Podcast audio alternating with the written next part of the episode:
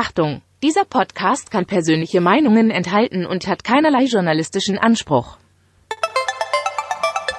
Ich lasse mir nicht absprechen, dass ich ein Herz für den VfB habe.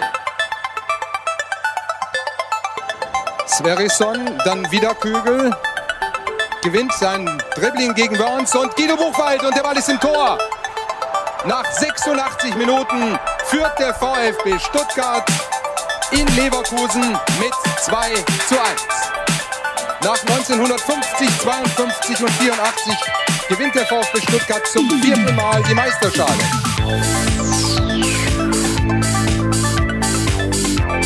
Jetzt müsste der Ball endlich noch einmal hereinkommen. Jetzt kommt er weit nach hinten auf Hitzelsberger!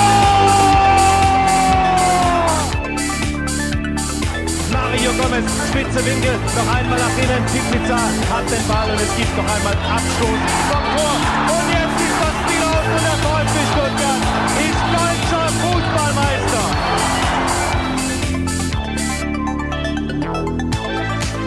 Herzlich willkommen bei STR. Mein Name ist Ricky und mit mir in der Leitung der Sebastian. Schönen guten Abend, Sebastian. Schönen guten Abend, Ricky. Mensch, Sebastian, da sind wir wieder, ja. kann man fast schon sagen. In, äh, ja, in, in dem alten gewohnten Wochenrhythmus. Also das ist es gibt mir ja auch ein bisschen Halt im Leben. ja, Gerade ist ja nicht so viel da, was einem Halt gibt, aber der Dienstagabendtermin ist, ist äh, so ein, ein Fixpunkt, das stimmt. Ja, und jetzt kann man ja nach 21 Uhr eh nicht mehr raus, denn so stoppen wir endlich die Pandemie. Ähm, Mensch, dass da noch keiner drauf gekommen ist. Aber mhm. ich, ich glaube, das ähm, sparen wir uns für einen anderen Podcast auf. Sonst eskaliere ich hier direkt in den ersten zwei Minuten. Und das braucht's ja nicht. Noch nicht, muss man sagen. Gut, Sebastian, lass uns gar nicht äh, lang drum rumschwafeln. Wir haben äh, Wichtiges zu verkünden, äh, bevor wir dann äh, ja die Themen rund um den VfB beackern wollen. Denn wir haben uns überlegt, wir könnten doch mal was Gutes tun und werden ab Mai zehn Prozent unserer, ich nenne es mal Einnahmen, Spenden, also alles, was über Patreon, über die äh, Daueraufträge bei uns landet, äh, 10% davon werden wir in Zukunft an Viva Con Agua spenden. Das wollten wir mit euch teilen, damit ihr das wisst, denn ähm, ich weiß nicht, ob ihr es getan habt. Ich und Sebastian haben es definitiv getan, der Esel in Simon zuerst. Wir haben die aktuelle Podcast-Folge gehört und zu Gast war dort der gute Benny Adrian. Das ist der Gründer von Viva Con Agua und Träger des Bundesverdienstkreuzes. Also da äh, gibt's ja noch mal jemanden in Stuttgart, der das hat. Aber auch der Benny äh, Adrian hat sich das verdient, äh, eben mit diesem Projekt Viva Con Aqua. Wenn ihr noch nicht wisst, äh, was Viva Con Aqua genau ist, Viva Con Aqua setzt sich für den Zugang zu sauberem Trinkwasser, Sanitärversorgung und Hygiene ein. Äh, kurzum, ja, man möchte dafür äh, sorgen, dass ähm, ja alle Menschen sauberes Trinkwasser haben. Und wir finden das unterstützenswert. Deswegen gibt's von uns zehn Prozent, mindestens 15 Euro. Ähm, ja, haben wir uns so überlegt, Sebastian, und ich glaube, das ist gut angelegt, das Geld. Ja, denke ich auch. Also, weil äh, wir haben ja auch festgestellt, ähm, aktuell äh, brauchen wir nicht alles, was so reinkommt. Und äh, da gibt's halt wirklich Menschen, die das viel, viel äh, dringender benötigen. Und klar, 15 Euro sind, sind jetzt nicht viel und vor allem ist es ja auch nicht unser Geld, sondern eigentlich euer Geld. Ähm, aber das solltet ihr natürlich wissen, dass da jetzt ein Teil der äh, Spenden, die reinkommen, dann von uns äh, weitergereicht werden. Und ich denke, das ist ein, ein sehr guter Verwendungszweck. Ja, und ich kann auch nur nochmal auf die Podcast-Folge mit Benny Adrian verweisen. Wir werden die auch verlinken. Hört die euch an. Äh, absolut hörenswert und auch ein sausympathischer Typ, muss man sagen, Benny Adrian. Also es macht Spaß, die Folge zu hören. Empfehlung von unserer Seite und normalerweise machen wir das nicht so gern, aber an der Stelle sei auch nochmal darauf verwiesen, ihr könnt uns natürlich unterstützen via Patreon. Einfach auf patreon.com slash vfbstr gehen oder ihr ähm, ja, macht das via Dauerauftrag. Ähm, da sind die Daten für diesen Dauerauftrag in der Folgenbeschreibung oder auf vfbstr.de verlinkt. Also wenn ihr uns unterstützen wollt und damit natürlich dann auch Viva Aqua, wenn auch nur zu zehn Prozent, aber sei es drum, dann könnt ihr das über diese Wege tun. Und wenn ihr sagt, Mensch, Kohle habe ich selber nicht so viel, dann wäre auch noch eine Unterstützungsmöglichkeit, zum Beispiel eine iTunes-Bewertung dazulassen und natürlich immer das Schönste, Likes, Retweets, Mentions oder einfach Empfehlungen im Freundeskreis. Also normalerweise äh, verzichten wir auf dieses Geplacke, aber äh, für Viva Aqua ist uns das wichtig und deswegen sei es an der Stelle angebracht. Noch genau, und, und äh, ganz kurz noch, und wenn ihr uns halt, obwohl ihr das jetzt gerade hört, blöd findet, aber Viva Con Aqua toll, ähm, dann spendet ihr direkt an Viva Con Aqua ja. und nicht an uns. genau, und macht jetzt aus. Ciao. äh, dann noch ein Aufruf in eigener Sache. Ihr werdet es vielleicht bemerkt haben, vor allem die YouTube-Zuhörer. Es gab diese Woche Mittwoch ähm, nicht die altbekannten Snippets, die wir immer hochgeladen haben, also die, die kleinen Teile, wo wir sozusagen unsere dreieinhalb Stunden Folge dann nochmal in, in einzelne Segmente aufteilen und die dann auf YouTube hochladen. Ja, das ist ähm, Teil der Umstellung, möchte ich mal so sagen. Also das ist das, was meine, meine Familie äh, äh, rausgehandelt hat, dass ich mich mittwochs nicht mehr um diese um dieses YouTube kümmere.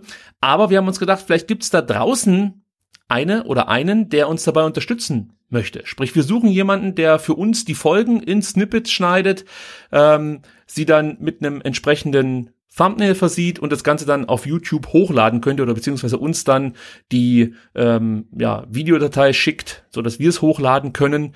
Wichtig wäre natürlich, dass ihr zuverlässig seid und wir müssen sagen, es gibt aktuell noch keine Bezahlung. Also Geschenk können wir vielleicht hier und da mal anbieten, aber eine Bezahlung können wir noch nicht gewährleisten. Aber wenn ihr zum Beispiel sagt, Mensch, ähm, ich kann euch weder über iTunes unterstützen noch über irgendwelche Likes, Patreon geht auch nicht, weil ich habe gerade keine Kohle, bin irgendwie Student, aber ich habe Zeit, dann könnt ihr uns, wie gesagt, mit diesen, mit diesen YouTube-Videos helfen und das Ganze so ein bisschen für uns zusammenbasteln und wie gesagt ein Thumbnail erstellen und ähm, ja, damit könnten wir dann gewährleisten, dass auch in Zukunft diese ähm, Snippets auf YouTube landen. Wenn ihr Interesse habt, dann schickt eine Mail an post.vfbstr.de. Mensch, so viele Hausmeisterthemen. Die hatten ja, Wahnsinn. Ja, ja, irgendwann muss man ja damit mal anfangen, das Ganze ein bisschen professioneller aufzuziehen. ich glaube, das ist uns geglückt hier in den ersten Minuten. Gut. Kommen wir zum eigentlichen Anliegen dieses Podcasts. Das ist der Fußball, Sebastian. Und wir haben am vergangenen Samstag ein Topspiel gesehen, das endlich mal diesen Namen verdiente. Aus meiner Sicht ein hochinteressantes und unterhaltsames Topspiel, das am Ende die Borussia für sich entschieden hat. Der VfB hielt über ja, die kompletten 90 Minuten trotz vieler Ausfälle gut mit und war nah dran am Punktgewinn. Wie sieht's bei dir aus? Sauer über den Punktverlust oder stolz auf die gezeigte Leistung? Sowohl als auch tatsächlich. Ähm, also ich glaube, man muss ja immer so ein bisschen unzufrieden bleiben auch und ah, wie die Tore dann gefallen sind und ähm, nach der hervorragenden ersten Halbzeit dann ah, so ein bisschen schläfrig in die zweite gestartet, dann doch nochmal zurückgekommen, dann wieder gleich ein Tor gefressen. Das war ich denke, das muss einen ein bisschen ärgern, äh, aber insgesamt bleibt natürlich ähm, das gute Gefühl, äh, dass der VfB tatsächlich gegen den Champions League Viertelfinalisten äh, gut und über lange Strecken äh, mitgehalten hat und natürlich auch, ähm, wenn man jetzt Hin- und Rückrunde ähm, gemeinsam betrachtet, das äh, Duell gegen Borussia Dortmund deutlich mit 7 zu 4 gewonnen hat. Ja, genau, so muss man es nämlich auch rechnen, das finde ich mhm. gut. und ich finde, am Ende sollte dann auch der Gesamtsieger die sechs Punkte bekommen. das wäre natürlich eine neue Regelung, die würde ich ganz cool finden. Nee, Spaß beiseite. Äh, ja, ich war auch überrascht, wie gut der VfB mithalten konnte, denn ähm, die Dortmunder kamen mir jetzt gar nicht so kriselnd daher, möchte ich sagen. Also die haben das eigentlich auch ganz gut gemacht. Und auch beide Trainer, da werden wir nachher noch ein bisschen ausführlicher drüber sprechen, haben sich äh, ja wirklich ein gutes, ein gutes Coaching-Battle, möchte ich sagen, geliefert an der Seitenlinie. Also insgesamt wirklich sehr interessant. Wie gesagt, wir gehen natürlich gleich noch detailliert aufs Spiel ein.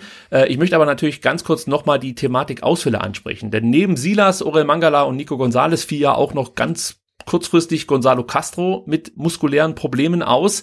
Ähm, wie viel Sorgen hast du dir gemacht, als Castro in der Startelf fehlte? Und ähm, ja, was sagst du dann zu Karasor, der reingekommen ist?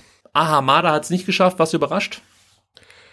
Äh, ja, ich war schon ein bisschen überrascht. Wir hatten es ja auch in unserer äh, neu ins Leben gerufenen äh, STR Instagram Live Halbzeitanalyse äh, kurz erwähnt, äh, dass ich schon sehr überrascht war, Karasor äh, auf der Doppel-6 neben Endo zu sehen, weil ich habe es tatsächlich nicht recherchiert, aber ich wir, wir haben ihn dort lange nicht mehr gesehen. Ne? Wenn er mal spielen durfte, dann meistens in der Innenverteidigung, äh, aber da so in der neuralgischen Zone, ähm, ja, hat er lange nicht gespielt und er hat's überraschend gut gemacht. Also das klingt jetzt ein bisschen gemein, so meine ich das gar nicht. Also er hat eine richtig gute Partie gespielt. Ja, er wurde ja vor allem auf der Sechs kritisiert von, von ähm, vielen Fans. Also ich kann mich da noch an, an die ein oder andere Stadiongeschichte erinnern, die ich auch hier im Podcast erzählt habe, als hinter mir ein, ein wütender VfB-Fan aufgesprungen ist und sich über Karasor echauffierte. Ähm, also wären Zuschauer im Stadion zugelassen, dann hätten die mit Sicherheit eher applaudiert, als sich über ähm, Karasor aufgeregt. Äh, da werden wir nachher noch ausführlich drüber sprechen, kann ich schon mal ver versprechen an der Stelle. Jetzt zum Spiel. Also, der VfB startet sehr konzentriert, presst früh und bereitet der Borussia so Probleme beim Spielaufbau. Wir haben es ja letzte Woche mal so ein bisschen thematisiert, das Thema Quarterback, Mats Hummels, der da eine wichtige Rolle spielt bei Borussia Dortmund. Und ich glaube, das war so ein Stück weit die Idee von Materazzo, Hummels früh unter Druck zu setzen, so dass er nicht Zeit hat, äh, lange Bälle ähm, ja auf die Außen oder eben dann auf Haaland zu spielen oder vielleicht auch nur einfach tief in unsere Hälfte. Das hat mir sehr, sehr gut gefallen. Ich fand es auch gut, wie sich situationsbedingt ein Sechser mit eingeschaltet hat. Also entweder Endo oder Caruso haben sogar dann beim Pressing geholfen. Also wenn es dann wirklich früh ans Attackieren ging, war dann oft auch mal ein Endo vorne zu finden. Das war überraschend. Und dann ähm, hat sich Matarazzo überlegt, wenn Dortmund die erste Pressinglinie überspielt, ja, dann zieht sich der VfB schnell zurück und verteidigt das Ganze sehr kompakt. Wir haben wieder die situative Viererkette gesehen. Endo und Karasor sichern die Zone 14, also sprich die Zone direkt vorm Strafraum. Auch hier steht man sehr, sehr kompakt und ähm, ja, das war für mich so der erste kleine Vorgeschmack auf ein tolles Trainerduell. Ähm, wie war das für dich? Also als du so am Anfang gesehen hast, der VfB attackiert doch schon früh, hast du dir ein bisschen Sorgen gemacht, dass Dortmund das zu nutzen weiß? Ja, ein Stück weit schon. Also man hatte ja im Hinterkopf immer noch das Spiel ähm, gegen die Bayern dann tatsächlich auch, wo es dann relativ schnell komplett in die Hose ging. Und ähm, es war schon sehr, sehr mutig, aber ähm, auf der einen Seite hatte man natürlich äh, das äh, hohe Anlaufen, ähm, aber auf der anderen Seite hat man auch gesehen, dass der VfB in der Defensive brutal verdichten konnte. Ne? Dann haben sich wirklich äh, äh, Karasor, Endo, Sosa, Kulibali hier wirklich alle fallen lassen, dass der hinten dann also quasi eine Siebener-Kette gehabt und da war ja wirklich kaum Platz für die Dortmunder und die Chancen, die Dortmund in den ersten 20 Minuten hatte, hatten sie alle aus der Distanz, weil sie es echt nicht geschafft haben, in Strafraum überhaupt reinzukommen, weil das da so engmaschig war und ähm, da war ich dann schon ein bisschen beruhigter. Ja, also ich fand es auch wirklich interessant, ähm, dass Materazzo sich offensichtlich wirklich für jeden Gegner einen neuen Schlachtplan überlegt. Ist jetzt wahrscheinlich auch nicht so wahnsinnig überraschend, weil das musst du in der Bundesliga mittlerweile natürlich absolut leisten, dass du dich wirklich auf jeden Gegner ganz speziell einstellst. Aber ja, auch gut, für VfB-Fans ist das schon ein bisschen genau. überraschend, weil das haben wir noch nicht so oft erlebt. Genau, das ist mein Punkt. Also für, für viele Fans diverser Vereine ist das mit Sicherheit gang und gäbe, aber beim VfB hat man in den letzten Jahren eins gelernt, äh, entweder richtet man sich nach, nicht nach den Gegner, Grüße an Tim Walter, oder man kann sich einfach nicht ähm, an den Gegner ausrichten, weil man äh, irgendwie die eigenen Stärken gar nicht auf den Rasen bekommt. Und hier hast du das Gefühl gehabt, dass man mit dieser etwas, mit dieser neuen Herangehensweise ähm, die eigenen Spieler nicht überfordert hat, aber auf der anderen Seite den Gegner erstmal vor Problemen gestellt hat, weil ein Stück weit wirkten die Dortmunder schon überrascht, dass der VfB so früh attackiert. Ähm, natürlich sind sie es auch dann irgendwie gewohnt, sag mal, so, so, so, neue Situationen zu lösen, die Dortmunder, dafür sind sie einfach so gut und brauchten dann ja auch ein paar Minuten und haben es dann auch geschafft, sich Chancen zu erspielen, zum Beispiel in der 14. dann durch Dahut, da sehen wir dann Klimowitz, der Dahut schon vor dem Anspiel viel zu viel Platz lässt und dann auch den Zweikampf leider ziemlich naiv führt, muss ich an der Stelle sagen. Und Dahut zieht dann aus 20 Metern ab. Hätte vielleicht auch rauslegen können auf Rena, da gab es viel Platz. Kobel hält das Ding, aber das war so der erste Vorgeschmack, äh, was da auf uns zukommt.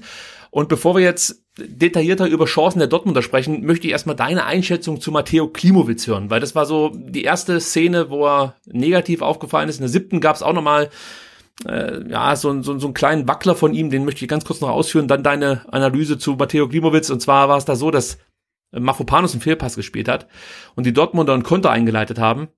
Und Klimowitz lässt dann der Hut einfach laufen, ja.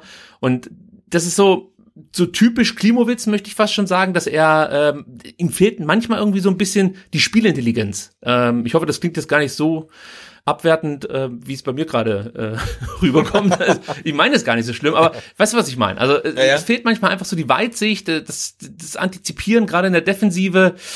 Deswegen, vielleicht kannst du das ein bisschen, bisschen netter rüberbringen als ich jetzt gerade. Wie hast du Klimowitz gesehen am Samstag? Ja, ich glaube, dass das die, die Vokabel ist dann unglücklich. Ne, das war ja ach, gegen Bremen auch schon so. Jetzt äh, seine seine Startelf-Einsätze waren jetzt nicht nicht wirklich überragend und er tut sich da ein bisschen schwer. Und ähm, ich glaube, das liegt halt auch daran, dass er jetzt nicht ähm, in in eine Mannschaft kommt, die jetzt halt ein stabiles Gerüst hat und schon jetzt zehn Spieltage in der äh, Formation zusammenspielt, sondern es wird jetzt ja jede Woche quasi neu ähm, durchgemischt äh, aufgrund der Verletzung. Ne? Jetzt spielt halt Klimowitz neben Förster vor Karasor. Ich glaube, das wäre halt was anderes, wenn dann sie das spielen würde und da wird halt ein, ein Mangala spielen. Und ähm, er tut sich da tatsächlich äh, aktuell ein bisschen schwer und ähm, kann seine Stärken nicht so einbringen, wie wir es noch in der Hinrunde gesehen haben. Und das ist ein bisschen schade, weil er bringt ja wirklich alles mit, aber man, man sieht halt, er, er braucht halt noch brutal viel Zeit. Und ich glaube, er braucht halt auch ein stabiles Mannschaftsgerüst, äh, die ihm dann halt so ein bisschen ähm, helfen und ihm da auch, auch stützen das möchte ich unbedingt noch vorweg schicken. Also es geht mir jetzt nicht darum, einen jungen Spieler zu bashen oder so. Ja, also Klimowitz hat aus meiner Sicht alles, was es braucht, um mal ein richtig guter zu werden. Er ruft es allerdings noch nicht konstant genug ab. Und du sagtest, sagtest es bereits, er braucht einfach noch Zeit. Also das merkst du ihm äh, gerade dann in, in so Begegnungen wie jetzt am, am Wochenende gegen Dortmund an, dass es da noch nicht ganz gereicht hat, aber wenn wir uns an die Hinrunde erinnern, da hat es halt locker gereicht, da hat er überragend gespielt und diese Schwankungen sind, glaube ich, auch ganz normal bei so jungen Spielern, und bei Klimowitz muss man ja sagen, der kommt ja mehr oder weniger von der Oberliga jetzt in die Bundesliga. Ja. ja. Und deswegen geht's mir wirklich nicht darum, den Spieler jetzt hier runterzumachen oder so, sondern ich möchte halt grundsätzlich mal die Probleme, die er momentan hat, so ein bisschen aufdröseln. Und ähm, vielleicht können wir dann in, keine Ahnung, in einem halben Jahr auf die Folge zurückblicken und sagen, Mensch, schau mal an, was der für einen Schritt gemacht hat im Vergleich zum ähm, April 2021, genau.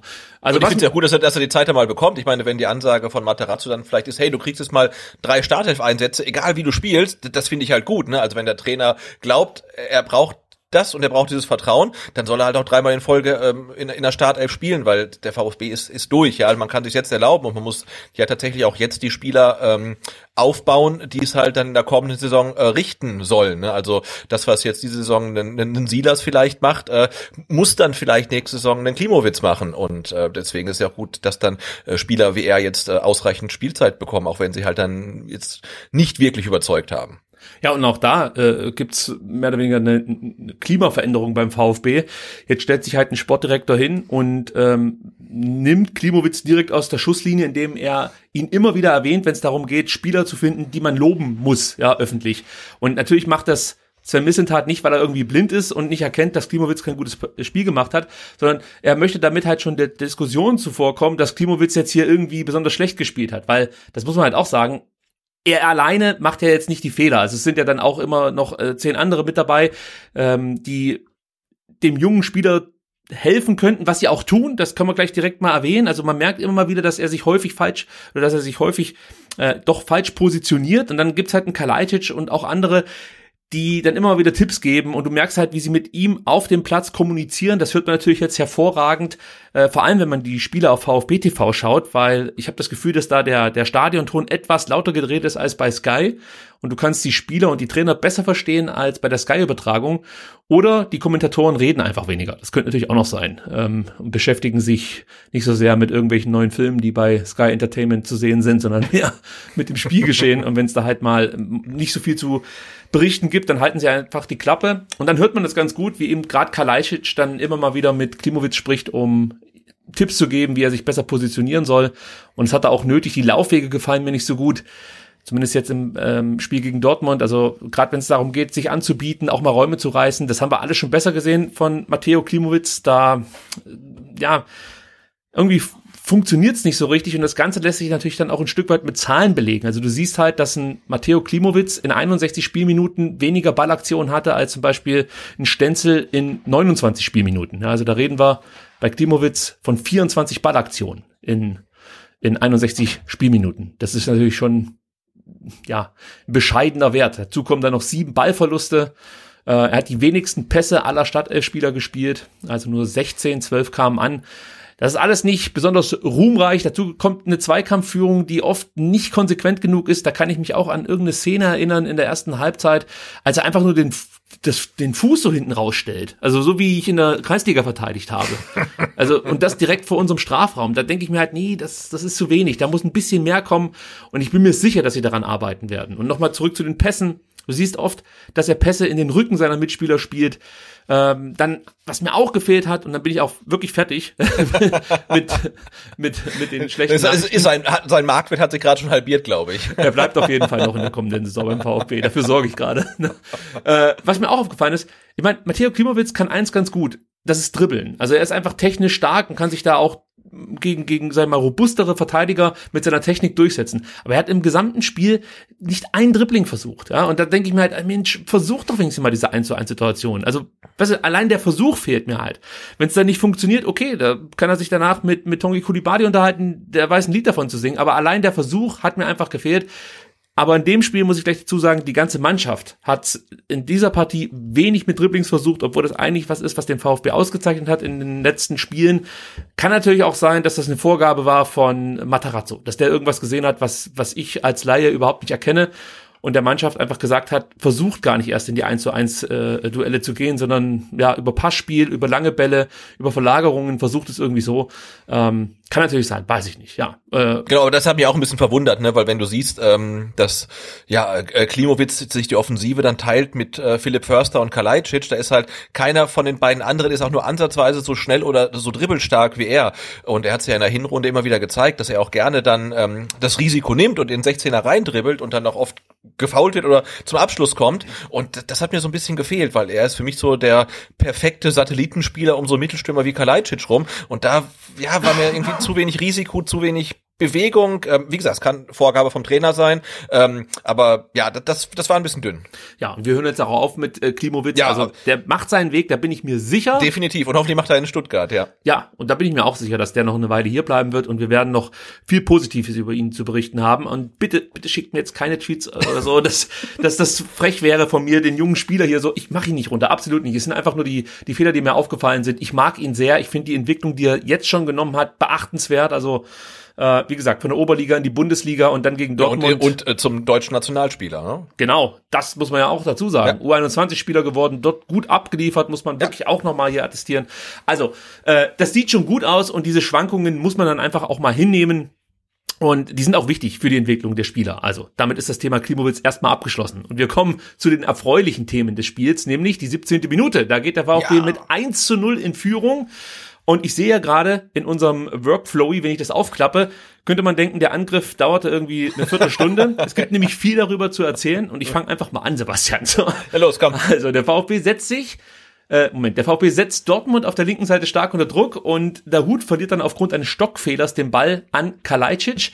Kalajdzic dreht sich dann auf und spielt Klimowitz präzise an, der legt direkt ab auf Endo und Endo geht dann Richtung Tor, aber Sebastian, da sind wir wieder bei dem äh, Pitch of the Year, der Ball bleibt im Rasen hängen. Und das zwingt Endo in den Zweikampf mit Akanji und Bellingham. Das löst er allerdings sehr gut und spielt den, weiter, den Ball dann weiter zu Förster. Und Förster nimmt Sosa auf links mit.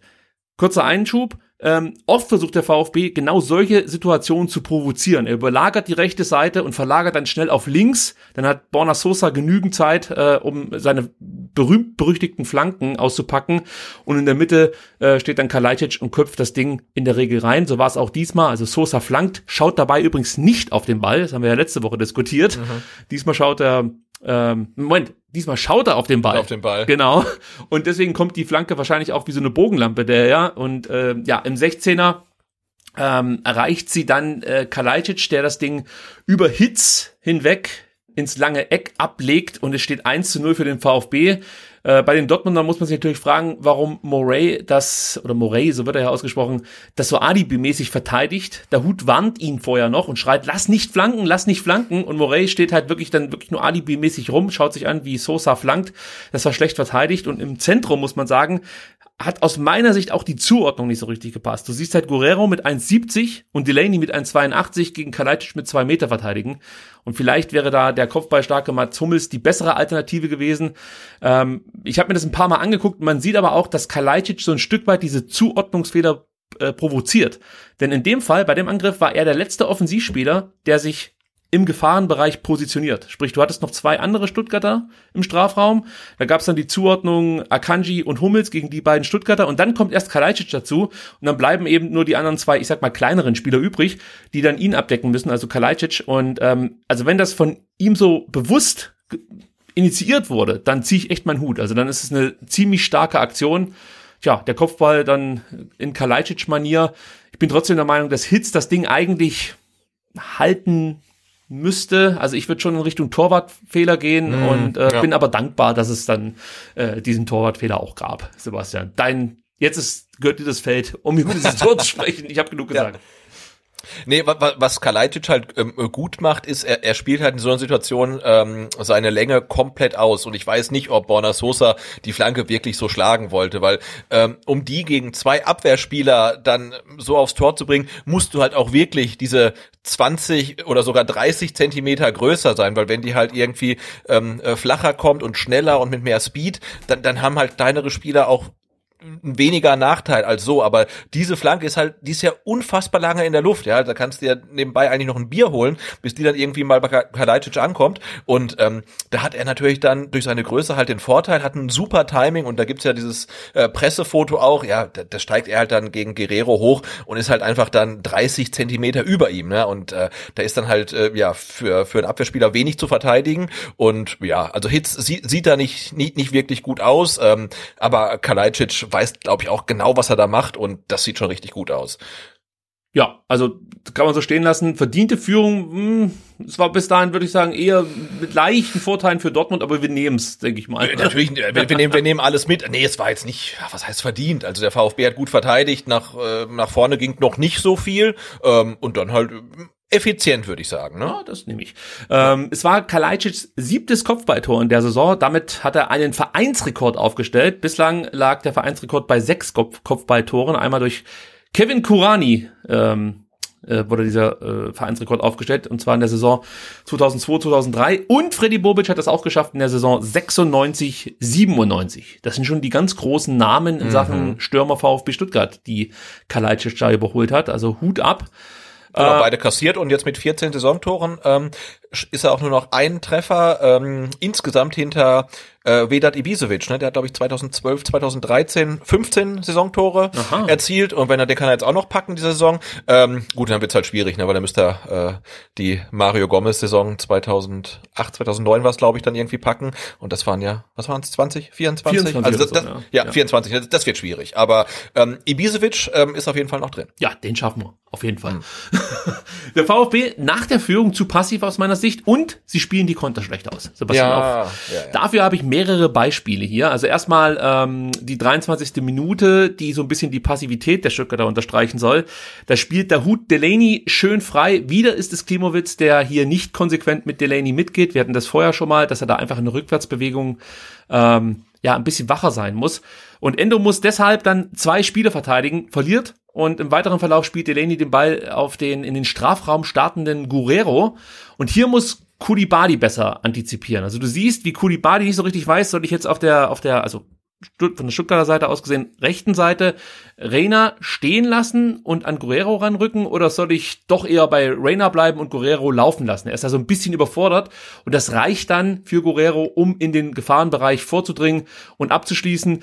Ähm, ja, daraus ist dann Gott sei Dank nichts geworden, aber das ist halt auch was, ähm, ja, das sind eigentlich Prinzipien, die da greifen müssen für Kulibadi. Wenn ein Spieler näher am Tor steht, der da gerade an mir vorbeirennt, dann, dann leck mir am Arsch, dann ist es egal, wer da auf der Außenposition gerade rumturnt, dann muss ich schnell zu, den, zu dem Spieler hin und äh, versuchen, die Situation zu verteidigen.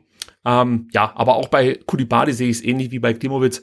Äh, das sei ihm verziehen. Er kommt auch von der Oberliga direkt in die Bundesliga, hat bislang auch abgeliefert, gute Spiele gezeigt, vielleicht sogar noch ein bisschen stärker gespielt, mhm. als das Klimowitz geschafft hat. Auch, ich sag mal, konstanter auf, ja, nicht höchstem Niveau, aber konstanter als Klimowitz.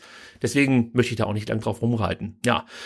Und die Konter, du hast gerade schon gesagt, aha, äh, das ist auch noch so ein Thema gewesen in dieser Partie. Und wir hatten da gleich zwei äh, wirklich gute Konter hintereinander. In der 30. Minute gab es einmal die Szene, da gewinnt Kalajdzic am eigenen 16er den Ball und leitet mit einem Pass auf Kulibali den Konter ein.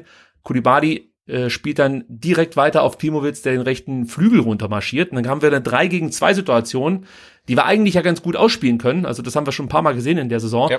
Äh, und eigentlich bin ich der Meinung, könnte Klimowitz vielleicht auch noch ein bisschen laufen. Er entscheidet sich aber dann für den Pass auf Förster. Leider zu steil. Förster kann den Pass nicht erreichen. Trotzdem landet der Ball dann noch bei Sosa. Der flankt natürlich, so wie wir es von ihm kennen.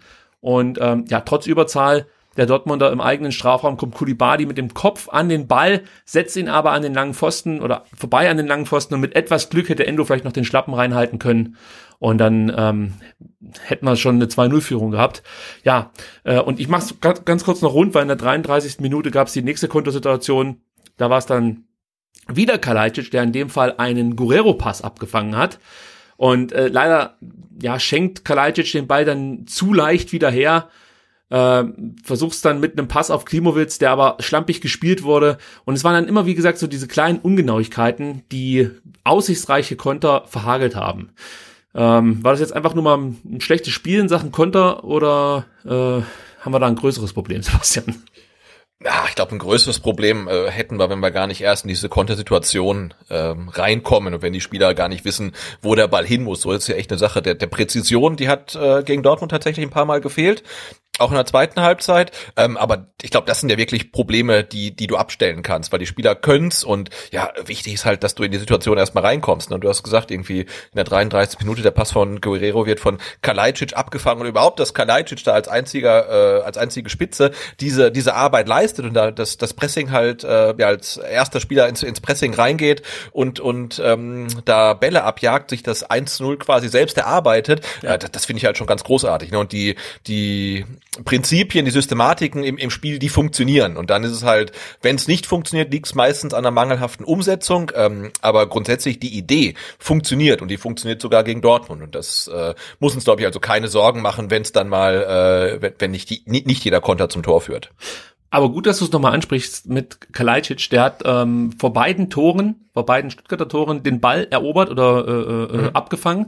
Und auch hier in beiden Kontersituationen war er der Spieler, der eben ja den, den Ball abfängt und somit den Konter überhaupt erst einleitet. Also das ist auch eine Stärke von Kalajdzic, die man ihm so wahrscheinlich nicht zugeschrieben hätte, wenn man äh, sich einfach nur grundsätzlich so seine, seine Bewegungen auf dem Platz anschaut. Es sieht halt immer ein bisschen stark sich aus, das wurde auch oft genug schon thematisiert, aber er ist schnell, er ist wendig, er ist äh, grundsätzlich zweikampfstark. Also das ist schon beeindruckend, was der dann auch, sag mal so, an, an, an defensiven Denken mitbringt. Ähm, ja, ja ist, ist wirklich beeindruckend, muss ich sagen. Also ist richtig gut.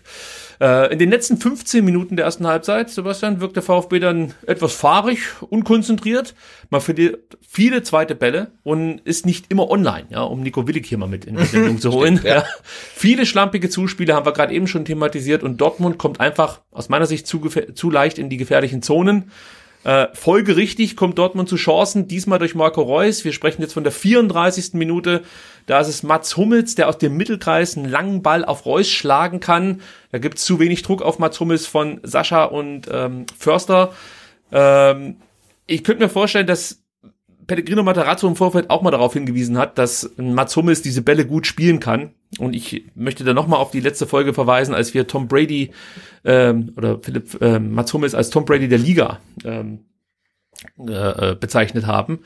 Und deswegen hat es mich ein bisschen gewundert, dass er hier so wenig Druck bekommen hat. Aber sei es drum, Kulibali vergisst dann Reus in seinem Rücken. Kannst du dich an diese Szene erinnern? Oder wolltet ihr da auf Abseits spielen? Weißt, weißt du noch, was ich meine? 34. Ich, Minute? Ich, äh, nee, ich muss gestehen, ich kann mich nicht mehr an alles erinnern, ähm, äh, weil wir dann, ähm, als sich die Halbzeitpause ähm, anbahnte, ähm, auch das ähm, Abendessen begonnen haben. Und da ah. dann, ähm, da gab's dann Spargel, den ersten des Jahres. Und äh, da war ich ein bisschen abgelenkt. Das kann ich verstehen. Wenn es Spargel gibt, bin ich auch mal abgelenkt. Deswegen nie am Spieltag Spargel essen. So. Nein, ähm, gilt, gilt vielleicht auch für Mats Hummels, ne? Wer weiß, was der ah, ja. gegessen hat. Ja? Das ist ein guter Hinweis, das stimmt. Dem ging's ja nicht so gut in der Halbzeit, ja.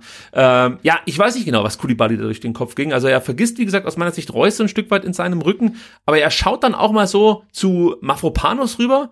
Auch hier habe ich mir die Szene mehrfach angeschaut und deutet so darauf hin, dass man doch jetzt mal auf Abseits spielen könnte. Und ich dachte so, ähm, äh, Tongi, alle stehen auf einer Linie, außer du. Du stehst einfach zu weit vorne. Also vielleicht sind nicht die anderen das Problem, sondern du.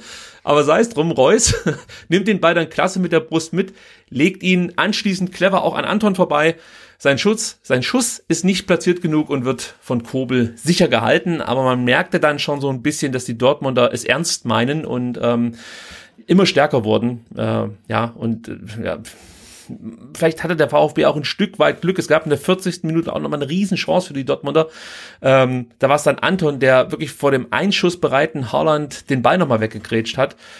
An die Szene wirst du dich wahrscheinlich noch erinnern können. Das war so eine absolute Monstergrätsche von Anton Ja. kurz vor Schluss. Ähm, Anton und Kempf wieder mit einer guten Leistung, muss man sagen. Anton gewinnt zwar nicht jeden Zweikampf gegen Holland, aber insgesamt kann man schon sagen, hat er ihn gut im Griff gehabt, oder?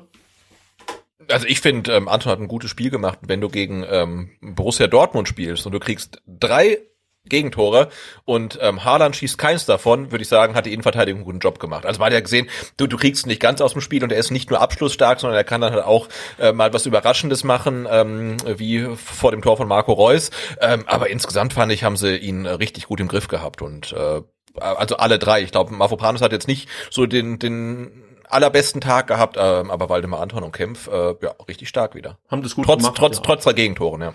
Ja, Anton auch wieder enorm passsicher, 93% Passquote. Natürlich ist das nicht alles vertikal, ist schon klar, aber trotzdem ähm, Kempf mit 86% Passquote, fünf abgefangene Bälle, die meisten Ballaktionen, also Kempf richtig wichtig gewesen in äh, dieser Partie. Und bei Anton auch noch vi- vier klärende Aktionen.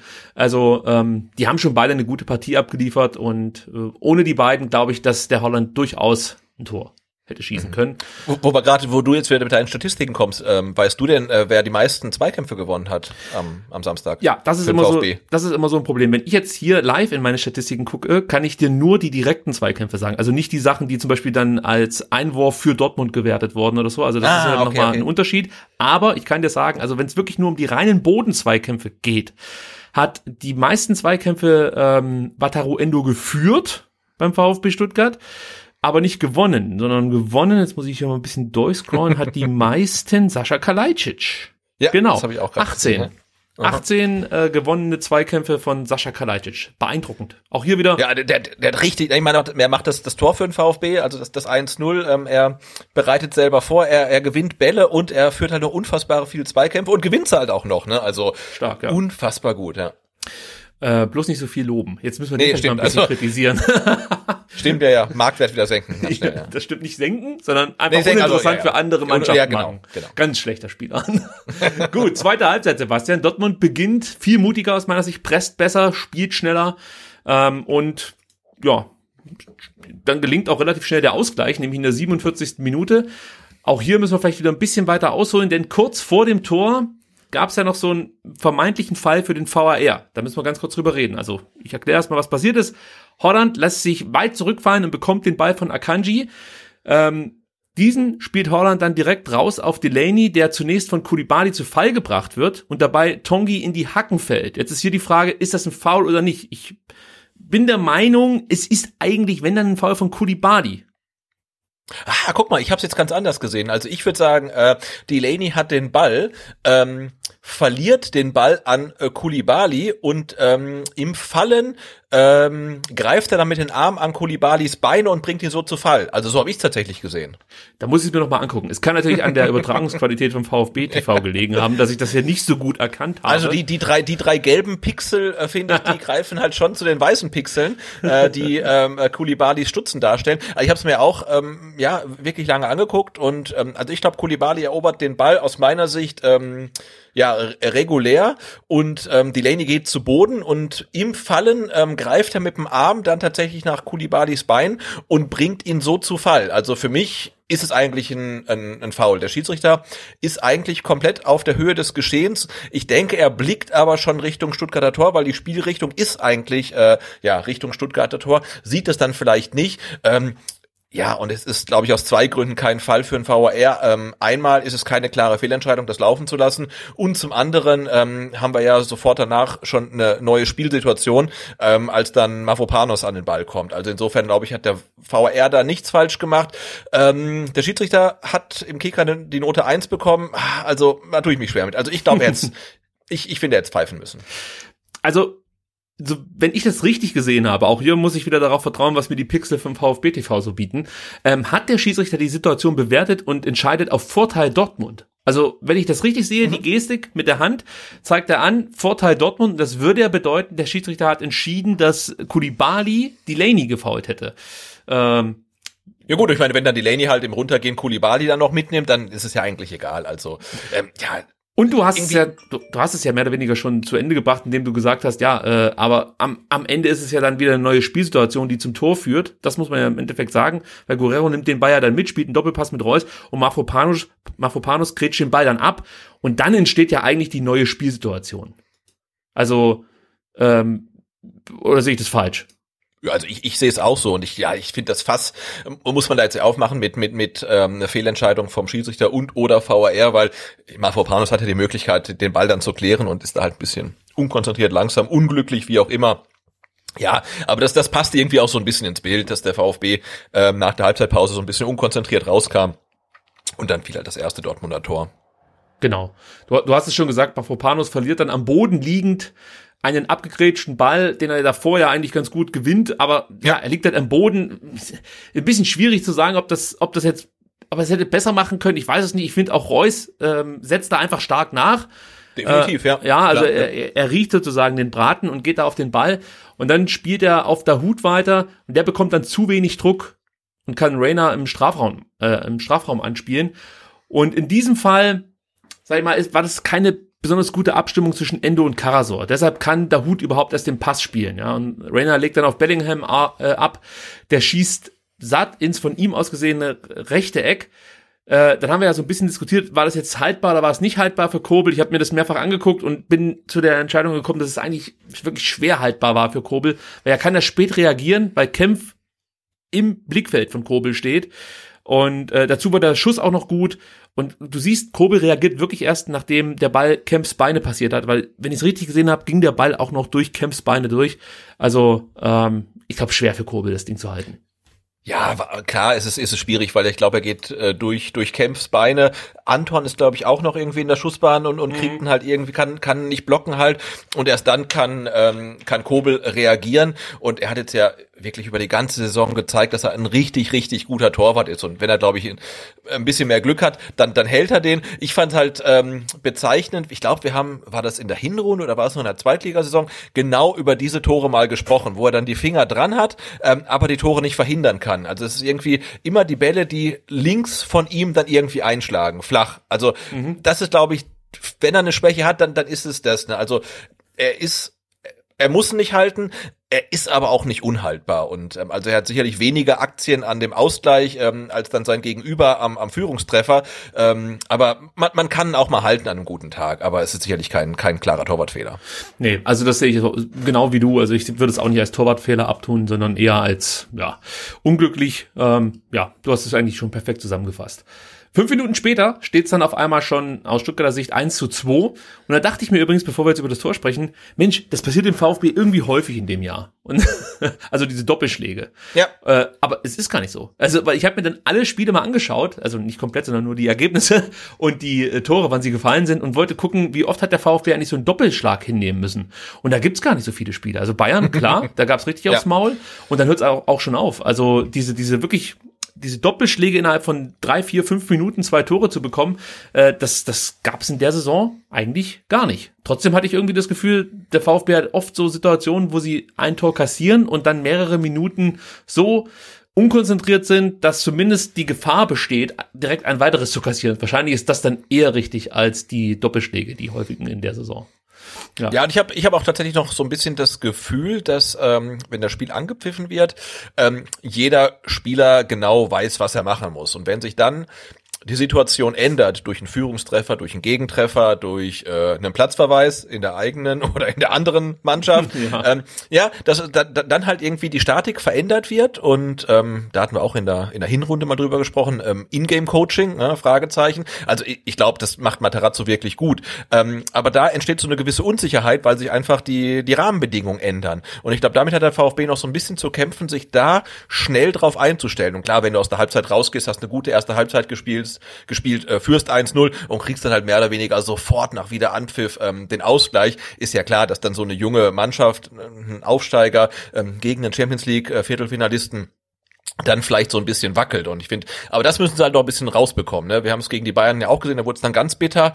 Ähm, und, und da halt dann vielleicht, ich weiß es nicht, das Tempo rausnehmen, erstmal äh, sauber dann von hinten irgendwie aufbauen, weniger Risiko gehen. Aber ich finde, das sind noch so die neuralgischen Punkte im VfB-Spiel, dass man da einfach dann äh, ja sehr, sehr verwundbar ist. Ähm, auch wenn die Statistik das dann nicht hergibt, aber ich erinnere mich auch ans aller, allererste Saisonspiel gegen Freiburg, mhm. ähm, wo es ja auch ähnlich war, ne? wo dann nach Freiburger Toren man irgendwie den Eindruck hatte, okay, jetzt kann Freiburg gleich nochmal zwei hinterherlegen, weil da war einfach brutale Unruhe drin und Nervosität. Und das hat sich noch, es ist viel besser geworden, aber es ist immer noch so ein bisschen drin im Spiel. Ja, es wird dann immer schnell relativ wild nach Gegentoren. Ja. Und ich glaube, das ist einfach auch ein Lernprozess, den die Mannschaft hier durchläuft. Total, und, ja. ja. Liegt einfach auch an, an dem äh, jungen Kaderschnitt, den wir da haben. Die, die müssen halt dann so Situationen wahrscheinlich auch erstmal äh, anders verarbeiten, als man das, keine Ahnung, im Jugendfußball macht, wo man vielleicht direkt zurückschlagen kann und mit Dynamik kommen kann. Hier muss man ein bisschen cleverer agieren, vielleicht auch manchmal sich erstmal ein Stück weit zurückziehen, gucken, wie der Gegner jetzt reagiert und erstmal, ähm, ja, wieder klarkommen, würde ich jetzt sagen. und dann bläst man sozusagen zur Attacke und schlägt zurück. Aber kurz. Aber, aber das hat ja auch, auch äh, Pellegrino Materazzo vor dem Spiel gesagt, ne, dass man ähm, durch, durch so ein Spiel lernt, also egal wie es ausgeht. Und ich glaube, das war tatsächlich auch wieder so ein Spiel, wo, du halt weißt, okay, jetzt kriegen wir den Ausgleich und jetzt müssen wir erstmal ruhig machen und auf gar keinen Fall innerhalb von fünf Minuten gleich das nächste Tor kassieren. Und genau das ist passiert und das wird dann hoffentlich äh, so schnell nicht wieder passieren. Ja, ich drücke die Daumen. ähm, natürlich nochmal ausführlich zum, zum Tor an sich. Also da war es so, dass äh, Rainer lässt auf der Stuttgarter linken Seite Kempf alt aussehen. Der Antritt ist auch brutal, muss man sagen. Geht die Linie runter und passt ins Zentrum. Morey will eigentlich den Doppelpass mit Haaland spielen, so habe ich das verstanden, aber der lässt den äh, Ball durch, raus auf Reus. Äh, das macht Haaland einfach super gut, muss man sagen. Ja. Äh, überrascht damit alle, selbst seine eigenen Mitspieler. Außer Reus, der hat das geahnt und ja, der schließt dann mit guter Schusstechnik zum 1 zu 2 ab. Und da gibt's natürlich ein paar Probleme, die man ansprechen muss. Äh, der erste Adressat ist Mafropanos, der muss aus meiner Sicht Reus besser abdecken. Also klar, Reus bewegt sich dann auch gut im Deckungsschatten von Mafropanos, aber ja, es entsteht so, so ein Zuordnungsproblem, weil Kempf eben hinten im Verbund fehlt. Und dann siehst du halt, wie die Abwehrspieler aufrücken und deshalb ist Reus plötzlich außen ganz frei. Und Endo ist der Erste, der das erkennt. Der erkennt es in dem Moment, als, als Kempf den Zweikampf gegen Rainer verliert. Siehst du Endo wie einen Verrückten auf die Linksverteidigerposition äh, spurten. Also das ist der Erste, der das merkt, aber er kommt halt zu spät. Ähm, er kann das nicht mehr auffüllen. Aber ich glaube, dass man es trotzdem noch lösen können muss, würde ich fast schon sagen. Und Mafropanos, wie gesagt, einfach ein bisschen aufmerksamer sein muss im Rücken, muss er da einfach Reus äh, auf dem Zettel haben. Also, ja, ich würde ihm da schon doch eine Teilschuld anrechnen wollen. Ja, an, an, der, an dem Gegentor hat er garantiert ähm, seine Aktien drin. Aber ähm, wer, wer kann auch damit rechnen, dass ein Mittelstürmer wie Haaland halt irgendwie im 16er stehen, gut angespielt den Ball einfach durchlässt halt. Ne? Immer also online sein, Sebastian. Ja, ja. ja, das fand ich eine, wirklich eine brutale Aktion von Holland. Also auch wenn er kein Tor geschossen hat, das äh, ist einfach ein Wahnsinns-Move, das Ding einfach durchzulassen. Und ähm, ich weiß nicht, ob er dann irgendwie hinten Augen hat oder weiß, dass Reus da steht. Äh, aber das, das war einfach ein richtig schönes Tor. Guter Abschluss von Reus und äh, werden es in der Halbzeitpause äh, auch thematisiert sein. Erstes Tor äh, nach über 1000 Minuten irgendwie. Ja, ja, ne? ja. hat lang nicht getroffen.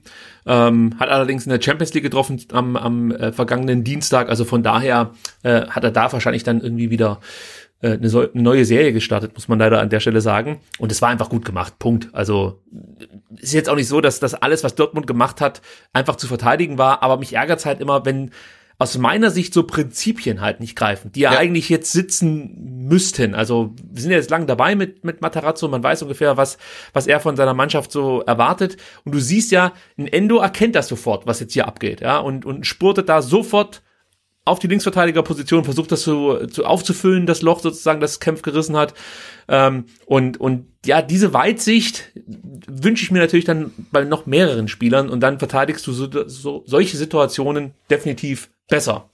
Gut, ähm, Ingame-Coaching hast du vorhin schon angesprochen hm, und das ja. ging dann los in der 56. Minute, denn Pellegrino Matarazzo hat sich mal was Neues überlegt. Er hat auf eine 4-4-2 Rautenformation umgestellt. Und das war natürlich schon überraschend, weil der VfB natürlich dann etwas kompakter und ähm, ja einfach zentrumslastiger gespielt hat. Endo und Förster haben auf den Halbpositionen gespielt, Karasor auf der 6, Klimowitz zunächst auf der 10. es brauchte so zweieinhalb Minuten, bis diese Umstellung auch wirklich griff. Also das hat man schon gemerkt, dass äh, da auch die, die einzelnen Spieler des VfB Stuttgart noch sich so ein bisschen finden mussten, aber sie haben es dann relativ schnell hinbekommen. Terzic hat das sofort gemerkt, stellt auch um, möchte, dass die eigenen Spieler äh, beziehungsweise möchten, er, er möchte, dass die Spieler das, das eigene Spiel breiter aufziehen, um die Viererkette auseinanderzuziehen. Und die Achter sollen das Zentrum halten. Hört man alles schön über die Außenmikrofone. Und Haaland soll vorne kreuzen. Das hat er ihm mehrfach gesagt, Kreuz vorne, Kreuz vorne. Äh, und dann gibt's noch das Kommando an der Hut, ein Pass zur Seite, dann hinter die Kette. Also das war wirklich sehr interessant, wie man praktisch versucht hat, auf diese Umstellung von Matarazzo zu reagieren. Und äh, trotzdem muss man aber sagen, ähm, obwohl Terzic das wirklich sofort gemerkt hat und versucht hat, äh, äh was entgegenzusetzen, brauchten die Dortmund eine ganze Weile, bis sie diese Raute halbwegs in den Griff bekommen haben. Also man hat sich schon schwer damit getan, muss man sagen. Also war ein cleverer Schachzug von Matarazzo und hat seine Mannschaft wieder zurück ins Spiel gebracht, muss man definitiv sagen, oder? Ja, ja. Äh, nee, also man hat ja schon so einen ersten 15 Minuten nach der Halbzeitpause ähm, gedacht, okay, ähm, das Spiel ist gekippt, jetzt ist Dortmund am Drücker, ähm, vielleicht machen sie sogar noch das, das 1 zu 3 und ähm, das, das war es eigentlich und dann haben wir gemerkt, okay, nee, der VfB bleibt im Spiel, ähm, auch durch die taktische äh, Modifikation von, von Materazzo. Und ja, und dann äh, keimte tatsächlich wieder so ein bisschen Hoffnung auf, äh, weil das dann deutlich besser wieder aussah. Absolut. Es gab dann in der 62. Minute noch personelle Anpassungen an die Systemumstellung. Die Davi kommt für Klimowitz, klar, als Zehner prädestiniert Daniel die Davi und Stenze kommt für Mafopanos, klassischer Rechtsverteidiger. Also auch das machte Sinn. Und dann wurde es auch immer besser und in der 66. Minute gibt's dann die Chance, wo wir alle danach gesagt haben, wie kann man den denn nicht machen? Also die große Kulibali-Chance. Sosa spielt einen langen Ball die linke Seite runter. Morey mit dem Stellungsfehler. So kommt die Davi noch an den Ball. Der spielt mit links wirklich einen tollen Ball vor das Dortmunder Tor und Kulibadi muss aus fünf Metern freistehend vor dem Tor eigentlich nur noch den Fuß reinhalten. Aber der Ball rutscht ihm irgendwie über den Spann oder hat er ihn gar nicht berührt. Ich konnte es gar nicht so richtig erkennen. Auch hier Grüße an VfB TV. Ähm, ja, also was war das Problem? Man sieht den Ball kurz bevor er bei Kulibadi ist auftitschen, war das das Problem? Sebastian, du musst mir die Frage beantworten, wie kann man den nicht machen?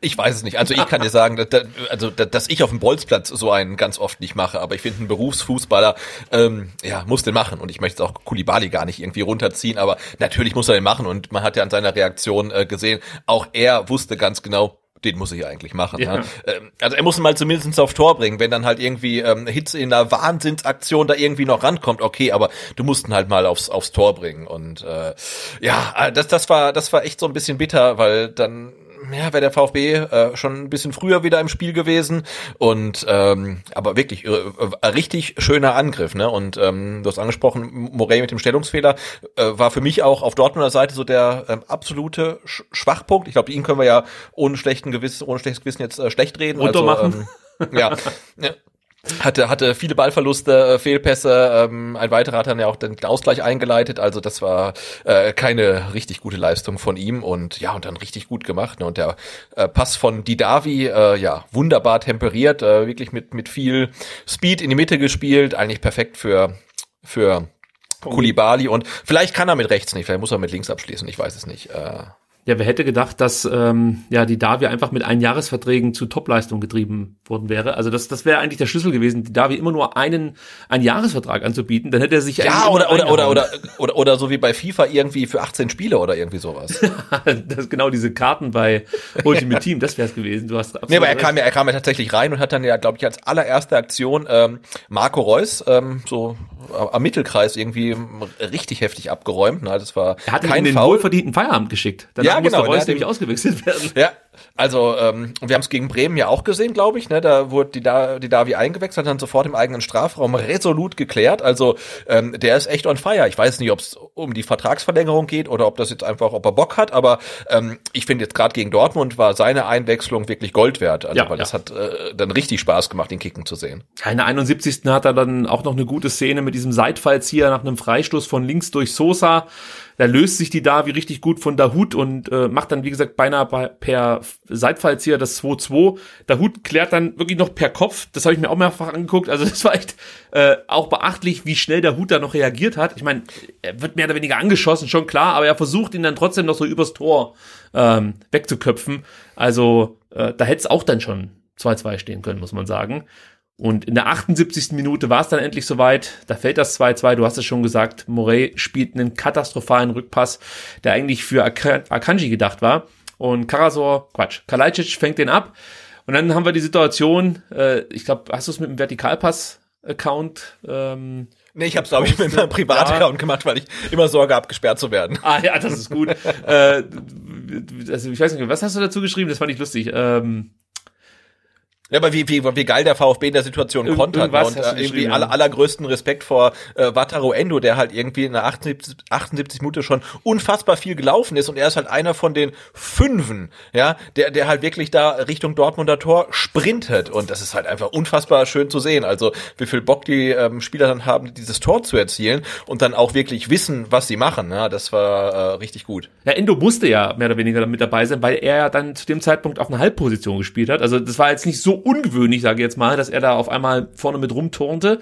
Äh, neben neben äh, Endo war noch Kulibali dabei, die Davi und Tommy und natürlich Kalajdzic. Also die stürmen dann auf zwei Dortmunder zu und äh, Sascha legt links dann auf Tongi raus, der spielt direkt weiter in die Davis Laufweg, der geht noch ein paar Schritte, schließt dann hervorragend mit links ab und dann steht es eben 2-2. Und ganz ehrlich, ich dachte zu dem Zeitpunkt, ja, das, das war's jetzt, der VfB holt den Punkt, wir können glücklich sein mit der Leistung. Ja, aber war dann eben nicht so, muss man sagen. Ich muss noch ganz kurz nochmal Kalajdzic erwähnen. Wir haben es vorhin schon getan, aber ich möchte es einfach nochmal unterstreichen, wie herausragend diese Leistung von ihm war. Wie gesagt, er fängt beide Bälle vor beiden VfB-Toren ab, äh, macht auch sonst ein verdammt gutes Spiel. Natürlich das Tor wichtig dazu. Wir haben es vorhin gesagt, gewinnt er die meisten Zweikämpfe aller Spieler aller VfB-Spieler, muss man dazu sagen. Er ist der Einzige, der sich mal in diese Dribblings gewagt hat und auch beide Dribbling-Versuche erfolgreich zu Ende gebracht hat. Dazu noch drei Klärungen, also auch defensiv mal wieder wichtig mit einem guten Defensivkopfball. Also das war einfach wieder eine tolle Leistung von, von Sascha Kalajdzic. Und das muss dann auch Genau, reichen. und, er, er hat sogar, er hat sogar die meisten ähm, Zweikämpfe aller Spieler gewonnen, weil auf Dortmunder Seite war es ähm, laut ähm, DFL-Statistik äh, Giovanni Reina mit äh, 16. noch gucken. Also dann war er sogar der zweikampfstärkste Spieler des Spiels. Hervorragend. Also das ist beeindruckend. Aber wir haben es gerade eben schon angedeutet, wir dachten, das geht jetzt so mit 2 zu 2 ähm, ja, dem Ende entgegen, aber äh, die Dortmunder haben direkt zurückgeschlagen durch Ansgar Knauf, der äh, das 2 zu 3 erzielt hat. Morey fängt einen Einwurf von Sosa ab. Äh, man muss sagen, wenn man sich das anschaut, sieht man, dass sich eigentlich kein VfB-Spieler so richtig anbietet. Ja, also Sosa steht da an der Seitenlinie und ich weiß nicht, ob man dann einfach mal durchschnaufen wollte oder so, aber es, es gab irgendwie keinen VfB-Spieler, der sich wirklich angeboten hat. Äh, deswegen konnte Morey diesen Einwurf auch relativ einfach aus meiner Sicht abfangen und über der Hut landet der Ball dann bei Haaland, der link, legt links rüber auf Knauf. Brandt lässt hier gut durch, hat sich da offensichtlich bei Haaland äh, zuvor was abgeschaut, muss man fast schon sagen. Kurze Erwähnung, Karasor. Aus meiner Sicht hätte Karasor der Hut besser abdecken müssen. Also ich sage jetzt mal, ein Top-Sechser schafft es durchaus, den Ballführenden anzulaufen. In dem Fall wäre das der Hut, äh, in dem Fall wäre das ähm, Morell gewesen. Und trotzdem die Anspielstation im Deckungsschatten abzudecken. Ja, also das ist ja so die Kunst sozusagen, dass du zwei Spieler äh, abdeckst, als, also ein Spieler zwei Spieler sozusagen abdeckt. Er läuft den einen an und im Deck Deckungsschatten deckt er den anderen ab. Und das ist ihm hier nicht gelungen. Ähm, keine große Kritik, aber wie gesagt, ein Top-Sechser schafft das, diese Situation besser zu lösen. Es geht dann weiter, wie gesagt, Knauf wird dann von drei Stuttgartern nicht konsequent genug gestört, macht das aber auch gut, bewegt sich da wirklich stark und schließt dann von der Strafraumkante zum 2 zu 3 ab. Also da gibt's auch wieder kleinere Fehler der Stuttgarter, die dann halt einfach dieses Tor ermöglichen. Allerdings jetzt, ja, aus meiner Sicht keine äh, eklatanten Fehler. Also das ist einfach auch gut gemacht, muss man sagen, von Knauf. Ja. Da gehe ich mit. Also äh, richtig, richtig gutes Tor. Bewegt sich da gut, äh, enge Ballführung, guter Abschluss. Aber klar, du hast halt Stenzel, Endo und dann ganz, ganz äh, am Ende der Situation äh, kommt noch äh, Karasor hinzu und hält seinen Fuß da so halblebig rein und zieht ihn wieder zurück. Also, ach, da, da wünsche ich mir schon, dass man halt irgendwie, wenn du drei Gegenspieler hast, ne, äh, dass dann einer sagt, hey, der darf nicht zum Abschluss kommen. Und wenn er halt dann wirklich äh, gefault wird. Und das war mir ah, so ein bisschen zu unentschlossen einfach. Ne? Also fand ich schade, weil du hast halt wirklich drei Spieler, die da eingreifen können. Und ähm, ach, da steht's halt 2 zu 2, ist die 80. Minute und äh, ja, da, da musst du irgendwie alles dafür tun, dass der da nicht zum Abschluss kommt. Und ah, ärgerlich halt. Ne? Also ich finde das auch so ein Punkt, warum du dich einfach über über diesen über die Niederlage ärgern kannst, weil das Tor kannst du, glaube ich, auch noch verhindern. Ja, ich glaube wirklich, dass dieses 2 zu 2, danach hast du einfach so einen leichten Spannungsabfall bemerkt. Weißt du, also dann, dann hat man sich ja, ja, ein bisschen zurückgelehnt, darauf ausgeruht. Absolut. Und, ja, so eine Top-Mannschaft wie Dortmund, die aus meiner Sicht wirklich gut gespielt hat. Also das war nicht das Dortmund, das ähm, ja durchaus Probleme hatte bislang in der Rückrunde. Ja. Also das war schon, das war, das sah einfach auch gut aus. Ähm, aber das reicht halt dann, um ja, Stuttgart zu besiegen. Das ist echt ärgerlich, weil man hätte sich hier belohnen können, hat man nicht. Egal, man lernt draus, so nehmen wir es jetzt einfach mit. Äh, es gibt irgendwie dieses englische, englische Sprichwort, äh, entweder, also ich übersetze es jetzt direkt für euch auf Deutsch, entweder man, äh, man gewinnt oder man lernt. Und ich glaube, das kann man hier auch so für diese Partie als Überschrift äh, drüber schreiben. Ja. Äh, We we weißt du eigentlich, kurz, äh, äh, kurzer Einschub, ähm, ja. äh, wir hatten es ja mal von, von äh, Riedle Baku, äh, der nach ähm, Karl-Heinz Riedle benannt wurde, mhm. ähm, ist eigentlich Ansgar Knauf nach ähm, Ansgar Brinkmann benannt worden? Das wäre schön. Also ich weiß Oder? es nicht an der Stelle, kann ich das schon mal sagen. Ähm, ich habe keine Ahnung, wie der. Weil vom Alter könnte ja, könnte ja fast passen, ne? Also ja, aber das, äh, das waren dann aber schon wirklich die finalen Tage, also sportlich gesehen, von Ansgar Brinkmann. also, äh, weiß nicht, gab es noch einen anderen berühmten Ansgar in der Bundesliga? Äh, ich, ich glaube, es gibt gar, keinen anderen Ansgar. Also, also es gibt nur einen wahren Ansgar sozusagen. Ja, ja, okay. natürlich. Und jetzt gibt's halt den Knauf. Mal gucken, was aus dem so wird. Aber das sieht ganz gut aus. Kann man ja, schon mal sagen. Schönes, schönes Tor auf jeden Fall. Ja, absolut. Wir müssen ganz kurz noch über Karasor sprechen. Natürlich ein Stück weit trifft ihn hier eine Teilschuld an dem 2 zu 3, aber insgesamt hat er eine gute Leistung gezeigt, wie ich finde. Also am Anfang hast du auch wieder ein bisschen gemerkt, dass er noch so eine, ein paar Minuten brauchte, um reinzukommen, hat ein paar Abspiel, Abspielfehler drin gehabt, aber danach hat er immer wieder Bälle abgefangen, sieben Klärungen, äh, spielte zwei wichtige Pässe, äh, riss vor allem in der ersten Halbzeit immer mal wieder ja, Löcher, um Laufwege für Förster und, und Klimowitz zu öffnen. Da hat er sich, ich habe es ja vorhin schon mal ausgeführt, so auch manchmal in die Offensive mit eingeschaltet. Also das war ganz, ganz ordentlich, würde ich sagen, von, von Atakan Karasor. Hat mir gut gefallen, ja. Ja, und vor allem total aufmerksam, ne? weil das ist so das, was ich bei ihm immer so ein bisschen als negativ empfinde. Er wirkt so ein bisschen, ja, wie soll ich jetzt äh, sagen, sch schusselig, ja, also, weißt du, so im Sinne von, ja. ups, da steht ja noch jemand oder ups, da durfte ich den Ball nicht hinspielen. Ähm, und und das, das, obwohl er ja irgendwie ähm, äh, Playstation-Profi fast ist, ne? Also er müsste eigentlich sehr, sehr gedankenschnell sein. Und gegen Dortmund war er es auch, ne? Hat wirklich sehr, sehr fehlerfrei gespielt. Äh, ja, und das auf einer Position, auf der auf, auf dem Niveau lange nicht mehr gekickt hat, weil wenn beim VfB, wir hatten es erwähnt, äh, eher Innenverteidigung und äh, nee, war war, war wirklich für, von ihm eine richtig, richtig starke Partie und äh, ja, für mich auch so ein Fingerzeig. Ähm, jetzt ähm, ja für den Rest der Saison mal, gucken, wie lange Mangala noch aus, ähm, ausfällt, aber ähm, Atakan Karasor scheint ein solider Kandidat für die Doppelsechs zu sein. Ja, durchaus. Hat mir auch gut gefallen. Ähm, man muss natürlich abwarten, wie es dann gegen Gegner läuft. Ich sag mal, wie, wie Augsburg oder so oder wie letzte Woche gegen Bremen, wo er dann äh, spielerisch mehr in die Waagschale werfen muss, weil defensiv einfach was das Zweikampfverhalten und so angeht, das ist das hat er eigentlich nie richtig schlecht gemacht, muss man sagen. Wir haben ja dann eher so ein bisschen bemängelt, dass das Passspiel in die Offensive zu wünschen übrig lässt. Und ja, muss man abwarten, wie er sich dann gegen etwas defensiv eingestellte Gegner so präsentiert. Aber im Großen und Ganzen war das eine solide Partie von Atakan Karasor, eine gute Partie, würde ich fast schon sagen. Und wir müssen natürlich auch noch erwähnen, dass der VfB trotz des Rückstands immer wieder versucht hat, irgendwie noch zu Chancen zu kommen. Also man hat alles versucht, nochmal zurückzukommen. Das, das ist einfach das Geile. Also du hast auch nicht das Gefühl, dass da irgendwann mal jemand ähm, ja einfach diese Niederlage akzeptiert. Nein, die gehen immer weiter nach vorne und das, das ist einfach so geil zu sehen, wie dann in der 89. Minute auch Tommy noch diese Chance hat nach einer Clement-Ecke. Also da muss man ja auch sagen, der Clement kommt rein, schießt eine Ecke, direkt Gefahr. Also das ist ja wirklich spektakulär fast schon, wie Clement Ecken schießt, ja. Und äh, Tommy löst sich dann gut vom Piszczek, köpft dann aber am langen Pfosten vorbei. Also ähm, bisschen Pech gehabt. Äh, vielleicht ganz kurz noch zu Tommy, weil er da oft von Fans gefordert wird.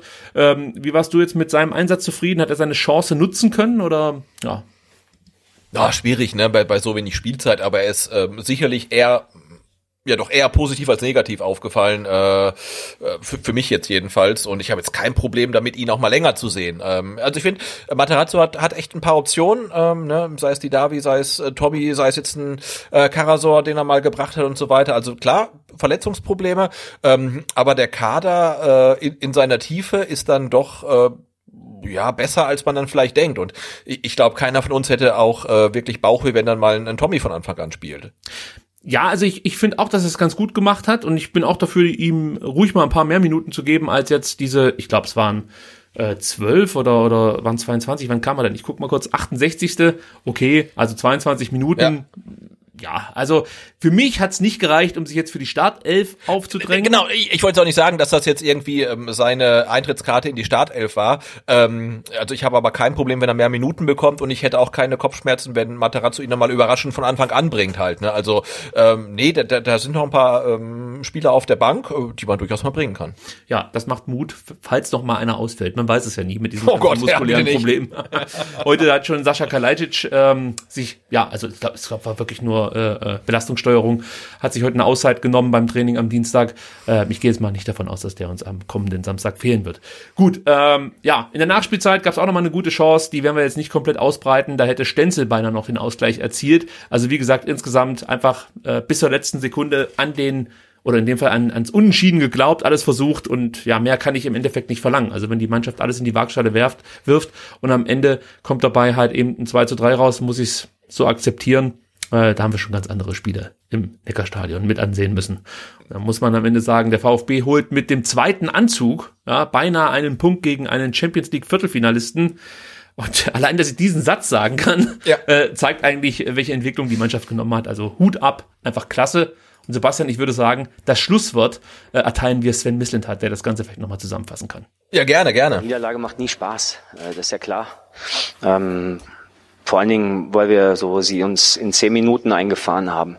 Halt eigentlich nach der Halbzeit, nach einer guten ersten Halbzeit, äh, wo wir es einfach äh, zumindest im letzten Moment immer sehr gut verteidigt haben. Wir, wir haben gesehen, wir können Borussia Dortmund verteidigen. Ähm, auch mit einem der besten Stürmer der Liga können wir sie verteidigen. Auch in einer, bis auf Jaden Sancho, eigentlich fast in Bestbesetzung spielenden Elf. Ähm, haben wir das gut gemacht, haben nicht unverdient 1-0 geführt und kommen dann aus der Halbzeit, kassieren das zweite oder zwei Gegentore. Und, äh, und dann, äh, finde ich, ist die, ist die Reaktion geil. Also zum einen stellt Rino um auf 4-4-2 Raute. Ähm, das hatten die Dortmunder überhaupt nicht, nicht wirklich verteidigt bekommen. Äh, wir haben extrem viel Ballbesitz gehabt, haben viel rausgespielt, belohnen uns mit einem 2-2.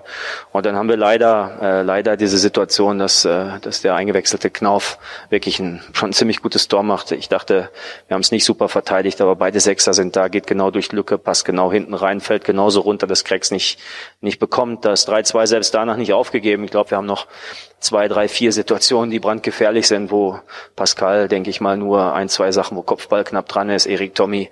Ja, es schade nicht, dass wir uns den, den Punkt, den verdienten Punkt geholt haben. Und äh, am Ende maximaler Stolz auf die Gruppe, auf die Truppe, auf die Trainer. Ähm, vor allem, wenn man auch bedenkt, dass wir auch ein bisschen was zu kompensieren hatten. Äh, Silas nicht dabei, Nico González nicht dabei, zwei sehr torgefährliche Spieler, Orel Mangala und auch äh, Gonzalo Castro haben gefehlt. Und was äh, Matteo, Tongi und Atta, äh, der sein erstes Spiel seit langer Zeit von Anfang an dann gegen so einen Gegner gemacht hat, hier auf den Platz gebracht haben. Äh, Respekt, macht Bock. Ja, macht Bock. Und Sebastian, ich äh, krieg schwitzige Hände, weil äh, wir haben uns jetzt eine Stunde über dieses Spiel unterhalten und das, was wir eine Stunde lang besprechen, ähm, ja, das äh, komprimiert Sven Mislintat auf eine Minute 40. Also vielleicht ist das der Grund, warum er Sportdirektor eines Bundesligisten ist und wir nur hier ab und zu mal miteinander podcasten. Genau, der keinen Podcast macht, ne? Aber ähm, auch auch die, ähm, vielleicht zum Abschluss, die die Zahlen belegen das ja auch, ne? Also Ballbesitz war wirklich 50-50, ähm, komplett ähm, aufgeteilt, äh, Torschüsse 10 für den VfB, äh, neben das Tor, sorry, und äh, ähm, elf neben das Tor von Dortmund, äh, drei nur äh, vom VfB aufs Tor, sieben der Dortmunder, ähm, Laufdistanz, Sprints, äh, äh, Pässe, Passquote, echt alles auf dem gleichen Niveau, ne? Also man war wirklich ähm, auf Augenhöhe und ja, also äh, da kann ich mich dann äh, dem Sportdirektor nur anschließen, äh, macht Bock, auch wenn es keine Punkte gegeben hat. Schließt du dich denn auch dem Sportdirektor an, wenn es darum geht, dass wir jetzt einen Vierkampf um Platz sieben sehen? Äh, ich führe es kurz aus. Also Sven Missentat sagte nach dem Spiel über das Saisonziel, ähm, dass man ja jetzt mehr oder weniger so, so, so ein Battle um Platz sieben eröffnet. Union Berlin, Borussia Mönchengladbach haben beide 40 Punkte, Freiburg hinter uns mit 37 Punkten. Und jetzt geht es einfach darum, diese Abschlussplatzierung sieben äh, zu erobern, möchte ich mal fast schon sagen. Und der VfB spielt ja auch noch gegen Union und Gladbach. Ist das für dich ein Ziel, dieser Platz sieben? Also ich, ich muss sagen, Platz sieben ist mir ehr- ehrlicherweise eigentlich komplett egal, aber du kannst die Saison jetzt auch nicht abschenken, ja. Und ich finde das äh, cool, wenn du sagst, hey, wir wollen möglichst äh, äh, viele Spiele gewinnen. Und ich habe heute auch mal den den Tabellenrechner angeworfen. Und klar, du hast halt noch äh, äh, Gladbach, du hast noch Wolfsburg, du hast noch Leipzig, aber ich glaube, Union Berlin hat genau die gleichen Gegner noch. Ne? Also die haben auch ein schweres Restprogramm. Ähm, und ähm, ich, ich weiß nicht, wir, wir müssen es mal durchkalkulieren. Du spielst noch gegen Bielefeld, noch gegen Augsburg. Also der VfB kann noch ein paar Punkte holen. Und ich halte ist Platz sieben für nicht ausgeschlossen. Und ich fände cool, wenn man gegen Union Berlin, gegen Gladbach gewinnt. Äh, gegen Wolfsburg, Leipzig wird's echt schwer, aber ja, warum soll man nicht auch da mal punkten? Ähm, und, und wenn sich die Mannschaft ne, und der, der ganze äh, VfB als Ziel irgendwie Platz sieben setzt, ja, cool, also wäre wär ich total dabei. Ähm. Nehme ich auch mit. Also ja. ich, ich bin auch der Meinung, du musst jetzt noch irgendwie ähm, ja, irgendwie ein Ziel setzen, das jetzt nicht nur heißt, wir wollen unbedingt die 40 Punkte, weil, also sind wir ehrlich, diesen Punkt wird der VfB definitiv noch holen.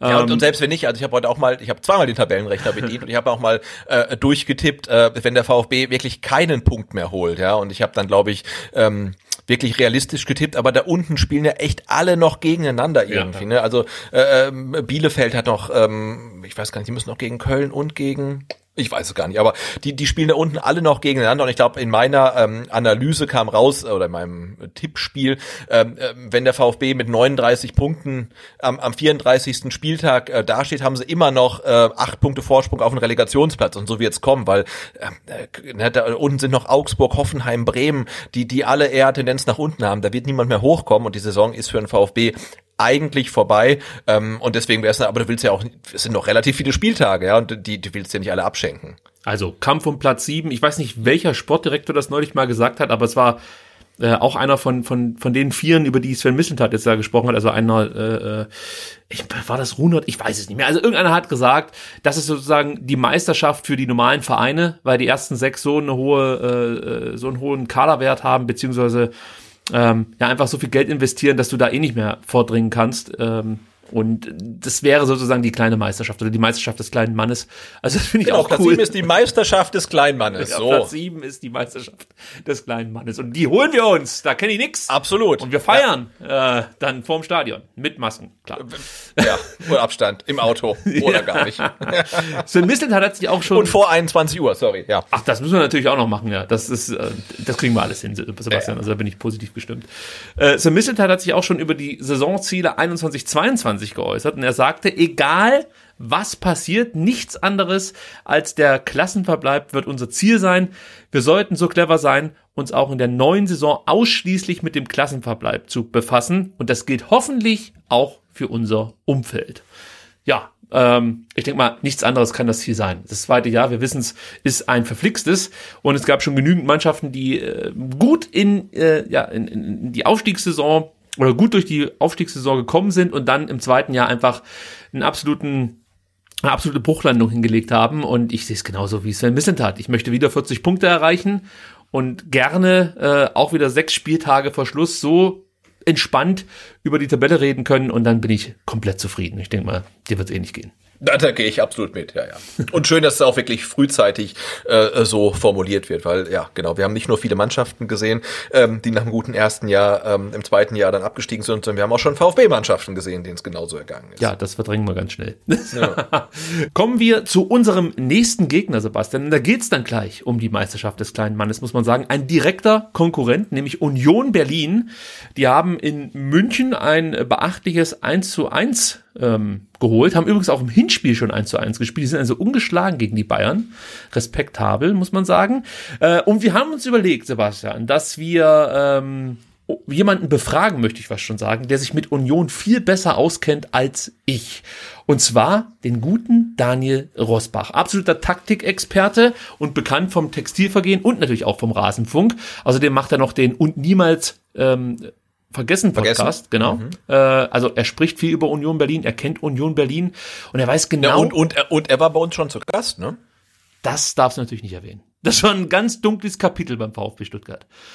Das, das äh, war, war natürlich die Relegation. Da war äh, Daniel hier zu Gast und wir haben darüber gesprochen, eigentlich über genau das, über was wir jetzt auch gleich sprechen werden, nämlich was kann Union gut, welche Schwächen hat die Mannschaft, welche Ex-Spieler spielen bei Union. Damals übrigens noch mit Carlos Manet, falls du dich erinnerst, der ausgeliehen Ja, war. Ja. Äh, und äh, wir wissen ja alle, wie das ausgegangen ist. Wir haben uns damals, glaube ich, auch verabredet, dass wir nach der Relegation nochmal miteinander sprechen. Und wer, wer hätte es ahnen können, dass das so viele Jahre dauert, bis wir dann endlich wieder vom Daniel hören. Ich glaube, wir waren beide nicht in der Lage, dann nochmal mit Union-Fans direkt nach dem Abstieg zu sprechen. Wir brauchten da einfach so eine, so eine Zeit, bis, Distanz, wir, ja, bis ja. wir uns einfach Das wieder musste erst heilen. Genau, das trifft eigentlich ganz gut. Aber jetzt ist Daniels Stunde gekommen, denn äh, ich habe ihn darum gebeten, uns halt einfach mal so ein bisschen zu erzählen, ja, was kann Union gut, was machen sie nicht so gut und welche Spieler sind besonders beachtenswert. Und das hören wir uns jetzt mal an. Hier ist Daniel Rosbach mit der Analyse zu Union Berlin. Ja, hallo Ricky, hallo Sebastian, danke für die Einladung, euch für äh, den VfW SDR Podcast ein bisschen was über Union zu erzählen.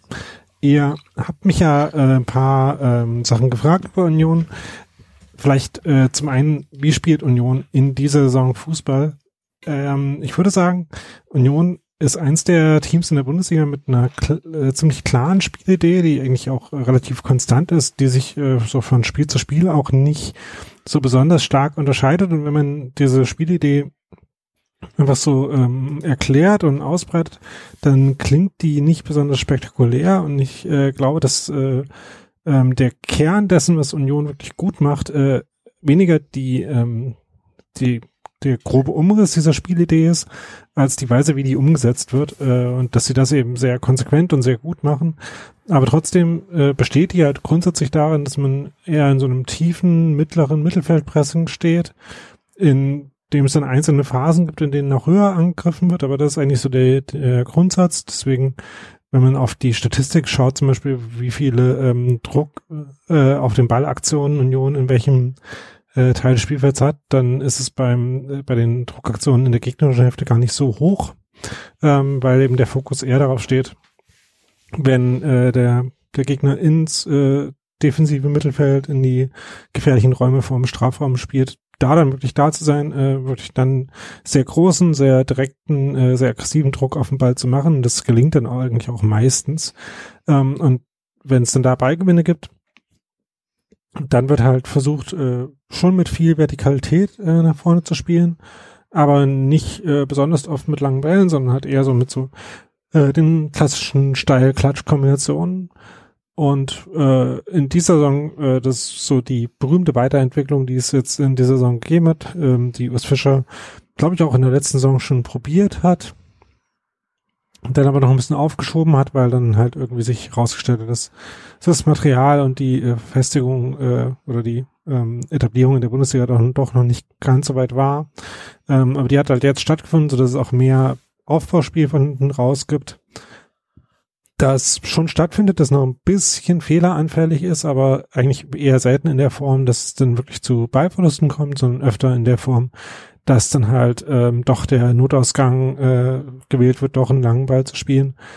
Einfach weil es da auch schon Prinzipien für gibt, wie das äh, das Ballbesitzspiel aufgezogen wird, das aber halt noch nicht so ähm, so komplett funktioniert. Ähm, aber was eben Union wirklich gut macht, ist ähm, mit sehr viel Selbstvertrauen, Selbstvertrauen und Vertrauen in die eigene Spielanlage eben die Spiele in der Bundesliga anzugehen und sich sicher zu sein, dass wenn man das äh, gut macht, was man eben kann, dass es dann auch reicht, um in der Bundesliga Spiele zu gewinnen, äh, Punkte zu holen, was ja auch äh, in beeindruckend guter Weise funktioniert. Also, äh, dass Union irgendwie jetzt siebter ist und so ein bisschen äh, Best of the Rest quasi ist. Das ist halt äh, ein äh, wirklich ja krasser Erfolg, der wirklich äh, ähm, den man immer wieder einordnen muss, weil es halt nicht ähm, es ist schon äh, so, dass Union äh, in der Zeit in der zweiten Liga äh, den Anspruch hatte aufzusteigen, aber sich dann so gut und so ähm, so schnell in der Bundesliga wirklich äh, relativ sicher zu behaupten und dann nicht in, in Abstiegsnot zu geraten, ist halt wirklich schon eine sehr, sehr äh, gute Leistung in den letzten zwei Jahren und äh, aus der steig, äh, speist sich dann eben auch wiederum das Vertrauen, dann eben auch mit der Spielweise weiter erfolgreich sein zu können. Jetzt ist es trotzdem so, dass die Rückrunde vielleicht nicht mehr ganz so fantastisch gelaufen ist wie die Hinrunde noch. Das liegt, äh, würde ich sagen, schon vor allem daran, dass man halt ein paar Spiele hatte, wo man ähm, einerseits offensiv nicht ganz so effizient war wie, äh, wie in der, in der Hinrunde vor allem noch. Aber man dann auch ein paar Spiele hatte, wo man wirklich mit tiefstehenden Gegnern zu tun hatte, wo man gesehen hat, dass Union doch noch manchmal ein bisschen schwerfällt, dann gegen solche Gegner auch, äh, auch konsequent und konstant Lösungen zu finden. Und das gepaart dann eben mit dem äh, Schwankungen in der Effizienz, das führt halt dazu, dass man dann diese Spiele auch nicht nicht alle gewonnen hat, äh, wo ein paar dabei waren, die durchaus äh, gewinnbar gewesen wären. Ähm, aber wie gesagt, äh, einfach dadurch, dass man jetzt auch in der Rückrunde eben doch relativ deutlich auch hinter den eigenen Expected Goals zurückbleibt und die jetzt auch nicht so waren, dass man äh, quasi eine große Fehlertoleranz quasi in den einzelnen Spielen gehabt hätte. Das führt dann eben dazu, dass man ein paar Spiele nicht mehr so gut gewinnen konnte. Auch wenn, äh, wenn die Defensive schon noch äh, ungefähr so gut funktioniert, wie es es auch in der Hinrunde schon getan hat, äh, da dem tut dann auch so ein Spiel wie gegen Frankfurt, wo es dann mal eine ganze Reihe Gegentore gab, keinen Abbruch, weil es da zwar schon systematische Fehler gab äh, in dem äh, in der Weise, wie man die Konter von Gladbach, äh, von äh, von Frankfurt verteidigt hat, was ja auch ein Thema sein könnte, auch gegen äh, Stuttgart, gerade mit den offensiv starken Flügelverteidigern und Flügelläufern, ähm, die Frankfurt hat und die ja Stuttgart potenziell auch hat. Das wird spannend zu sein, äh, zu sehen sein, wie zum Beispiel dann so äh, Flanken von Sosa beziehungsweise die Situationen, aus denen die kommen, verteidigt werden können werde ich drauf gespannt sein. Ähm, habe aber äh, eigentlich auch doch durchaus Vertrauen, dass man dazu äh, in der Lage sein wird. Unter anderem, und das habt ihr auch gefragt, auf welche Spieler man achten sollte. Ähm, da gibt es natürlich ein paar offensichtliche, ähm, die man dann nennen muss. Max Kruse, äh, Marvin Friedrich, aber ich würde vielleicht noch ein bisschen was zu ähm, drei anderen sagen. Einerseits Robert Andrich, der, glaube ich, schon auch aufgefallen ist mit seinen Leistungen bei dem man aber wirklich nochmal hervorheben muss, dass er echt in wirklich guter Form ist, sehr konstant äh, über die ganze Liga jetzt, äh, ganze Saison jetzt schon in der ersten Liga und das wirklich äh, hervorragend macht, sich auch persönlich nochmal sehr, sehr gut, sehr stark weiterentwickelt hat von letzter Saison und wirklich in allen Phasen des Spiels wichtig ist für Union. Also ist äh, einer der Ankerpunkte in diesem aggressiven gegen den Ball arbeiten, das Union so gut macht. Ähm, und ähm, damit auch zumindest die Grundlage für die sehr gute Restverteidigung, die Union hat, die dann eben in der, in der Innenverteidigung ausgeführt wird, aber die eben auch im, im defensiven Mittelfeld schon anfängt. Äh, dann würde ich äh, Julian Reisen nennen, der auch eine sehr interessante Entwicklung gemacht hat jetzt in den letzten paar Monaten.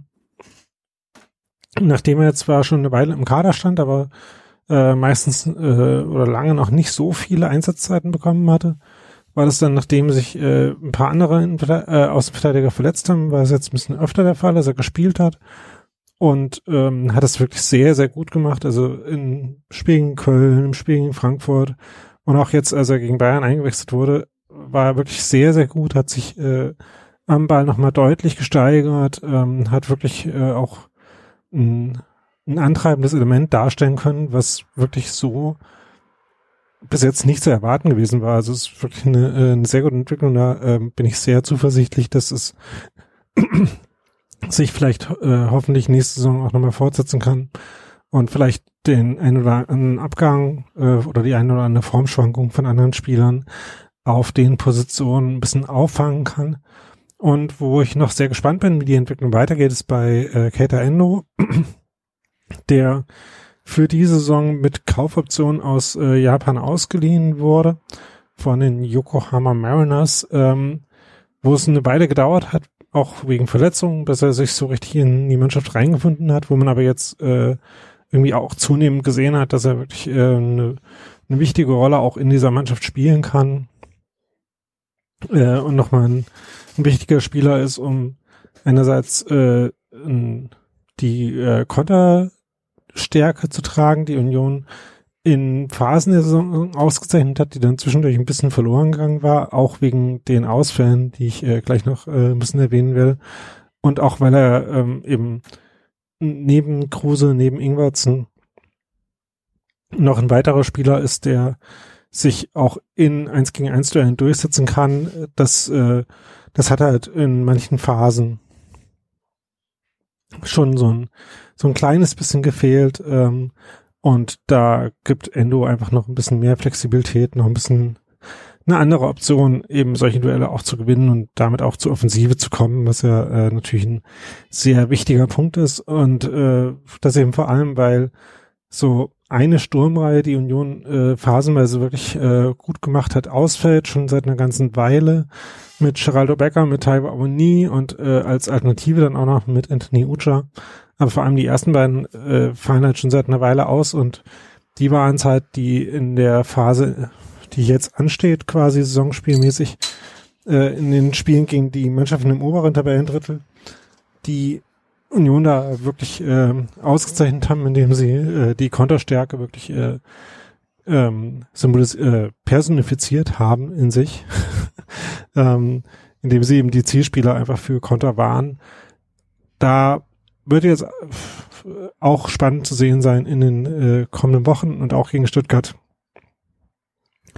ähm, wie stark Union ähm, das ersetzen kann. Gegen Bayern gab es jetzt ein paar Situationen, die wirklich angedeutet haben, dass da durchaus was drin ist. Von daher bin ich da auch gute Hoffnung und bin gespannt, wie das dann nächstes Wochenende ausgeht. Wie gesagt, vielen Dank für die, äh, für die Einladung, euch ein bisschen was zuzuschicken und alles Gute. Ciao. Ja, vielen Dank an Daniel für die wirklich ausführlichen Infos aus Berlin. Denn normalerweise, Sebastian, setze ich mich immer hin und äh, suche da ein bisschen was raus, ähm, schaue mir vielleicht auch noch so ein paar Zusammenfassungen an. Aber das habe ich diese Woche, beziehungsweise dieses Wochenende einfach nicht geschafft. Und da war ich ganz froh, dass der Daniel sich bereit erklärt hat, einfach so eine Komplettzusammenfassung mal zu liefern. Und das war wirklich ausführlich und man muss ganz ehrlich sagen, äh, ich hätte nicht halb so viel Wissen über diese Mannschaft gehabt, Union Berlin.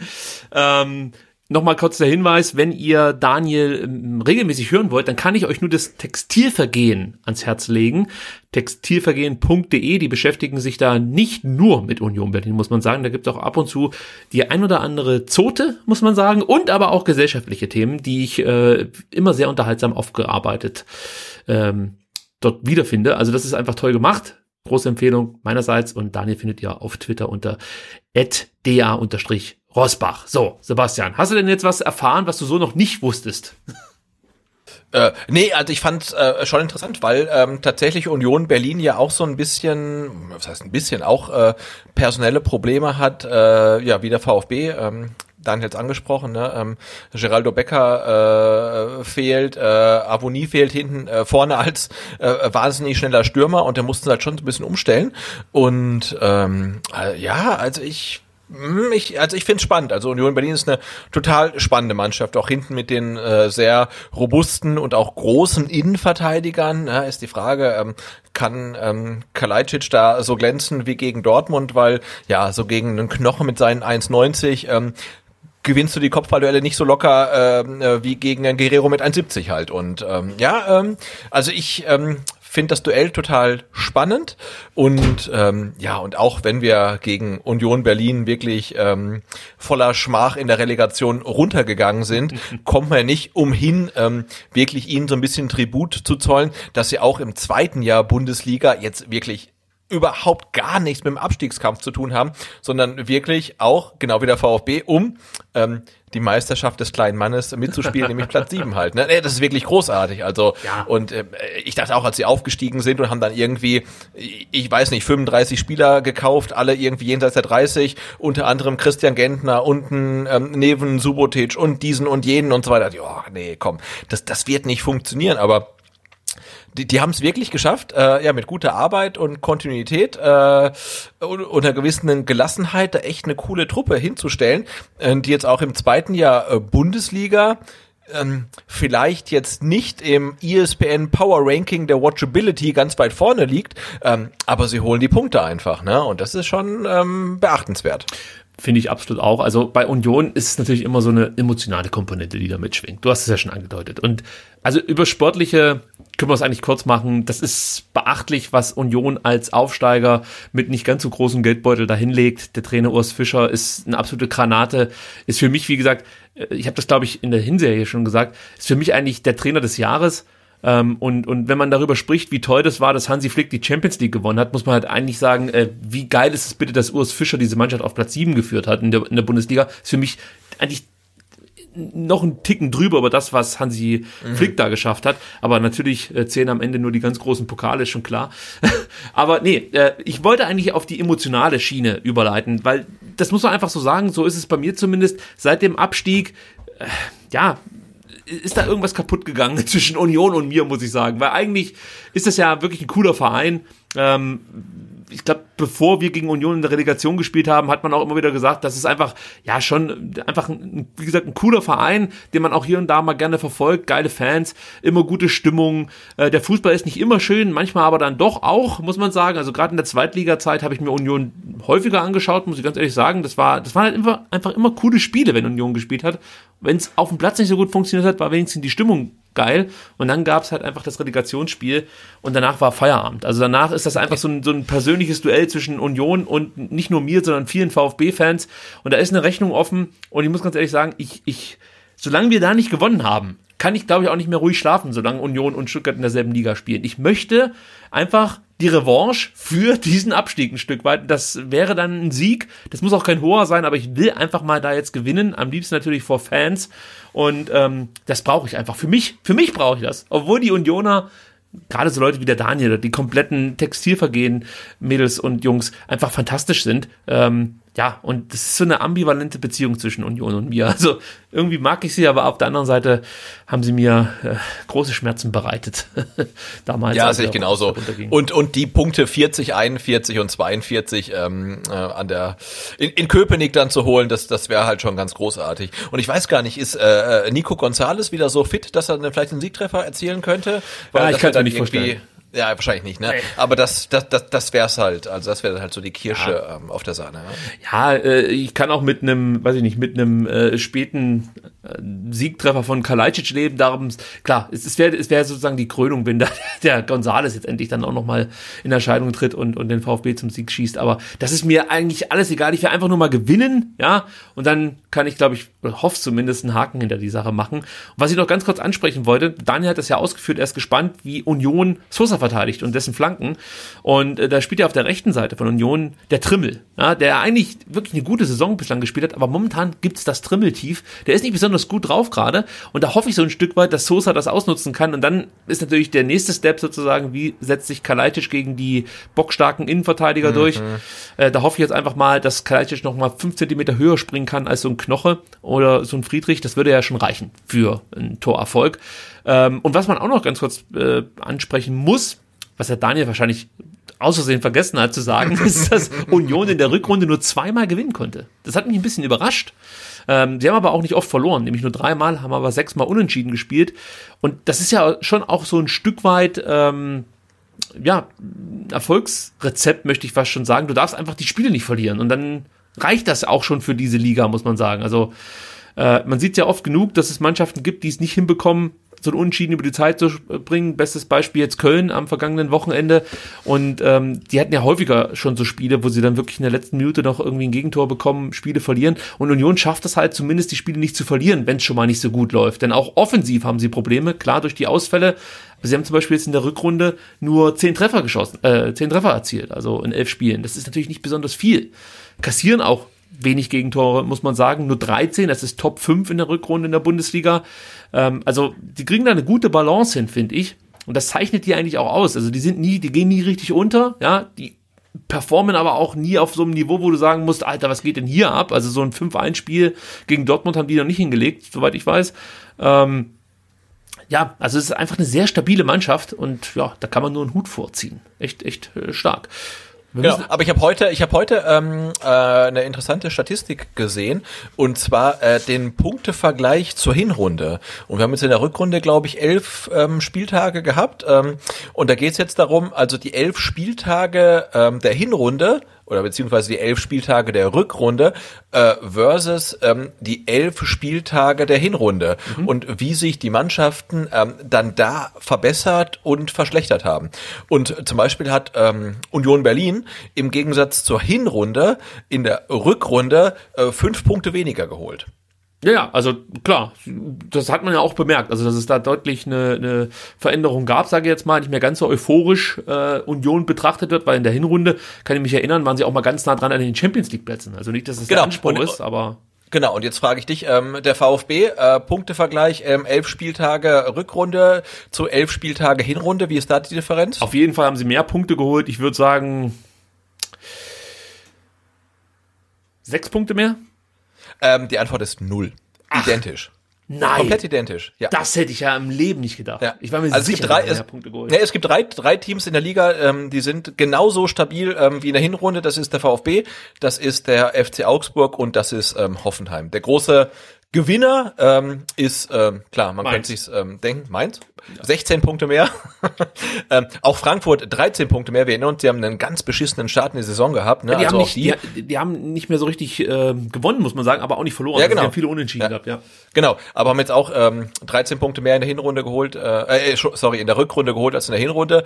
Ähm, und der große Verlierer ist äh, Bayer Leverkusen, ne? 13 Punkte weniger als in der Hinrunde. Also coole Statistik irgendwie. Ähm, aber der VfB ist halt wirklich sehr, sehr solide unterwegs. Also in der Rückrunde nach elf Spieltagen genauso viele Punkte geholt wie in der Hinrunde. Ist für dich noch eine Rechnung offen mit Christian Gentner? Äh, nee. Okay. nee Und mit nee. Leon Dayaku?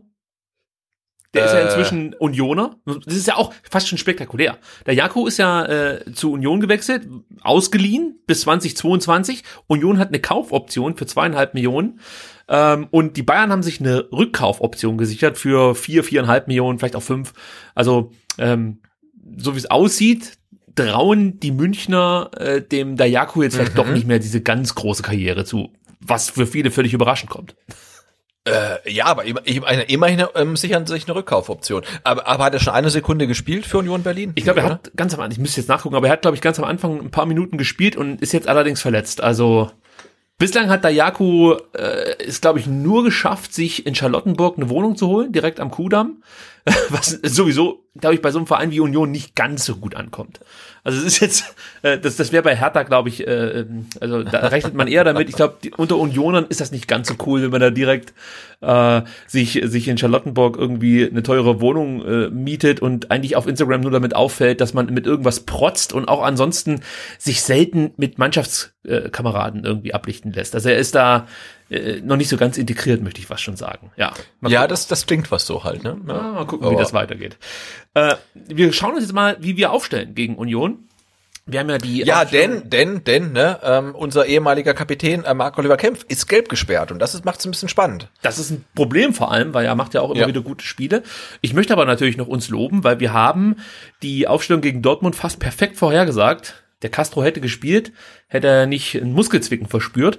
Also haben wir 10 von 11 richtige äh, vorzuweisen. Das ist schon mal nicht schlecht. Jetzt wird es natürlich ein bisschen komplizierter, Ja, denn es sind tricky, mehrere äh, Möglichkeiten in der Verlosung, möchte ich fast schon sagen. Klar, Kobel spielt, da müssen wir nicht lange drum rummachen, aber Thema Abwehr, du hast es schon gesagt, Kempf fehlt gelb gesperrt. Jetzt gibt's mehrere Optionen, Sebastian. Jetzt müssen wir uns auf eine einigen. Also die naheliegendste wäre natürlich Karasor nach hinten zu ziehen ähm, und dann mit Anton und Mafropanus in der Dreierkette zu spielen. Die andere Option Kla wäre, kl- klappt aber auch nur, wenn halt ähm, Castros Muskel wieder mitmacht, ne? ja, ja oder Ahamada dann die Position. Ja, von- oder so. Ja, Ja, ja. Aber du könntest natürlich auch auf Viererkette setzen. Auch das wäre ja eine und Stenzel Option. bringen. Ja. Stenzel auf rechts, Mafropanos Anton in der Innenverteidigung und dann Sosa natürlich auf links, klar. Und dann wäre es ja auch mehr oder weniger egal, ob Castro fit wird, weil dann könnte ja wieder Karasor als Sechser spielen. Ja, was machen wir denn da jetzt? Ah, schwierig, schwierig, schwierig. Also ich glaube, wenn Gonzalo Castro einigermaßen fit ist, dann spielt er. Und ich glaube, dann ähm, ist die Doppel-6 auch äh, Endo Castro. Das okay. befreit uns natürlich nicht von den Diskussionen in der Verteidigung und äh, ob wir jetzt Drei- oder Viererkette spielen. Also ich tendiere schon in Richtung, in Richtung Karasor, muss ich sagen. Also Ja, Äh, ich, ich weiß nicht, ob, ob Materazzo jetzt anfängt, hinten die Kette zu verändern. Hat er bislang wirklich immer von Anfang an mit einer Dreierkette, ähm, die dann situativ zu einer Vierer- oder Fünferkette wird, gespielt.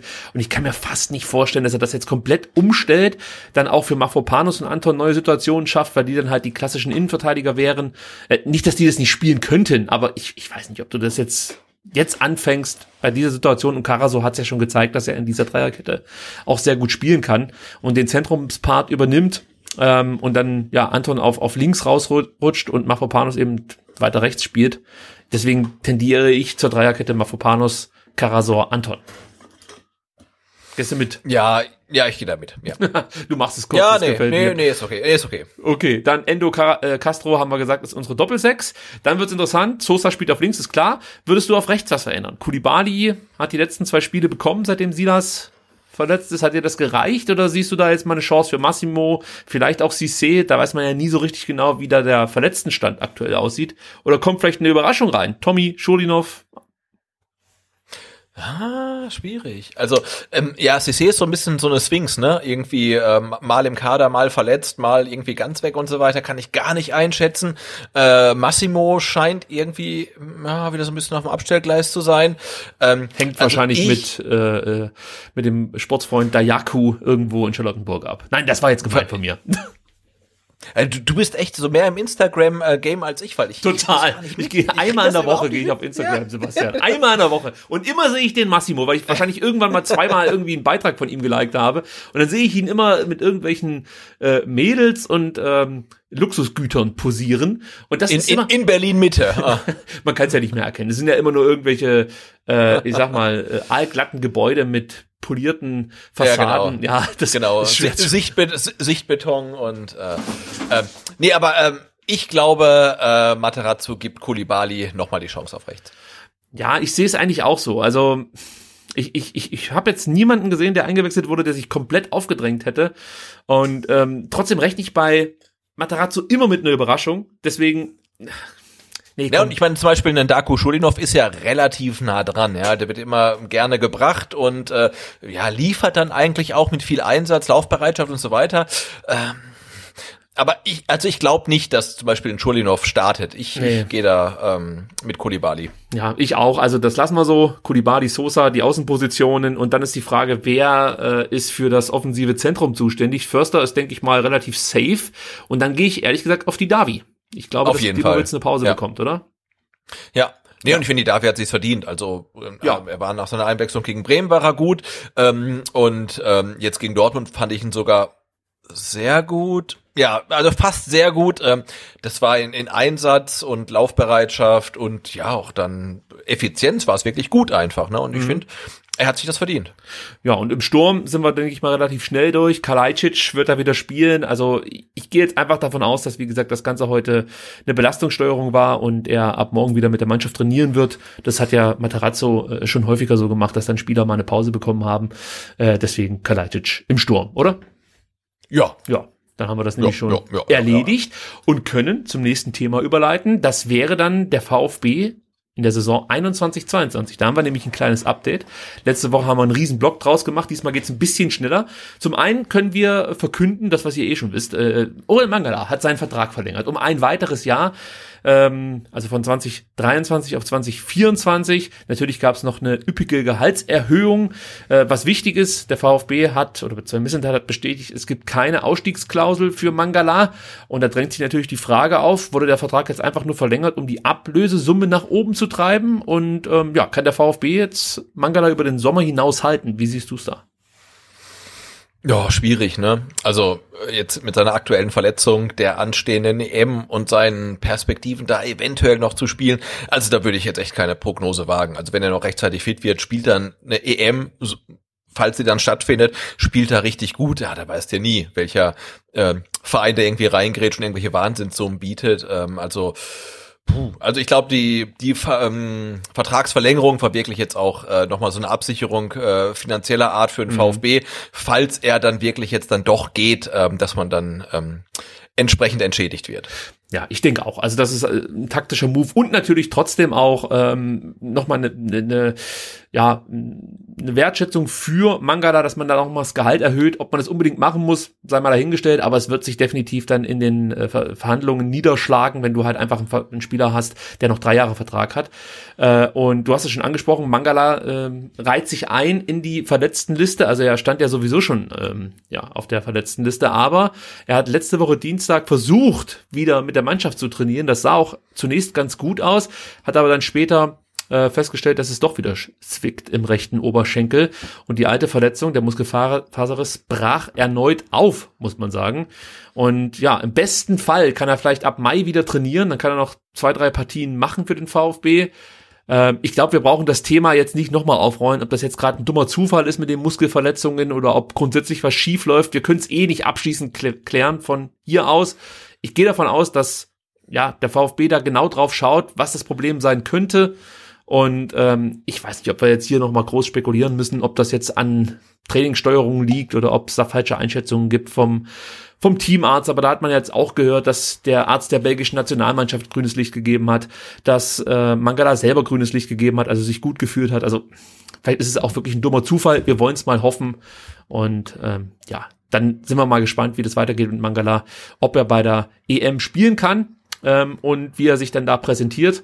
Aber grundsätzlich ist das mal kein schlechter Move, mit Mangala zu verlängern, weil man darf ja auch nicht vergessen, es ist natürlich auch ein Zeichen an die anderen Spieler, die vielleicht jetzt gerade wirklich überlegen, ob sie verlängern. Kommen wir gleich noch drauf zu sprechen. Zum Beispiel Marc Oliver Kempf, ja. Wenn der sieht, der VfB versucht eben Leistungsträger zu halten, ähm, könnte das natürlich dann auch die Entscheidung pro Stuttgart ähm, beeinflussen. Und von daher finde ich es einfach auch als Zeichen wichtig, dass Mangala ähm, nochmal verlängert hat um ein Jahr. Interessanter, Sebastian, wird es, äh, wenn es um Daniel Didavi geht. Ja, der steht angeblich kurz vor einer Verlängerung. Sven Missentat sagte am Sonntag, wir sind mit Daniel in extrem guten Gesprächen. Ich bin da wirklich zuversichtlich, dass wir das hinbekommen. Wir sind sehr konkret und im Abschluss dieser Gespräche. Also aktuell verdient Daniel Didavi ja so zwei bis zweieinhalb Millionen pro Jahr. Das wird natürlich deutlich weniger werden. Und Sven Mislintat hat da auch noch einen äh, Satz gebracht, den ich ganz interessant fand. Ähm, er meinte nämlich, solche hohen Gehälter wird es in naher Zukunft nicht mehr beim VfB geben. Hängt natürlich mit Corona zusammen, aber ist trotzdem mal ein Statement, weil nach der letzten Aufstiegssaison hat man das Gefühl gehabt, nee, zwei Millionen zahlen wir nicht mehr, wir zahlen das Doppelte in Zukunft für Spieler. Grüße an Holger Bartstuber. ähm, ähm, also von daher scheint da Sven Mislintat dann auch nochmal das Gehaltsgefüge nach unten drücken zu wollen, was natürlich absolut richtig ist. Ja, Mislintat lässt so ein bisschen durchsickern, dass man eigentlich schon in den nächsten 14 Tagen mit Vollzug rechnet in Sachen Daniel Didavi. Wenn man sich mit Daniel Didavi unterhält, stellt sich das Ganze komplett anders dar. Der sagt nämlich, die Verhandlungen seien noch überhaupt nicht so weit fortgeschritten, wie Sven Mislintat sagt.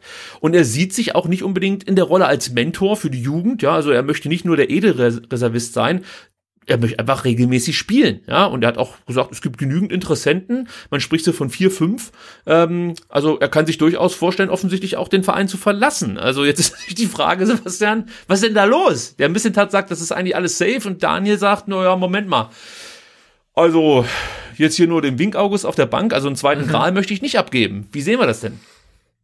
Ja, schwierig, oder? Es scheint schwierig zu sein, ja. ja. Es ist kompliziert. Also, Genau, also ich finde, in, in so einer Rolle, wie er jetzt aktuell ist, ähm, da würde ich mit ihm gern noch ein Jahr weitermachen. Ne? Also mal, mal eingewechselt, gute Leistung bringen, dann auch mal ja ein Spiel um 90 Minuten und dann vielleicht mal wieder von der Bank kommt und so weiter.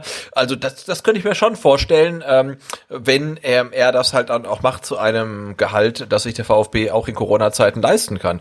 Ähm, aber wenn halt dann irgendwie ähm, Anspruch und Wirklichkeit dann irgendwie komplett auseinandergehen, dann ja, kann man auch sagen, okay, äh, dann soll halt einer der vier anderen Vereine, die interessiert sind, dann sein Gehalt zahlen. Also ich habe überhaupt kein Problem damit, äh, Daniel Davi noch ein weiteres Jahr beim VfB zu sehen, wenn er halt so performt wie jetzt in den letzten Spielen, weil das fand ich wirklich großartig. Aber es muss halt passen. Also ist es für dich eine reine Gehaltsfrage oder sagst du, äh, nee, also er muss sich dann auch mit der Rolle des Bankdrückers zufrieden geben oder muss die akzeptieren oder also ist ja sowieso die Frage, wie nimmt er das an, dass er auf der Bank sitzt? Man liest dann immer mal wieder, dass er äh, das ganze zähneknirschend hinnimmt. Heißt das dann, dass es hinter vorgehaltener Hand da schon eine Unzufriedenheit gibt bei Dani Didavi? Ich meine, das ist ja normal. Das erwartest du ja auch von einem Leistungssportler, dass er sagt, Mensch, es ist scheiße, dass ich auf der Bank sitze. Ich möchte spielen. Das halte ich ihm ja nicht vor. Aber er muss, glaube ich, schon ähm, akzeptieren, dass er jetzt nicht quasi, weil er Dani Didavi ist, auch in der Stadtelf steht, sondern ja, er wird sich halt dann den Konkurrenzkampf stellen müssen und auch damit leben müssen, wenn er halt dann nur, keine Ahnung, zehn Spiele in der Saison macht, oder?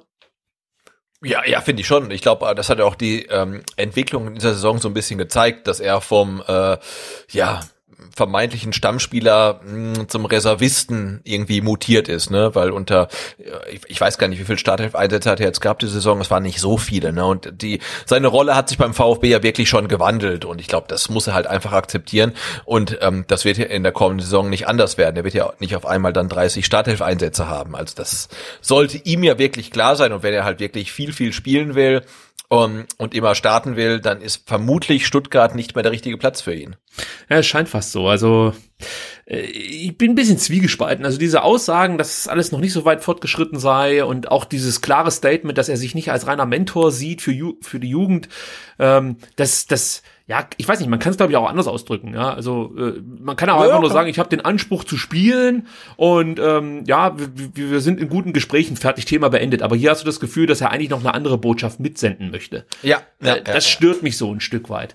Äh, was auch noch interessant war, ein bisschen Tat sagte so, Daniel ist unser Junge unser Akademiespieler. Und da haben viele spekuliert, ja Mensch, deutet er damit so ein Stück weit an, dass es vielleicht hier eher um die Local Player Regelung geht und weniger um Daniel Didavi als äh, qualitativ hochwertigen Bundesligaspieler.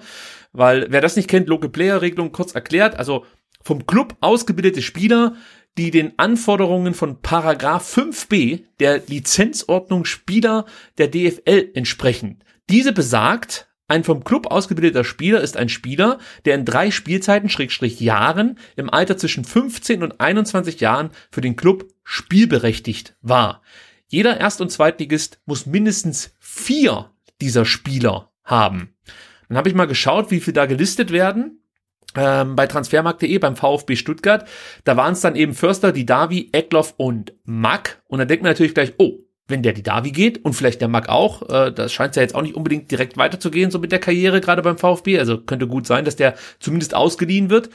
Ähm, ja, wie ist es denn dann? Äh, fehlen uns dann welche? Und dann habe ich mal weitergelesen, dann steht da auf transfermarkt.de ein wichtiger Zusatz, Vereine können auch selbst ausgebildete Spieler in ihren U-Mannschaften führen, die nicht in unserer Statistik auftauchen und trotzdem zur Erfüllung der DFL-Regularien Regularien gewertet werden. Diese Statistik zeigt nur die Spieler, die auf Transfermarkt im Kader der ersten Mannschaft gelistet sind. Also das heißt, äh, wir haben da jede Menge U21, U19 Spieler, die auch diese drei Jahre vorweisen können. Und von daher glaube ich nicht, dass die Davi hier bleiben soll, um äh, in der Local Player Regelung genügend Spieler äh, ja, zusammenzubekommen. Das kann ich mir nicht vorstellen. Da gibt es genügend, wie gesagt, in U21, U19 und U17 Mannschaften, die eigentlich ja auch schon äh, also U19 muss man sagen, U17 könnte es knapp sein, weil es geht ja nur zwischen 15 und 21 Jahren, aber da müsste es genügend Spieler geben, die hier drei Spielzeiten, Schrägstrich Jahre auf dem Buckel haben beim VfB. Also ich glaube, damit hat es nichts zu tun. Ja. Äh, nächster Spieler, über den wir sprechen müssen, ist dann natürlich Gonzalo Castro. Da sagt Sven, ich weiß es noch nicht, um ehrlich zu sein. Da sind, das sind offene Gespräche. Auch Gonzo hat viel von dem, was wir bei Didavi beschreiben. Heißt das für dich, dass nur einer bleibt? Wenn er das so direkt sagt, dass sie sich sehr ähneln. Ja, man, man, man, ja, man könnte es reininterpretieren, ne? Und ähm, die Frage ist ja auch, äh, ob der VfB tatsächlich ähm, beide braucht. Also braucht mhm. der VfB äh, 2021, 22 Castro und die Davi ähm, oder braucht es nur einen? Also hm, ja, man könnte es tatsächlich reininterpretieren. Ich bin auch mal gespannt, wie das weitergeht. Äh, wir haben es ja letzte Woche schon gesagt, ich glaube, wenn wir uns einen aussuchen müssten, würden wir, glaube ich, aktuell Castro nehmen. Das ja, klar. Ja. Wäre die erste Wahl. Ja. Marc Oliver Kempf ist eigentlich das heißeste Eisen, über das wir heute mhm. sprechen werden. Ja, also die Davi und Castro haben wir ja so beide das Gefühl, das könnte man vielleicht irgendwie kompensieren, sollten die beiden gehen.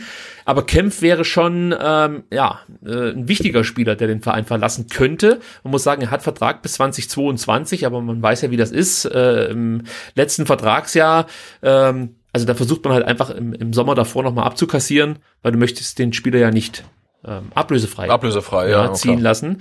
Und äh, Missentat sagt da zu den, zum Transferstatus oder zum, zum Vertragspokerstatus, äh, da weiß ich noch nicht, wie die Gespräche ausgehen. Am Ende weiß ich nicht, bei wem es funktioniert und bei wem nicht. Wir sind in Gesprächen und brauchen Entscheidungen. Das wird in den nächsten ein, zwei Wochen passieren.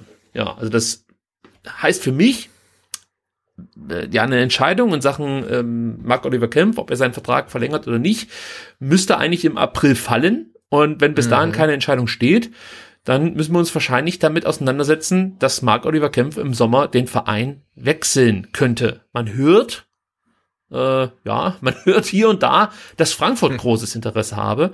Und wenn man so schaut, das würde eigentlich auch gar nicht so schlecht passen für Mark Oliver Kempf, potenzieller Champions Leagueist. Äh, er kommt aus Frankfurt, beziehungsweise hat da seine Jugend verbracht. Ähm, ja, und die brauchen eigentlich auch noch einen Innenverteidiger. Äh, also das, das könnte schon passen. Hm, was machen wir denn jetzt, wenn Marc Oliver Kempf den VfB verlässt?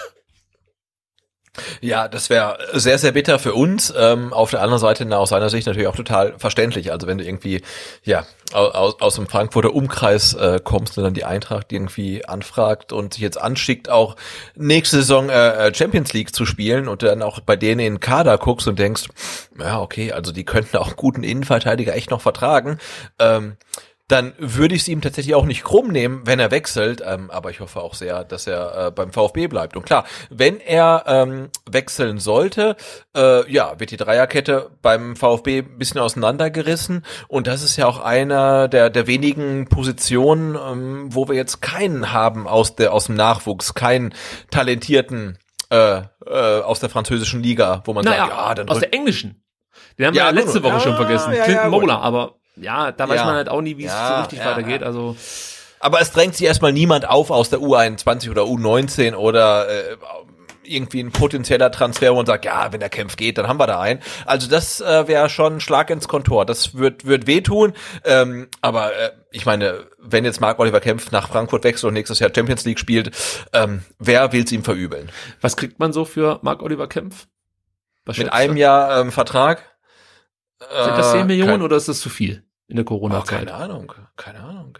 ich kann es auch überhaupt nicht einschätzen. Also ich würde so spontan sagen, 10 Millionen müssten es schon sein. Ja, eigentlich schon, ja. Ja, aber ich, ich kann es halt überhaupt nicht einschätzen. Also ich- es würde mich nicht mal wundern, wenn es irgendwie wieder so komische Leihgeschäfte, ach nee, es geht ja gar nicht, weil sein Vertrag ausläuft. Ähm, ja, keine Ahnung, ich kann es überhaupt nicht einschätzen, was du aktuell für so einen Innenverteidiger aufrufen kannst. Wir haben ja letzte Woche schon gesagt, eigentlich ist das äh, vom Profil her ein hochinteressanter Innenverteidiger, nicht nur für Frankfurt, sondern auch für andere Bundesligisten. Und ähm, ja, vielleicht ist dann auch der Markt, der sozusagen den Preis regelt.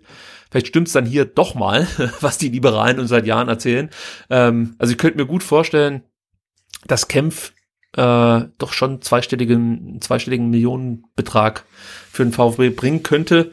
Aber ich bin ganz bei dir. Mir wäre es lieber, wenn er hier bleibt. Müssen wir mal gucken, Ja. wie das ausgeht. Ja, vielleicht gibt es irgendwie komischen Leihgeschäft, du sagst, ne? Irgendwie Kempf ge- geht nach Frankfurt und äh, die Eintracht leitet dann irgendeinen, weiß nicht, wen haben die, einen Tutor oder einen Dika aus oder so. Also, keine Ahnung, ähm, da, äh, das bleibt spannend. Das bleibt spannend, wir werden es beobachten. Äh, Jordan Meyer, der wird äh, im, im Sommer aufrücken zu den Profis, das können wir auch noch verkünden. Also er wird die Vorbereitung für die Saison 21-22 mit den Profis absolvieren und dann wird man, glaube ich, schauen, wie weit ist er. Ist das schon ein Kandidat, um äh, ja fest in den Kader hochzurutschen? Aber das ist ja mit so einer der größten äh, Mittelfeld, äh, äh, ja, Juwel, mit das größte Mittelfeld-Juwel, was wir so haben beim VfB, vielleicht neben Lian Egloff, leider immer wieder mit Verletzungsproblemen zu kämpfen, Jordan Meyer, aber hochinteressanter Spieler. Ähm, bin ich mal gespannt, ob er seine Chance nutzen kann, wenn er dann mit dem VfB die Vorbereitung bestreitet. Und was letzte Woche auch noch bekannt wurde, Sebastian, da zuckten, glaube ich, alle direkt zusammen. Pellegrino Matarazzo hat eine Ausstiegsklausel. Oh mein Gott! ja, genau. er verlängerte ja erst im Februar äh, seinen Vertrag bis äh, zum 30. Juni 2024. Ähm, und wenn man sich dann die, die Nachricht genau durchliest, äh, sieht man auch relativ schnell, dass die Ausstiegsklausel jetzt noch nicht akut ähm, für, für Ärger sorgen dürfte, sondern erst ab 2023 ähm, ja, ziehbar wäre. Und da spricht man ja von zwei bis viereinhalb Millionen. Wenn man jetzt sieht, was Gladbach für Hütter hinblättern muss, ist, sind das Yep. ja fast schon Schnäppchen, muss man sagen, für Matarazzo. Und äh, ja, warum weiß man nicht so genau, wie viel er dann kosten wird? Das Ganze ist gekoppelt an die Tabellenregion, in denen sich der VfB und ein um Matarazzo wärmender Verein bewegt. Also ähm, das ist alles noch hoch spekulativ und hier in Stuttgart würde ich sagen, über Ausstiegsklauseln, die für das Jahr 2023 vereinbart sind, ja, gerade wenn es um Trainer geht, da mache ich mir überhaupt keine Gedanken aktuell. Also es ist Ja, und, und, und ganz ehrlich, ich, ich ähm, habe auch keine schlaflosen Nächte, ähm, falls ein VfB-Trainer tatsächlich mal seinen Vertrag nicht nur erfüllt, sondern aus seinem Vertrag von einem anderen Verein rausgekauft wird, weil er so gute Arbeit leistet. Ich glaube, der letzte war vermutlich Felix Magath, äh, der dann ähm, zu den Bayern gegangen ist. Und ähm, ja, also wenn es dann so kommt, ähm, dann heißt es ja auch, dass hier in Stuttgart alles richtig gemacht wurde und ähm, das gab es schon ganz, ganz lange nicht mehr. Und insofern, äh, ja, kann ich dann auch tatsächlich trotz äh, Ausstiegsklausel für Materazzo relativ äh, gut schlafen. Ja, und das muss man ja auch sagen. Also früher gab es keine Ausstiegsklauseln für Trainer. Es gab Verträge, aber auch da ist es dann vorgekommen, dass äh, ein Trainer gewechselt ist, obwohl er noch Vertrag Eben, hatte bei ja. einem Verein. Also man sollte sich jetzt ja nicht darauf verlassen, dass ähm, diese Ausstiegsklausel erst ab 23 gilt und der bleibt dann auch definitiv. Und ja, komm, ey, wir haben es in den letzten Jahren so oft erlebt, dass sich das innerhalb von wenigen Monaten komplett drehen kann. Also heute schwärmen noch alle von Trainer XY und äh, ein halbes Jahr später äh, jagt man ihn vom Hof. Also es ist, ich bin da wirklich etwas entspannt, muss ich ganz ehrlich sagen. Also ich, ich, ich habe jetzt keinen Bock, dass wir im Sommer einen neuen Trainer suchen müssten. Das äh, könnte wirklich ein Problem werden, glaube ich. Aber ähm, ja, ich mache mir jetzt auch noch keine großen Gedanken, ob Matarazzo dann über 2023 hinaus noch beim VfB ist. Das ist alles noch Zukunftsmusik. Jetzt gucken wir erstmal, dass wir in die neue Saison ganz gut reinkommen und dann sehen wir weiter. Ja, interessant ist äh, die Personalie Dominik Drobisch. Das ist der äh, Leiter der Nachwuchsakademie der TSG Hoffenheim. Allerdings nur noch bis zum Juni 2020, denn dann wird er die TSG 21, oder? äh, natürlich, 21. Er ist seit 2020 Leiter der Nachwuchsakademie und wird äh, im Sommer die TSG Hoffenheim verlassen. Ähm, da sieht es danach aus, dass er zum VfB wechseln wird. Und wenn man so hört, was er eigentlich da gemacht hat als Nachwuchsleiter der Akademie äh, in Hoffenheim, dann wird man hellhörig, denn er war da Ja, für administrative Dinge zuständig, Sebastian. Genau. Und wer ist denn hier in Stuttgart? NLZ-Direktor ja, Dafür zuständig. gefragt, ne? Also NLZ-Direktor Administration ähm, hm, haben wir doch einen und das ist tatsächlich ähm, Rainer Mutschler, ne? Also ehemaliges Präsidiumsmitglied, äh, dort zurückgetreten, aber tatsächlich immer noch in Lohn und Brot äh, in der AG und ähm, wir haben uns ja auch gefragt, äh, ja, bleibt er da oder baut man ihm irgendwie eine goldene Brücke irgendwie raus aus Stuttgart? Und ähm, ja, die Meldung heute ähm, scheint ja äh, ja das zu erhärten, ähm, dass man irgendwie sich äh, vom Herrn Mutschler äh, äh, trennt, dann vermutlich mit äh, vielen Euroscheinen und äh, seine Position äh, neu besetzt. Er scheint fast so, als ob wir sagen können, it's over, Mutsch. Und die Frage, äh, wie das jetzt eigentlich hier weitergehen soll mit Mutschler, stellen sich nicht nur viele Fans und wir, sondern äh, auch intern, äh, habe ich mir sagen lassen, äh, ist das ist es ein heiß diskutiertes Thema. Also da gibt's genügend Leute, die auch unter Mutschler arbeiten, die ich natürlich jetzt nicht nennen werde, die da durchaus ähm, ja nicht ganz so cool damit sind, dass der Herr Mutschler da noch äh, in der Akademie rumspringt. Und deswegen könnte es glaube ich, gut sein, dass wir ab der kommenden Saison einen 34-jährigen Nachwuchsleiter haben oder Akademieleiter. Äh, Es wäre interessant. Also ja, ich glaube, die Personalie Mutschler ist ein bisschen überfällig nach all dem, was da so passiert ist. Ja, ja, ja, ja. Und das könnte sein, dass der VfB hier sozusagen versucht, schon den Nachfolger dann zu finden. Ähm, ja, grundsätzlich, um dieses Thema abzuschließen, wollte ich noch mal was loswerden, denn man muss wirklich sagen, äh, vielen Dank, Thomas Hitzesberger, vielen Dank, äh, Sven Mislintat, denn ich finde, die beiden haben es echt geschafft, den VfB wieder sexy zu machen. Also interessant für erfolgreiche Trainer, für junge Trainer. Erfolgreiche Trainer meine ich jetzt nicht Hansi Müller, sondern grundsätzlich erfolgreich arbeitende Trainer, durchaus auch in der zweiten Liga. Ähm, ich finde, der VfB ist inzwischen wieder ja ein Schaufenster geworden für junge talentierte Spieler und eigentlich möchte ich nur sagen, Mensch, wir müssen irgendwie diesen Laden zusammenhalten, also sprich Mislintat, Hitzesberger und äh, natürlich Pellegrino Matarazzo, bis die Fans zurückkommen, weil ich glaube, das Ja. bringt dann noch mal einen Boost mit. Also äh, man kann da schon so ein bisschen auch nach Frankfurt schauen und, und sich anschauen, was da so alles möglich war mit dem richtigen Gespann. Ähm, und ich kann mir das auch hier in Stuttgart vorstellen, dass das nochmal richtig durch die Decke gehen kann, wenn dann die Fans zurückkommen, wenn auch immer das sein wird. Äh, aber das wäre so mein Wunsch, dass das jetzt einfach noch so ein bisschen, ja, alles zusammengehalten wird. Äh, und ich glaube, dann profitieren alle nochmal davon. Und ja, einfach vielen Dank an, an alle Beteiligten, dass der VfB endlich wieder sexy ist. So kann man es, glaube ich, sagen, ja. Genau, da kann ich an der Stelle noch kurz mein, mein Lieblingsthema dieser Woche irgendwie einstreuen. Ähm, das ähm, ESPN äh, Watchability Power Ranking. Ähm, also ESPN, ähm, der amerikanische Sportsender, ähm, hat eine Rangliste erstellt mit ähm, Kriterien, die auf den ersten Blick auch relativ valide aussehen, ähm, über alle europäischen Ligen ähm, mit 100 Mannschaften, äh, ja, welche Teams äh, man denn am besten eigentlich angucken kann, ja, also wo es nicht langweilig ist, sondern wo, wo was passiert. Ähm, und der VfB ist tatsächlich auf Platz 10, ja, und das finde ich halt spektakulär.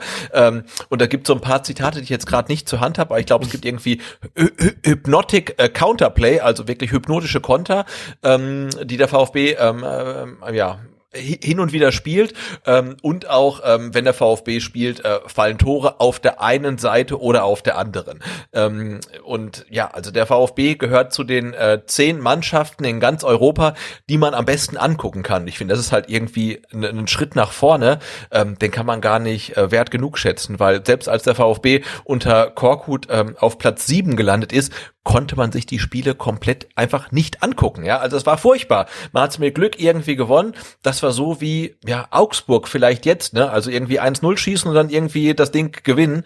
Ähm, und jetzt spielt man attraktiv. Ähm, wir haben es gegen Dortmund wieder gesehen. Äh, man geht in Führung, man äh, kriegt zwei Tore, man bleibt aber im Spiel, ähm, schafft den Ausgleich, kriegt dann auch das 3 zu 2 oder das 2 zu 3, bleibt immer noch im Spiel, versucht den Ausgleich. Also man kann sich der, der, der ne, das ist unfassbar. Also der VfB ist einer der attraktivsten Mannschaften in Europa und das ist äh, wirklich grandios. Sebastian, äh, Top 100 Watchability unter Weinziel, der VfB Stuttgart. Wo würde der da ungefähr landen? Was denkst du? Äh, 250. Ja, aber in Deutschland denke ich mal dann. Oder? Ja, ja natürlich. Ja, ja. Nur von den deutschen Mannschaften. Ja, ja, ja, ja, klar. Das stimmt schon. Also auch hier nochmal, Sven Mislintat äh, hat da mit Sicherheit einen großen Anteil daran, dass der VfB da aktuell auf Platz 10 rangiert. Und da muss man sich natürlich auch fragen, wie lange bleibt der Mislintat noch? Er hat zwar Vertrag bis 2023, aber ja, im Endeffekt weiß es jeder, Dortmund hat Interesse. Ich denke mal, auch andere Clubs dürften Sven Mislintat auf dem Zettel haben. Und ich glaube, für mich ist, oder die Frage, die wir uns eigentlich stellen müssen, ist, wann ist für Sven Mislintat das Projekt Stuttgart beendet? Also ich glaube nicht, dass es jemand ist, der jetzt so mitten in dem Prozess, ja, in, in, in der Neugestaltung des, des Vereins, der Ausrichtung des neuen Konzepts, möchte ich mal fast schon sagen, dass das ein bisschen sagt, ich gehe jetzt. Sondern ich glaube, der möchte das hier schon fertig machen. Und da ist halt die Frage, wann sieht er dieses Projekt ähm, mhm. für beendet an? Also da, das ist halt wirklich die Frage, die wir uns stellen müssen. Ist das 2022 der Fall oder sagt er, er bleibt bis 2023? Aber da habe ich großes Vertrauen in Sven Missentat. Das ist jetzt kein Kandidat Bobic ist, der dann einfach mal geht, wenn, wenn, wenn Hertha ruft und einfach mit ein paar Geldbündel wedelt. Äh, das sehe ich jetzt bei Sven Missenthal aktuell nicht. Ich glaube wirklich, dass es ihm wichtig ist, das Ding hier ordentlich zu Ende zu bringen. Ja, ja das hoffe ich, ne? Aber klar, man, man, man kann halt da ähm, ja Natürlich kann auch irgendwann mal ein, ein, Club kommen und sagen, hey, wir haben richtig viel Kohle und wir holen den Missintat und wir nehmen den Materazzo auch gleich mit ach, und den Hitz vielleicht auch noch und dann macht das gleich mal bei uns mit viel mehr Geld und so weiter. Ne? Ähm, äh, weiß man nicht, aber ich, ich finde, das sind halt Luxusprobleme. Ne? Also wenn es bei uns mal so gut läuft, ähm, dass der VfB Stuttgart irgendwie europaweit irgendwie ähm, als Role Model dient, ähm, dass andere ähm, Teams dann irgendwie Begehrlichkeiten entwickeln, das ist ja wirklich äh, schön. Ja, es kann einem schlechter äh, ergehen als Fußballfan. das passt ja. schon. Sebastian, jetzt kommen wir zu einem Thema. Ich weiß gar nicht, ob ich ah, daran war. Jetzt wird's soll. investigativ, oder? Ja, also wir waren natürlich nicht investigativ. Nein, natürlich Wir lesen nicht. einfach nur die Zeitung ja. äh, und versuchen das dann anschließend irgendwie mit euch äh, zu teilen, was wir da so gelesen haben. Und in dem Fall haben wir einen Artikel von Andreas Müller gelesen, der den Namen trägt Gerüchte über manipulierte Abstimmung, Fans ohne Stimme. Ähm, interessanter Artikel, kann ich schon mal vorwegschicken. Vielleicht ganz kurz was zu Andreas Müller. Also das ist ein Investigativjournalist, unter anderem preisgekrönt für die ENBW-Artikelserie in der STZ, die, glaube ich, 2012 erschien. Ähm, und vielleicht auch hier nochmal zur Einordnung. Es gab ja etwas Verwirrung, möchte ich mal so sagen, unter den Mein VfB Plus Abonnenten, dass der Artikel nicht in der Mein VfB Plus oder mein VfB-App zu finden war. Das liegt daran, Sebastian, dass der Herr Müller ein STZ-Exklusivautor ist, richtig? Äh, ja, ich glaube schon. Ne? Also ja. das ist alles relativ kompliziert. Ich habe jetzt auch nicht das mein VfB, äh, was ist 99 Cent Abo, sondern ich habe, ich zahle die äh, 6,99 ähm, Stuttgarter Nachrichten ähm, Abo pro Monat, damit ich die ah. ähm, Hygiene und Putztipps mitbekomme. Ah, das ist natürlich gut. Dass die sind immer, die sind, die sind immer plus und ähm, die will ich haben und deswegen zahle ich auch ähm, dafür komplett. Ähm, und ich habe den Herrn Müller ich weiß gar nicht, ich habe den Artikel gelesen. Ich glaube, ich habe ein Probeabo abgeschlossen. Ich muss das noch kündigen. Oh, äh, also ich dachte jetzt schon, ja. der Herr Müller hat auch mal gute Putztipps äh, abgegeben, nee, aber wahrscheinlich nee, nicht. Nee, nee, nee. nee. Äh, und für alle. Aber der, der, der, der geht auch dahin, wo es schmutzig ist, ähm, aber er hat ke keine, keine Putztipps, ne? Also für alle, die jetzt auch nicht dieses ähm, All-Inclusive-Abo haben, haben wir uns gedacht, wir tragen einfach mal so ein bisschen zusammen, was der Andreas Müller aufgedeckt hat. Ja, und wir fangen mal damit an mit der Frage: Wurden technische Probleme von VfB-Verantwortlichen ignoriert oder anschließend vertuscht. Also wir reden hier von der außerordentlichen Mitgliederversammlung am 1. Juni 2017. Es ging um die Ausgliederung und da auch gleich konkret, was ist der Vorwurf? Also der Vorwurf ist, auf der außerordentlichen Mitgliederversammlung am 1. Juni 2017 stimmten bei der alles entscheidenden Frage Ausgliederung ja oder nein von gut 12.000 stimmberechtigten Mitgliedern nur 9.000 ab. Ähm, der Vorwurf in dem Fall, ähm, ja, wurden da 3.000 Mitglieder irgendwie ausgesperrt, funktionierten die Abstimmungsgeräte nicht so richtig. Wie ist das zu erklären, dass ja äh, über 3000 Mitglieder nicht an der Abstimmung teilnehmen konnten. Und ähm, ja, kann es wirklich sein, dass eben diese 3000 Mitglieder die Teilnahme an der Abstimmung verweigerten? Laut VfB könne man über die Motive dieser 3000 nur spekulieren, aber es sei eben ihr gutes Recht, sich zu enthalten. Sebastian, Zwischenfrage. Ist, ist das wirklich so einfach? Kann man das so einfach abtun und sagen, ja Mensch, die haben sich halt enthalten, wir können zwar nur spe spekulieren, warum das der Fall ist, aber also wir finden es nicht merkwürdig, dass da äh, so viele nicht abgestimmt haben. Also ich, ich finde es sehr merkwürdig, ähm, dass dann äh, ja ähm, so viele Leute kommen und dann ähm, bei der wichtigsten Entscheidung in der Vereinsgeschichte vermutlich dann nicht abstimmen. Also klar, man kann nur darüber spekulieren, äh, warum das nicht funktioniert hat.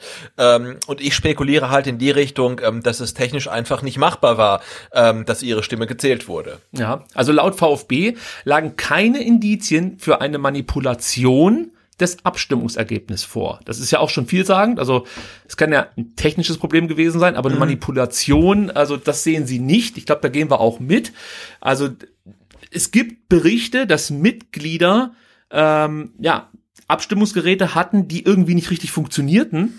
Ja, und äh, man hörte dann davon, dass manche äh, sich an einen anwesenden VfB-Anwalt wandten, an diesem, ähm, was war das, erste, erste Sechste, genau, an diesem ersten Sechsten, und ja, der Anwalt versprach dann, dass die geschilderten Probleme weitergegeben werden. Ob das der Fall war, weiß man nicht so genau. Wäre natürlich ganz interessant, weil dann könnte der VfB sich jetzt hinstellen und sagen, okay Leute, es gab wohl Probleme, wir haben davon gehört, das waren aber irgendwie nur, ich sage jetzt mal so eine Fantasiezahl, 50 Leute, die sich da gemeldet haben. Also das fällt jetzt nicht weiter ins Gewicht. Warum dann die anderen 3000 auch nicht abgestimmt haben, ja, darüber können wir nur spekulieren. Und dann wäre ich eigentlich auch damit fein, wenn man zugeben würde, dass es durchaus technische Probleme gab, weil ich glaube, das können sie fast nicht mehr von der Hand weisen. Es gibt Videos, äh, auf Twitter habe ich das häufig gesehen, ähm, dass es da äh, äh ja einfach Probleme mit den Abstimmungsgeräten gab. Und wenn es jetzt heißt von Leuten, ja, ey, wir waren dann auch noch mit VfB-Anwälten oder mit einem Anwalt im Austausch. Das fällt mir schwer, dann einfach nur daran zu glauben, dass man sich hier wichtig machen möchte. Also da kann ich mir schon vorstellen, dass es das ein oder andere Problem gab. Wir werden gleich noch detaillierter darauf zu sprechen kommen. Und dass es Probleme im Ablauf gab, beweist noch für mich eine zweite, äh, ein zweiter Fakt, der von Andreas Müller aufgeklärt wurde. Und zwar behauptete der VfB ja, dass zwei Notare den ordnungsgemäßen Ablauf der AOMV bestätigt hätten. Ja, und im Nachhinein stellt sich dann plötzlich raus, ja, der zweite Notar war eigentlich gar kein Notar, das war nur der Assessor vom ersten Notar, also sprich der Assistent. Und da denke ich mir halt auch, das wurde eigentlich nie transparent kommuniziert. Warum nicht? Also das ist, wäre doch einfach zu sagen, hey, ja, okay, es war nur ein Notar, der andere war der Assessor, äh, ist aber an und für sich für mich auch noch okay. Also ich würde jetzt kein Fass aufmachen, ob es jetzt ein oder zwei Notare äh, sind. Ich weiß nicht, ob das irgendwie vorgeschrieben ist, dass es zwei Notare sein müssten. Äh, auch hier schwierig zu erklären, warum der VfB da so äh, ja, hinterm Berg hält, möchte ich fast schon sagen, oder?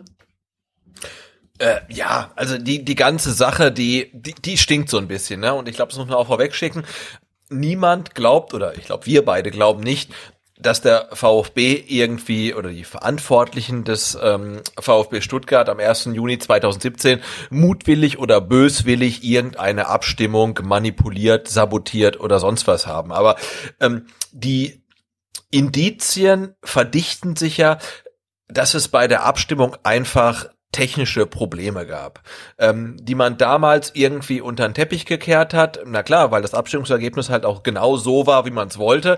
Und dann sagt ja niemand, oh, nee, ähm, sorry, hat nicht ganz funktioniert. Komm, wir, wir stimmen noch mal ab. Ja, also das hätte vielleicht auch der Stimmung dann irgendwie nicht gut getan. Und dann hat man es halt einfach durchgedrückt halt. Ne? Und das ist ja so, die VfB-Strategie der letzten Jahre, ne? Also immer irgendwie äh, weiter wursteln, bis es halt irgendwie nicht mehr geht. Und genauso war es halt da. Und man hat halt nicht gesagt, äh, okay, wir hatten ein Problem, wir stimmen nochmal ab oder im Nachhinein, es gab Probleme. Nee, man hat halt irgendwie einfach weitergemacht und alle Stimmen, die irgendwie kritisch waren oder Beweise dagegen sprachen, hat man halt nicht thematisiert. Und das ist natürlich ähm, schon ein großes Problem. Und ähm, das Ding ist halt bis heute nicht aufgearbeitet. Niemand möchte jetzt auch ähm, drei beziehungsweise vier Jahre später oder dreieinhalb Jahre später ähm, irgendeine äh, Ausgliederung äh, rück, äh, rückabwickeln oder irgendwie sowas, aber es geht ja einfach um ein bisschen Ehrlichkeit und, und um Klarheit. Und äh, mittlerweile scheint ja auch durch den Artikel von ähm, Andreas Müller zu sein, äh, ja, dass am 1. Juni 2017 nicht alles so lief, wie es laufen sollte. So sehe ich es auch. Und eine Frage, die wir uns damals schon alle gestellt hatten und, und jetzt auch wieder uns stellen, ist, warum gab es eigentlich keine Probeabstimmung? Ist auch komisch. Normalerweise bei, bei so einer wichtigen Wahl würde ich von ausgehen, dass man da einfach mal eine Probeabstimmung vorher durchzieht. Und äh, gerade bei der Anzahl an Leuten, die dann auf einmal aufgeschlagen sind, man hat ja damit gerechnet, dass es, ich weiß nicht, ich glaube, man hat irgendwie mit 10.000 oder so gerechnet, maximal. Und war dann überrascht, dass so viele kamen und musste dann noch die Untertürkheimer Kurve äh, öffnen, um wirklich allen Mitgliedern Platz äh, zu bieten. Und allein das hätte gereicht, um einfach mal zu schauen, ob diese Stimmgeräte, die ja dann auch per Funk bedient werden, oder äh, per Funk die Ergebnisse oder ja die Ergebnisse übermitteln, ähm, ja, ob, ob das überhaupt funktioniert. Also auch da ist natürlich die Frage, hm, warum macht man da keine Probeabstimmung? Muss man vielleicht dann auch den dem technischen Dienstleister hier die Frage stellen, wer hätte der das empfehlen müssen? Ich weiß es nicht, aber das ja finde ich finde ich auch schon ein bisschen merkwürdig. Ähm, ja, die Ausgliederung ging durch, das ist soweit bekannt. Und äh, anschließend, das war mir nicht bekannt, haben sich zwei Mitgliedergruppen direkt am nächsten Tag gemeldet beim VfB und haben ihre Bedenken angemeldet. Äh, also sie kontaktierten den VfB und das sorgte natürlich für große Nervosität, weil das Abstimmungsergebnis bis zum 29.06.2017, also vier Wochen lang, anfechtbar war. Ja? Und äh, von, von Seiten des Vereins hat man dann versucht, die Zweifel zu zerstreuen. Und auch hier wieder die Frage, sollte man äh, in dem Moment nicht viel mehr auf die Sorgen der Mitglieder eingehen, die ernst nehmen und vielleicht auch mal Nachforschungen anstellen, ob da nicht tatsächlich Probleme vorlagen. Also, weiß ich, stelle mir das vor, ich sitze da jetzt, die Ausgliederung ging durch und auf einmal kommen zwei Mitgliedergruppen unabhängig voneinander und sagen, hey, wir haben hier Bedenken. Also hier gab es eindeutig Probleme. Wie könnt ihr das erklären? Stattdessen versucht man einfach, wie gesagt, diese, diese Zweifel zu zerstreuen. Finde ich eigentlich komplett falschen Umgang mit diesem Thema. Ja. Ah, ja, ja, klar. Also so im Nachhinein und jetzt von uns zwei Dödeln irgendwie gesagt, ne, kann man sagen, ja, komplett falscher Umgang. Aber du hast halt irgendwie 12.000 Leute im Stadion gehabt, die haben abgestimmt und alle sind glücklich und gehen nach Hause. Und dann kommen am nächsten Tag irgendwie dann so ein paar Hansel und nee, sagen, nee, sind nicht nur ein paar Hansel. Ich weiß, nein, aber also ich glaube, da war das Kind schon in den Brunnen gefallen. Ne? Also ich denke, du musst ähm, die Sache an dem Abend, am 1. Juni 2017, korrekt abwickeln. Und wenn da eine Abstimmung technisch nicht korrekt ist, dann musst du sie wiederholen. Ähm, wenn du dann die Leute nach Hause gehen lässt, ja, 12.000 Leute, dann ist das Ding halt durch, ja. Und wenn danach irgendwie äh, zwei Gruppen kommen und sagen, ah, das war nicht okay, dann wird man versuchen, äh, deren Bedenken ähm, irgendwie ja zu beschwichtigen und deren Einwände abzubügeln. Und also da war das Ding meiner Meinung nach durch einfach. Weil du sagst ja nicht, du sagst ja nicht, äh, liebe VfB-Mitglieder, schreibst du nicht an 60.000 Leute. Ähm, die Abstimmung hat leider technisch nicht funktioniert, ihr müsst nochmal kommen. Also da war es halt durch einfach. Ne? Ja, wäre das, ähm, also wäre das dann so gewesen? Also wenn man jetzt gesagt hätte, ja okay, pass auf, wir haben festgestellt, es gab offensichtlich mit ein paar Abstimmungsgeräten Probleme. Wäre dann die Konsequenz daraus gewesen zu sagen, wir müssen diese ganze Abstimmung nochmal durchziehen oder hätte man dann sagen können, okay, es waren nur irgendwie 100 Geräte, äh, das fällt nicht weiter ins Gewicht und wir können weitermachen, entschuldigen uns dafür und die äh, entschuldigen uns dafür und die Abstimmung ist trotzdem durch. Das Ergebnis ist sozusagen recht, rechtskräftig.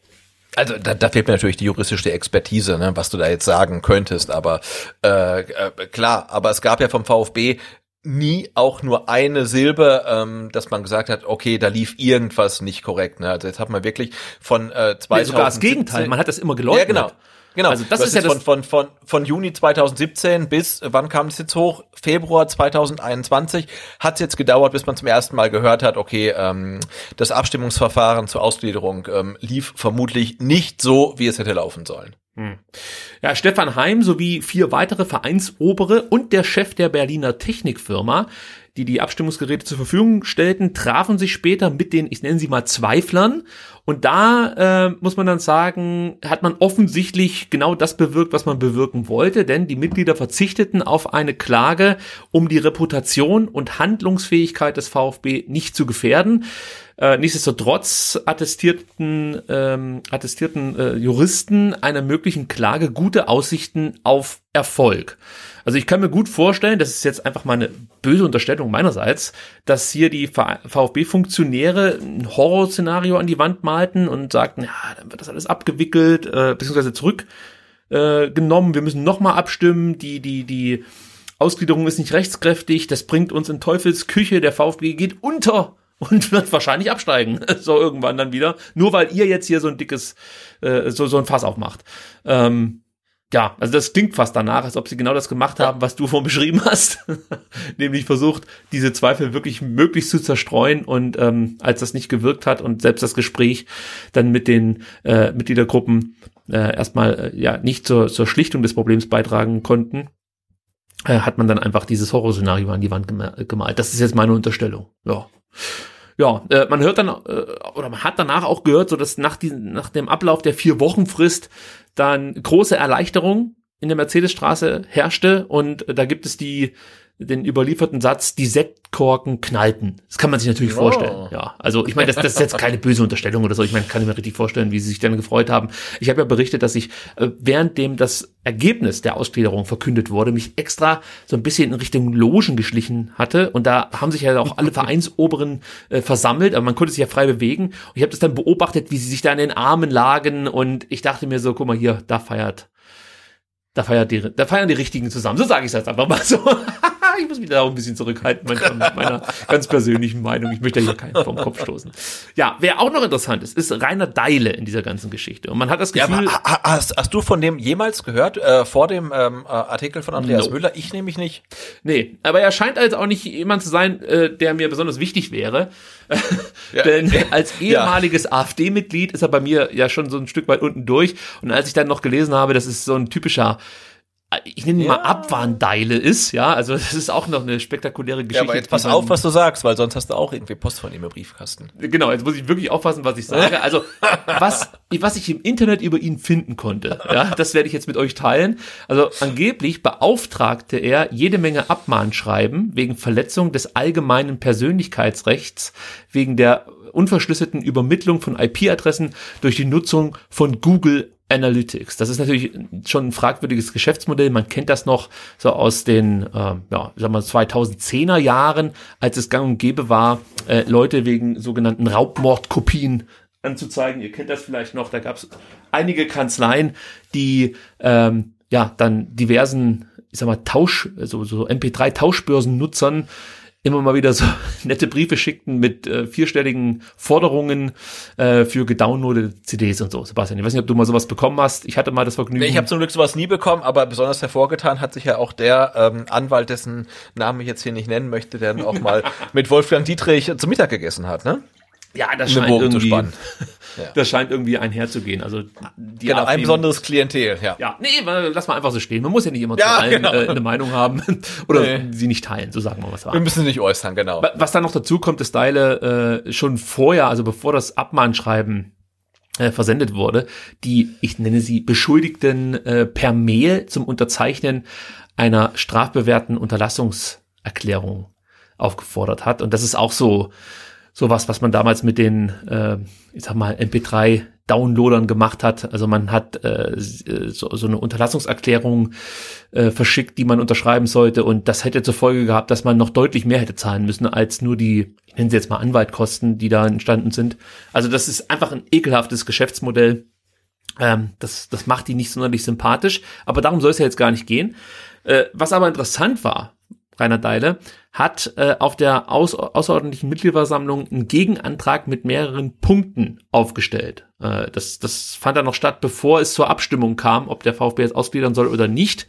Und man muss sagen, dieser Antrag war gar nicht so schlecht. Ja, also da hieß es, man solle mal Alternativen prüfen, zum Beispiel Bankdarlehen.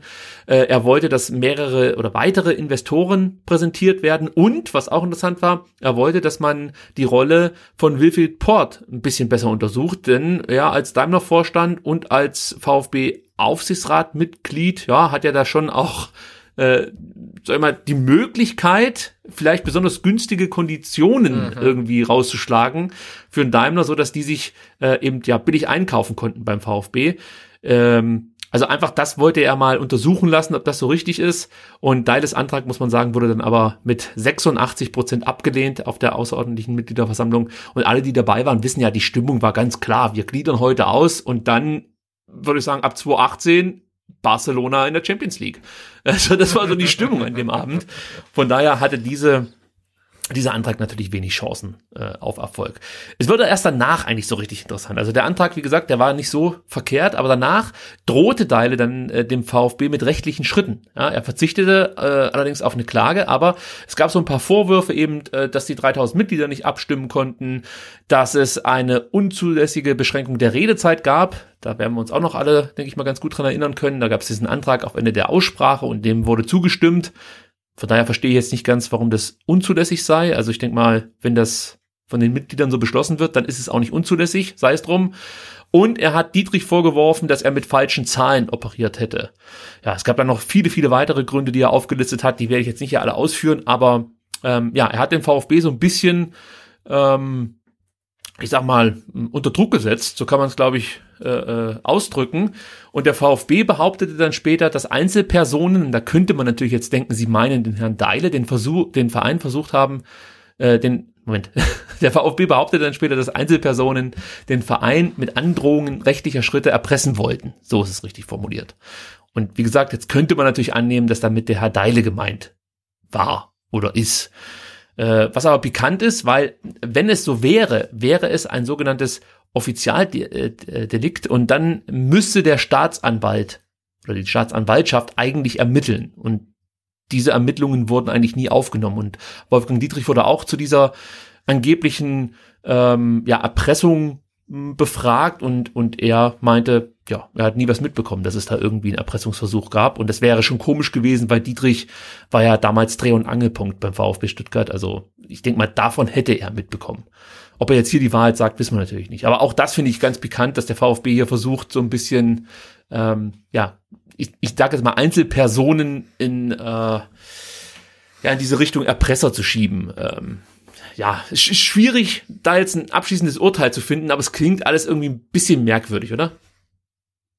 Ja, total. Also ich glaube, ähm, dafür, dass es halt äh, ja eine der wichtigsten operativen äh, Entscheidungen in der 125, jetzt 126, 127-jährigen Vereinsgeschichte ist, ähm, ist das halt alles ein, ein ein bisschen seltsam. Ne? Also ähm, es, es, es gibt Vorwürfe, es gibt Klagen und äh, nichts Genaues weiß man nicht. Und klar ist auch, ähm, es kann nichts mehr rück abgewickelt werden und ich glaube auch niemand möchte, dass irgendwas rückabgewickelt wird.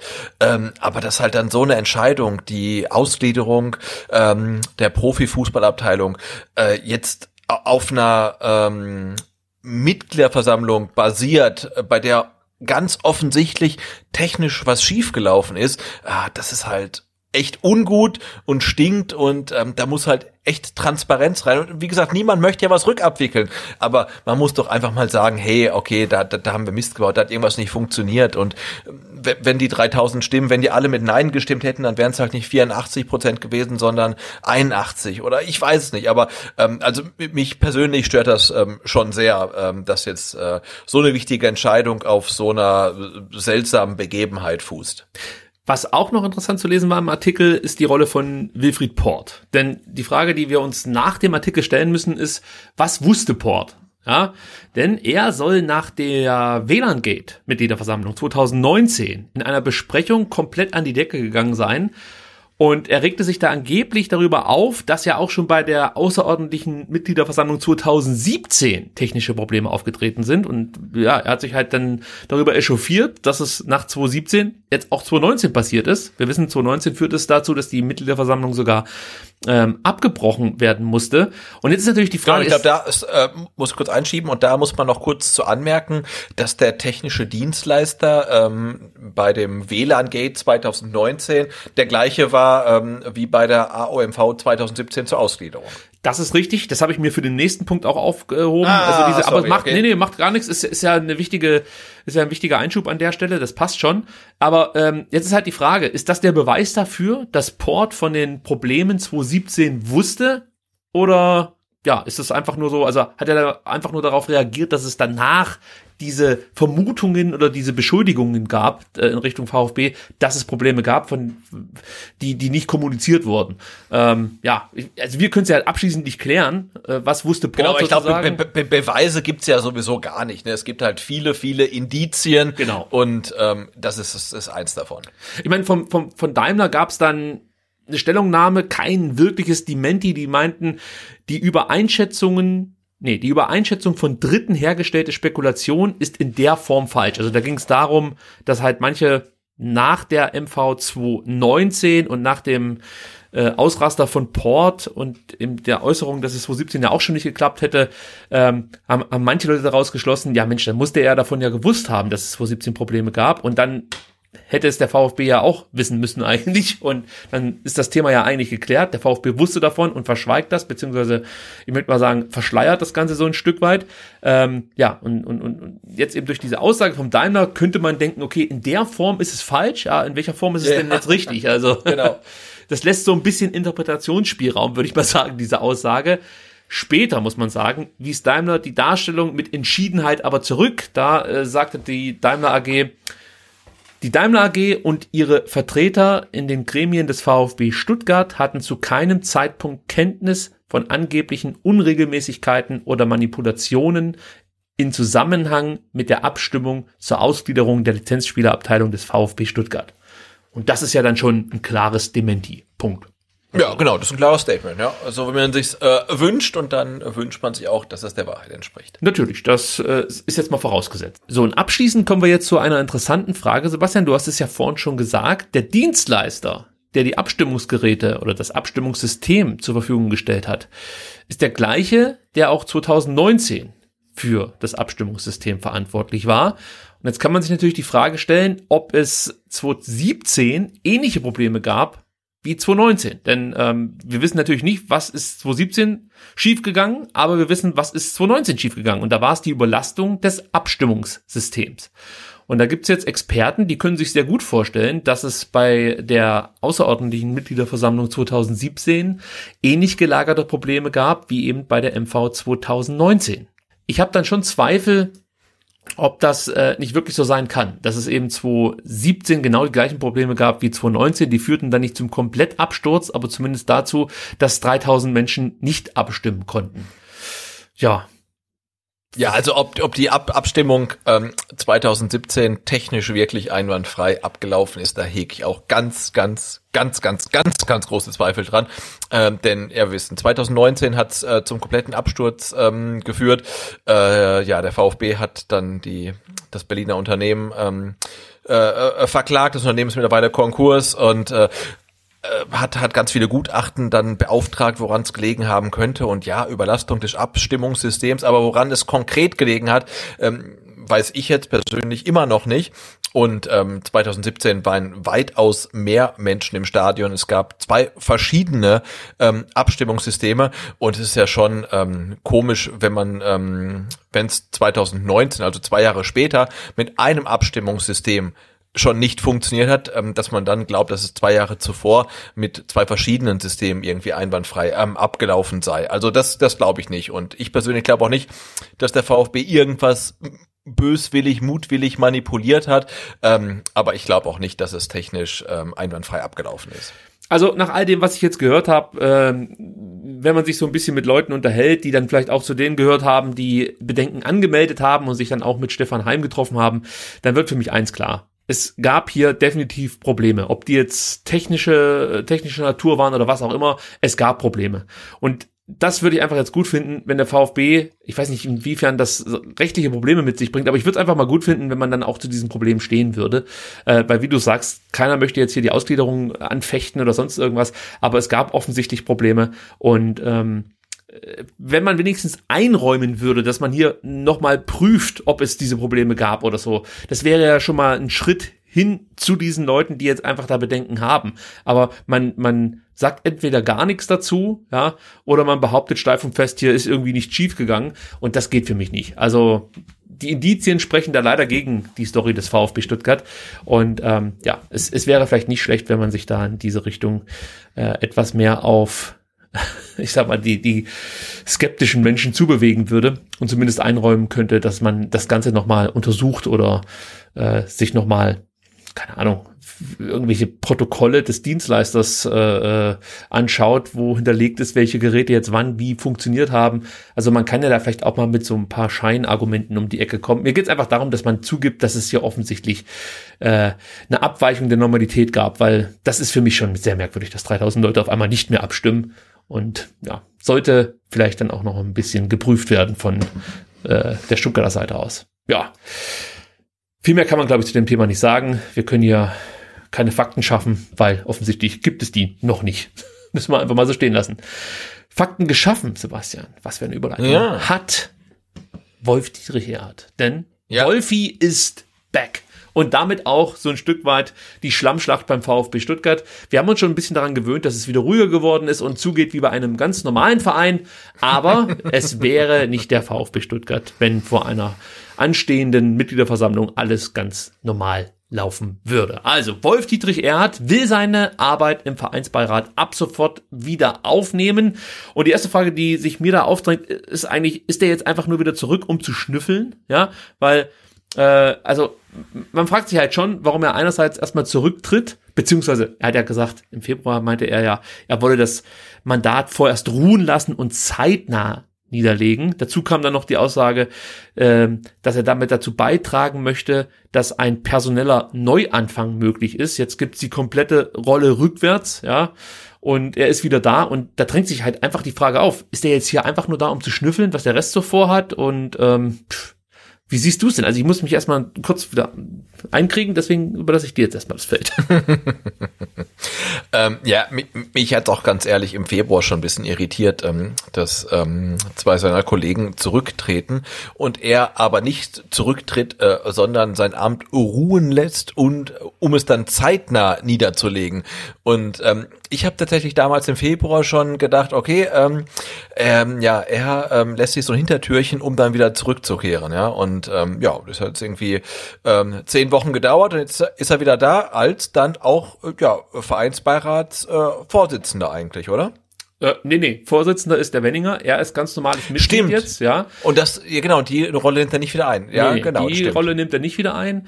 Und ähm, er hat ja später noch gesagt, also nachdem er im Februar angedeutet hat, dass er äh, dann irgendwann auch sein Amt zeitnah niederlegen wird, äh, also darauf folgend meinte er dann ja noch, ich fühle mich beleidigt, diskreditiert, eher verletzend beschimpft. Ja, das war, war auch noch eine Aussage, die er getätigt hat. Und da muss ich ganz ehrlich sagen, ja, genauso fühlen sich VfB-Fans, wenn sie mitbekommen, was für ein Schmierentheater und was für eine Vetternwirtschaft da in Bad Cannstatt betrieben wird. Ja, also aus meiner Sicht trägt er eine Mitschuld an dem Winterchaos, weil er hat auch äh, da seinen Beitrag zu, zu oder seinen Beitrag daran, dass es überhaupt erst dieses Thema Vogt, äh, also dass dieses Thema Vogt, ob er jetzt nominiert wird oder nicht als Kandidat, dass es das so, dass das so groß geworden ist. Er hätte ja von vornherein sagen können, als ähm, Vereinsbeiratsvorsitzender, also es ist ganz klar, ein ganz normal, also ein normal gewählter Präsident, der, der wieder antreten möchte, der wird auch definitiv als Kandidat wieder zugelassen.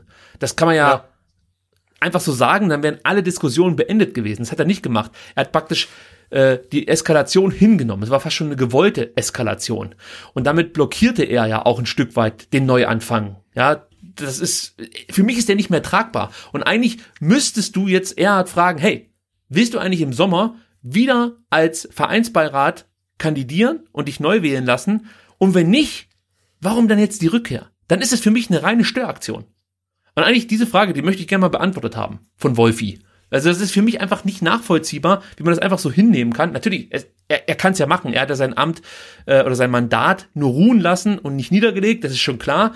Aber die Frage muss man doch jetzt eigentlich stellen. Willst du nochmal Vereinsbarat werden oder bleiben? Möchtest du dich aufstellen, äh, aufstellen lassen? Und wenn nicht, was machst du dann jetzt hier? Dann, dann geh doch. Und ich glaube wirklich, dass er einfach nur zum Schnüffeln da reingeschickt wurde von einer bestimmten Seite und jetzt gucken soll, was da so alles äh, geplant wird und äh, wer dann vielleicht gute Aussichten hat in Sachen Präsidium, in Sachen Präsident. Das ist das, glaube ich, was er jetzt, was er jetzt da äh, machen soll für für die Portseite, nenne ich sie jetzt einfach mal. Und das ist schon wieder so ein schmutziges Business, das, das geht mir schon wieder richtig auf den Sack, muss ich ganz ehrlich sagen, ja.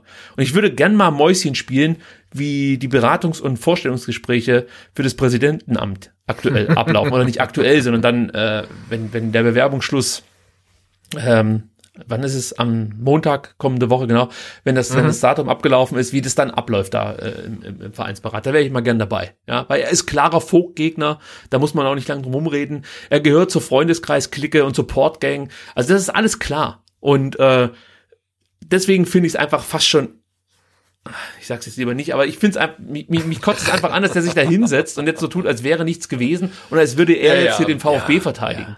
Das ist einfach ein schmutziges Geschäft und einerseits würde ich mich fast schon freuen, wenn er am 18.07. sich nochmal aufstellen lassen würde für den Vereinsbeirat, weil ich glaube, er würde abgestraft werden und zwar so richtig, dass es weh tut. Ähm, also, ja, also ich glaube auch, dass, dass, dass die 70.000 äh, Mitglieder vom VfB und ähm, dann, ich weiß gar nicht, äh, die 10 Prozent, die 5 Prozent, die dann ähm, da sind oder dann vielleicht auch viel mehr, die online abstimmen, äh, ein ganz gutes Gespür dafür haben, äh, was da äh, in den letzten Monaten abgelaufen ist beim VfB in den Führungsetagen. Und äh, ja, ich glaube auch, das wird, wird nicht schön für ihn. Nee, und du hattest halt mit Seger noch jemanden im Vereinsbeirat, der da so ein Stück weit die Interessen der AG vertreten hat. Und ähm, bei Merck bin ich mir nicht ganz sicher, aber auf jeden Fall hattest du mit Seger jemanden, der jetzt raus ist, weil er sich selber dann ähm, um einen Präsidiumsplatz bewirbt. Da kommen wir nachher noch drauf zu sprechen oder gleich drauf zu sprechen. Und äh, ja, hier versucht natürlich Erhard jetzt wieder reinzustoßen und ähm, ja, es, es, es ist so nervig einfach, weißt du, du könntest jetzt einfach das so hinnehmen, aber da geht's ja auch gar nicht darum, dass man jetzt hier Ruhe haben möchte im Verein und dass man wirklich daran interessiert ist, wie geht es für den VfB weiter, sondern hier geht's einfach darum, dass Leute Angst haben, an Einfluss zu verlieren und äh, das, das wollen sie einfach nicht. Sie möchten hier weiter die Player sein beim VfB Stuttgart und da rede ich noch gar nicht so sehr von Erhard, der denkt vielleicht auch dran, aber das sind dann Leute dahinter, die ihn da reinschicken und er lässt es mit sich machen, er geht den Weg mit und eigentlich haben die schon verloren, aber haben es immer noch nicht kapiert. Sie werfen einfach immer weiter mit Dreck und hoffen, dass sie damit durchkommen. Aber die Zeiten sind vorbei. Da bin ich mir sicher. Also ich bin da wirklich positiv gestimmt, dass äh, jetzt hier eine, eine, eine äh, Veränderung stattfindet innerhalb des Vereins. Ich glaube, das, das erkennen viele Mitglieder, dass hier viele Scheiße lief und aktuell auch noch läuft und äh, dass man dann am 18.07. ein klares Zeichen setzen kann gegen eben diese dunkle Macht, möchte ich fast schon sagen. Ja. Und jetzt kommen wir zu den Vereinsbeiräten, die ähm, sich um einen Präsidiumsplatz bewerben. Ich habe jetzt in Mehrzahl gesprochen. Eigentlich weiß man nur von Christoph Seeger. Der wurde nämlich von den Stuttgarter Nachrichten genannt. Und ähm, ich finde es schwierig. Ja, also ich habe auch davon gehört, dass es auch noch andere Vereinsbeiräte äh, gibt, die äh, Interesse haben an einem oder grundsätzlich sich bewerben möchten um diesen Platz, so muss man sagen. Inzwischen konnte ich in Erfahrung bringen, dass es dann wohl doch nicht so ist. Also wie es aussieht, ist es wirklich nur Christoph Seger, der sich bewirbt, ja. Aber ich, ich stelle mir halt die Frage, ob das so sein sollte, dass sich Vereinsbeiräte äh, auf Präsidiumsplätze oder aufs äh, Präsidentenamt bewerben können. Weil die Frage muss man einfach stellen, wie gewissenhaft hat man in den letzten Jahren nach Kandidaten gesucht, beziehungsweise sie ausgewählt, wenn man selber Ambitionen auf den gleichen Posten hatte? Also irgendwie geht das für mich nicht zusammen. Das ist mein Problem. Dazu kommt, dass der Vereinsbeirat aktuell sowieso schon dezimiert ist. Eigentlich sollten wir äh, neun Vereinsbeiräte haben, die im Sinne der Mitglieder äh, geeignete Kandidaten auswählen oder selber finden, also aktiv dann auch nach denen suchen. Und äh, wir haben jetzt schon das Problem, dass wir aktuell nur sechs Vereinsbeiräte statt neun haben. Jetzt ist der Seger noch raus, weil er sich bewirbt, dann haben wir nur noch fünf Vereinsbeiräte statt eben neun. Und das ist für mich ein Problem. Das ist einfach nicht im Sinne des Erfinders, ja, dass die Vereinsbeiräte, äh, die eigentlich, wie gesagt, die Interessen der Mitglieder so ein Stück weit widerspiegeln sollten, dass die jetzt äh, dann plötzlich Ambitionen hegen, ins Präsidium vorzurücken. Für mich ist das hier einfach keine, keine Karriereleiter oder keine Sprosse auf einer Karriereleiter. Äh, der Vereinsbeirat, danach werde ich Präsidiumsmitglied und anschließend Präsident. Äh, das, das, das, das geht für mich nicht. Ich weiß nicht, wie du siehst. Na, ich sehe es ähnlich wie du. Also ich, ich finde grundsätzlich sollte der Weg nicht ausgeschlossen sein, natürlich, äh, vom Beirat ins Präsidium, dann vielleicht mal zum Präsidenten ähm, zu gelangen. Ähm, aber wir haben ja durch die Satzung diktiert auch so einen ganz, ganz unguten Zirkelbezug ähm, durch den Wahlausschuss. Ne? Also ähm, der Vereinsbeirat entscheidet ja über die zwei ähm, Kandidaten für die Wahl zum Präsidiumsmitglied und äh, für über die zwei Kandidaten für das Präsidentschaftsamt. Und äh, ich ja, muss ganz kurz unterbrechen. Sind es dann nicht ja? vier? Also fürs Präsidium wären es ja vier wahrscheinlich, oder? Genau, also zwei mal zwei, klar. Genau, sorry, ja. also für, für, für jeden Posten zwei Kandidaten, ja. Und wenn du natürlich selbst Ambitionen hast, dann hast du natürlich einen Interessenskonflikt, also gar keine Frage. Und ähm, das ist halt nicht gut und da müsste man echt überlegen, wie man das halt auflösen kann. Vielleicht sollte der direkte Aufstieg vom Beirat ins Präsidium ähm, per Satzung untersagt sein da, da brauchst halt eine Pause oder man muss sich halt irgendwie, also man kann vom, ähm, vom, vom Beirat nicht ins Präsidium aufsteigen. Also wenn man es als Aufstieg definiert.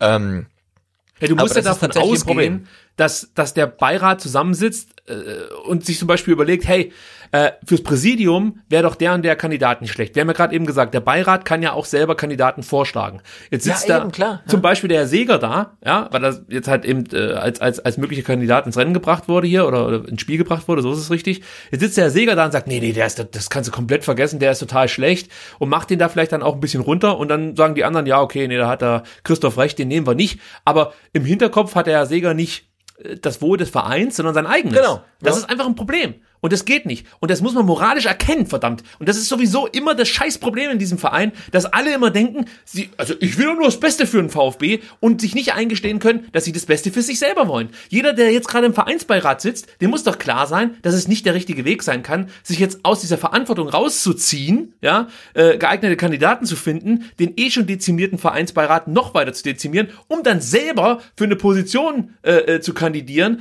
die äh, in den Jahren zuvor schon eher, sagen wir, fragwürdig besetzt wurde. Ja, mit Geiser und mit Mutschler. Das kann es doch echt nicht sein. Und dann ist es auch noch so offensichtlich, aus welcher Ecke das kommt. Ist ja, der Seger ist ja jetzt kein Kandidat, wo du, wo du von vornherein weißt, ja, äh, das ist, der ist eher den Mitgliedern zugewandt. Nee, das ist wieder so ein Corporate Guy, sage ich jetzt einfach mal. Der kommt aus dieser Port-Ecke, aus dieser Freundeskreisecke. Natürlich hat er nichts mit dem Freundeskreis so direkt zu tun, aber das ist jemand, der in dieses Präsidium soll, um dann äh, weiterhin auch in Herrn Port oder, oder das ist ja nicht nur Port, das ist ja auch Jänner, gehört ja dann genauso mit dazu, um da weiter Einblicke zu liefern und natürlich unter Umständen für Unruhe zu sorgen. Denn eins ist klar, das muss man hier mal auf den Punkt bringen. Für Port und auch für den Freundeskreis wäre der absolute Worst Case, wenn nach der Mitgliederversammlung Klaus Vogt, Christian Riedmüller und Rainer Adrian im Präsidium sitzen. Ja, das wäre für die der absolute Worst Case. Und für die ist es jetzt echt so eine Art finale Schlacht. Die wollen alles tun oder die werden auch alles tun, dass irgendeiner von diesen Leuten in, ins Präsidium kommt. Und das ist, äh, also das, das, ist so auffällig einerseits, ähm, aber die, also die geben sich immer Mühe, das irgendwie so ein bisschen zu verschleiern. Sie machen es offensichtlich und finden es auch noch cool. Sorry, ich habe dich unterbrochen. Nee, hast du nicht. Ich, ich habe äh, der gebannt gelauscht. Nee, Ja. ich, ich, ich, ich sehe es genauso. Aber ich finde halt die Bemühungen, ähm, ja, wir kommen gleich nochmal drauf zu sprechen, auf die aktuellen Kandidaten ähm, und ihren ähm, verzweifelten Kampf um 50, 50 Unterschriften halt dann ja wirklich schon ein bisschen unwürdig einfach. Ne? Also Ja, die Woche wurde dann äh, auch noch so bekannt, dass Silvio Meissner sich plötzlich auch noch um einen Sitz im Präsidium äh, bewirbt. Da hat man natürlich gedacht, was, Silvio Meissner, wie kommt denn das jetzt zustande? Ähm, weil eigentlich hat er sich ja in, in der Hochzeit der Führungskrise beim VfB Stuttgart, als es zwischen Klaus Vogt und Thomas Hitzesberger richtig heiß herging, hat er sich ja mal zu Wort gemeldet und ich würde mal sagen, hat eher Partei für Klaus Vogt ergriffen, hat aber auch gleich klargest- klargestellt, dass er sich diesen Scheiß hier nur nie antun würde und für ihn eigentlich kein Posten, äh, ja, kein Funktionärsposten beim VfB in Frage käme, ich habe das so rausgelesen, also er hat keinen Bock auf diese Spielchen. So. Und jetzt auf einmal hört man, ja, der Silvio Meissner hat nicht nur Interesse an einem Präsidiumsplatz, sondern er gehört auch noch zum Team Pierre Enrique Steiger, der wiederum ja ähm, der Kandidat des Freundeskreis ist. Und er bringt dann auch noch Hubert Deutsch mit, äh, der sich ebenfalls äh, äh, um einen Sitz im Präsidium bewerben wird. Und alle drei sagen dann mehr oder weniger, also uns gibt's nur ein Paket. Wo ich mir schon wieder denke, What the fuck? Wer will euch als Paket? Ist ja nicht so, dass alle denken, ja, also das können wir nur, als- allein schon sich hinzustellen und zu sagen, nur wenn, nur wenn das so und so kommt, dann äh, nehme ich diesen, diese, diese Wahl auch an oder was. Da würde ich schon als Vereinsbeirat würde ich sagen, und tschüss. Sowas gibt's überhaupt nicht. Entweder du willst Präsident werden oder du willst äh, ins Präsidium oder eben nicht, ja. Aber du kannst nicht sagen, nur wenn der Präsident ist, dann gehe ich auch ins Präsidium. Da, damit hat sich für mich die Bewer Bewerbung schon direkt erledigt. Das geht mir schon auf den Sack, dass man mit diesem Credo vorangeht und sagt, also es gibt uns nur im Dreierpack. Dann denke ich mir, ja, dann geh halt. Keiner will dich hier. Es ist halt einfach mal so. Also es gibt nicht nur einen Dreierpack, das ist eine ganz normale Wahl und entweder jemand wird gewählt ins Präsidium oder als Präsident oder eben nicht. Aber allein schon, ach, nee, bitte sag du was zu Silvio Meissner. Also ich, ich bin ja wirklich großer Freund von Silvio Meissner. Ich bin sogar mit ihm auf ähm, Facebook befreundet und ich finde, äh, war ein total, total cooler Spieler. Ähm, und ihr dürft euch alle auch mal gerne ähm, die äh, Episode bei Rund um den Brustring mit ihm anhören. Also er ist wirklich ein richtig cooler Typ und ich finde auch mit der richtigen Einstellung zum aktuellen Profifußball.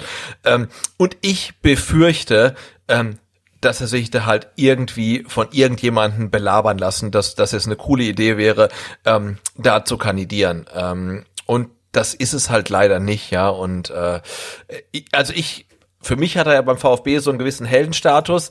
Ähm, und ja, also dieses Fundament, dieses Heldenstatus, ähm, an dem gräbt er jetzt mit der Kandidatur ganz gewaltig. Und ähm, du hast angesprochen, diese ähm, Dreierpaketlösung, ja, da, da, da frage ich mich auch, also habt ihr mal die Satzung gelesen? Wisst ihr überhaupt, wie eine MV abläuft, ja? Die Positionen werden separat gewählt, ja? Und was wollt ihr denn machen, wenn jetzt halt ein, ähm, meinetwegen ein Pierre-Enrik Steiger zum Präsidenten gewählt wird, aber ein Silvio Meissner nicht ins Präsidium? weiß ich nicht, sagt dann der Herr Steiger einen Tag später, nee, da mache ich auch nicht Präsident. Also es die, gibt die, die keine Paketlösung. Ne? Also ich glaube, das musste sogar jetzt im, im, im Januar, Februar äh, Thomas Hitzelsberger leidvoll erfahren. Ja, Man kann sich beim VfB nicht aussuchen, mit wem man zusammenarbeitet. Und du kannst auch Vorstandsvorsitzender der AG sein.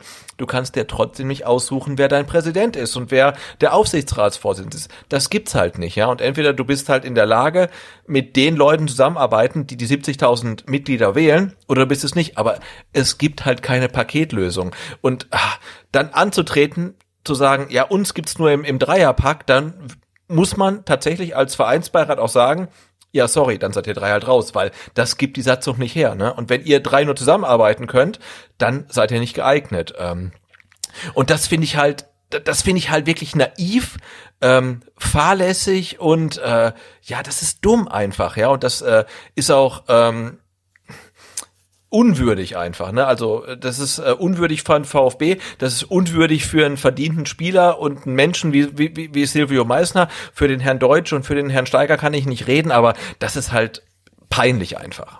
Ich möchte Silvio Meissner möchte ich gerne einen Arm nehmen, am liebsten in einer Kneipe mit ihm Bier trinken und sagen, Silvio, lass dich doch nicht so vor den, ja. vor den Karren sparen, spannen. Das ist halt, wie du sagst, der verdiente Ex-Spielerkandidat, ja, den man da aus dem Hut, aus dem Hut gezaubert hat. Das ist aber die dritte Wahl. Man hat Andreas Hinkel angefragt, der hat abgelehnt. Irgendwann mal bei Silvio Meissner, der hat jetzt Ja gesagt, warum auch immer. Man weiß ja noch nicht mal, hat man ihm vielleicht irgendwas geboten, also außer jetzt ein Posten im Präsidium. Das, das, alle das muss man ja hinterfragen, weil wie kommt denn diese Kehrtwende zustande? Also wir reden ja jetzt hier nicht irgendwie von, von einem Jahr oder zwei Jahren, sondern das sind ja nur ein paar Wochen, die zwischen der Aussage liegen, ähm, ich kann mir überhaupt nicht vorstellen, bei diesem Affentanz mitzumachen und jetzt bin ich plötzlich äh, Kandidat und möchte Vizepräsident werden. Auch diese Aussage finde ich schon wieder ja, aber ich glaub, aber, die kommt noch genau, nicht mal von ihm. Das ist eine Freundeskreisaussage. Ja. Der sagt nämlich gar nichts. Das ist nämlich das Nächste. Der, der SWR versucht bei ihm anzufragen und er gibt keinen Kommentar ab. Ja, da denke ich mir halt auch, ey, wenn du, wenn du die Leute gewinnen willst, dann erklär doch, warum du jetzt da mitmachen möchtest. Erklär doch, warum du damals den Post abgesetzt hast und jetzt sagst, äh, nee, ich, ich mache mit dem Freundeskreis äh, äh, hier das, das, das Ding zusammen und möchte mit Pierre Enrique Steiger äh, den VfB führen. Erklär das doch einfach. Das kannst du doch machen über den SWR. Ja, und meistens, wie du sagst, ist da eigentlich kein falscher Typ oder so, das ist da eigentlich ein cooler Typ. Ich frage mich halt, wie und nein, das? ich, ich, ich würde zum Beispiel Silvio Meissner unfassbar gerne im Vereinsbeirat sehen, ne? Irgendwie ja, mach da äh, so, so, Säule Sport, ne? Hey, komm, geh da rein. Also ich glaube, er hat eine richtig coole Meinung, er hat das richtige Mindset, da, da wäre er richtig am Platz, aber äh, in dem Setting jetzt, nee, niemals, ne? Ich verstehe also, es nicht. Ich verstehe es einfach nicht. Ich, äh, ich verstehe es einfach nicht. Und man merkt natürlich auch, was das, was der Freundeskreis vorhat. Ich weiß nicht, ob ich das vorhin schon gesagt habe, ich habe schon kompletten Verstand verloren verloren. Äh, aber der Freundeskreis versucht halt möglichst viele Kandidaten da irgendwie ins Spiel zu bringen. Also neben äh, Silvio Meissner und Steiger und Deutsch bewirbt sich ja auch noch der äh, äh, Scheurer äh, ums Präsidium. Und man merkt halt richtig, wie sie versuchen, möglichst viele Bewerber da ins Spiel zu bringen, um wenigstens einen irgendwie in dieses Gremium Präsidium reinzudrücken, ja. Ich habe es vorhin schon gesagt, der Worst Case für Port und den Freundeskreis wäre halt einfach Vogt, Riedmüller und Adrian. Und sie wollen es jetzt schaffen, dass da noch irgendwie ein Kandidat mit reinkommt, der dann ähm, vielleicht auch wieder wieder Dinge liegt, so dass Unruhe entsteht. Und äh, man möchte natürlich auch weiter so ein bisschen Einfluss aufs Präsidium haben. Das ist die einzige Idee dahinter. Man möchte keinen Einfluss verlieren. Und das ist so irgendwie, das ist fast schon perfide. Ich finde, das, das ekelt mich einfach an. Ja. Und ich traue diesem Freundeskreis alles zu. Wir haben ja letzte Woche die ersten zwei Sätze ihrer großartigen Stellungnahme vorgelesen, als es äh, ja beim VfB diese Führungskrise gab, wo, wo das Wichtigste offensichtlich war, dass man nochmal erwähnt, was für Unsummen äh, in die Jugend äh, investiert wird, wird äh, von Seiten des Freundeskreises. Sagt man gleich dazu, das ist cool und die haben auch absolut ähm, also da muss man auch Danke für sagen, so allgemein, ja. Ja, ja. Sie ja, sorgen halt dafür, gut, dass die ja. Jugend äh, sich da ein paar Dinge leisten kann, weil man darf halt nicht vergessen, die Jugend bekommt nichts von der AG. Die gehört zum Verein und dem Verein geht's finanziell nicht besonders gut. Das heißt, ohne Freundeskreis gäbe es da mit Sicherheit merkbare Defizite in Sachen Trainingsgestaltung. Aktuell eh nicht möglich, aber äh, trotzdem muss man ja mal irgendwie Kleinfeldtore oder sonst irgendwas kaufen und da trägt der Freundeskreis dazu bei, dass das möglich ist.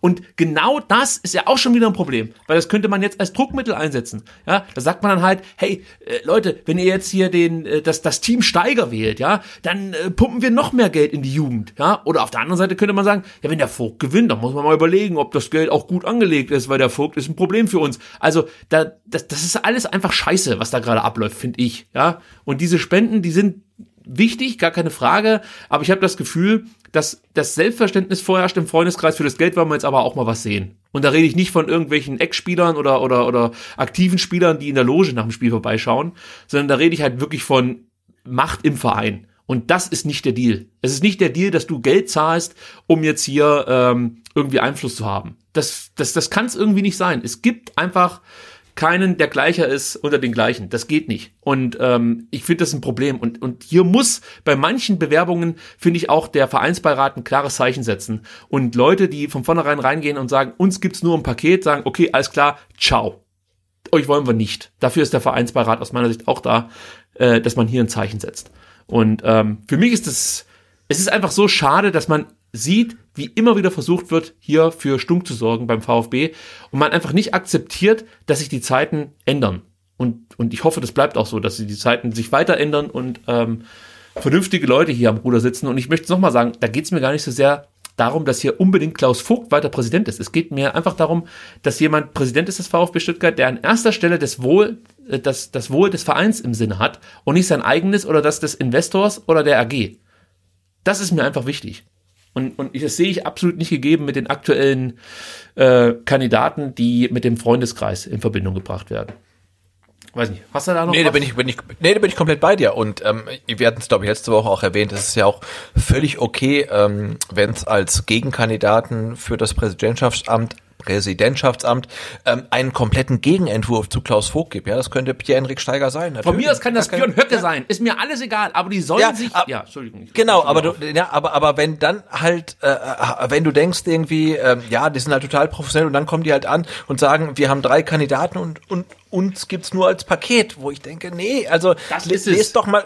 Lest doch mal fünf Minuten in die Satzung rein. Und dann denke ich, also ihr habt keine Ahnung, wie der VfB Stuttgart funktioniert, ja, und dann bin ich auch dabei, wenn der Vereinsbeirat euch drei halt ablehnt, ja, also so funktioniert's halt einfach nicht. Und ich bin total dabei. Ähm, du, du holst dir irgendwie einen äh, Freundeskreis, Ultra, einen Lobbyisten, irgendjemanden als, als Kandidaten. Und dann sollen halt die Mitglieder entscheiden, wen sie als Präsidenten wollen. Ist doch völlig okay.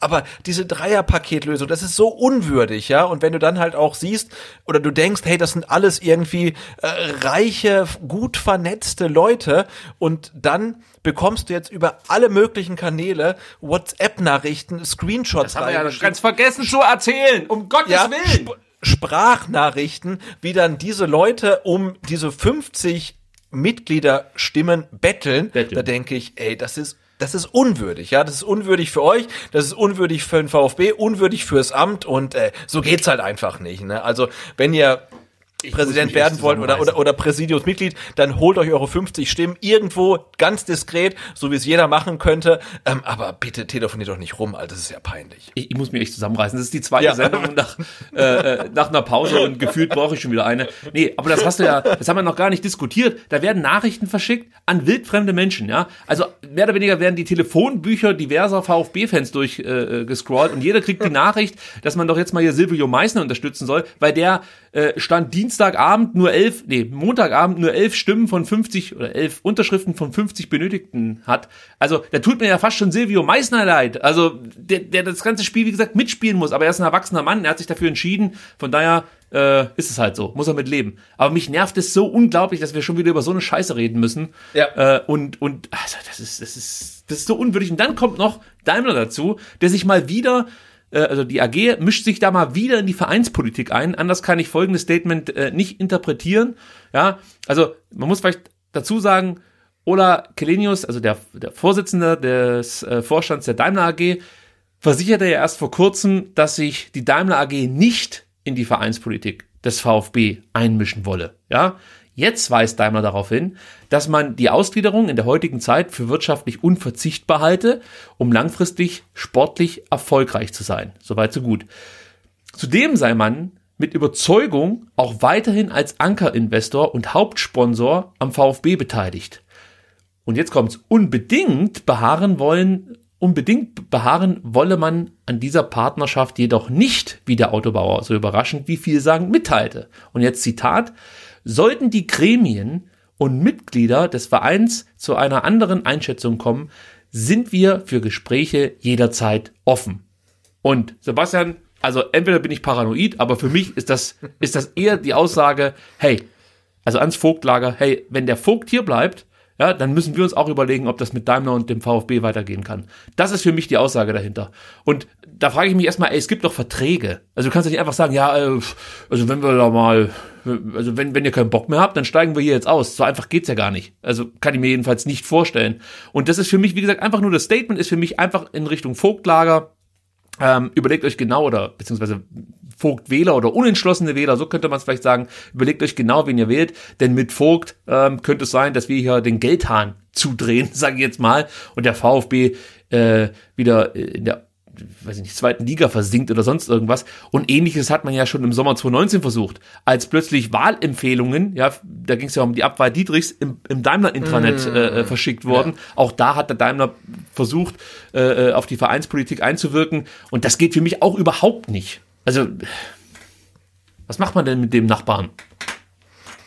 Äh, ja, ich weiß nicht. Ich ja, oder sehe ich das falsch? Das ist doch, das ist doch eindeutig der Versuch, äh, äh, eine Wahlentscheidung zu manipulieren, oder nicht?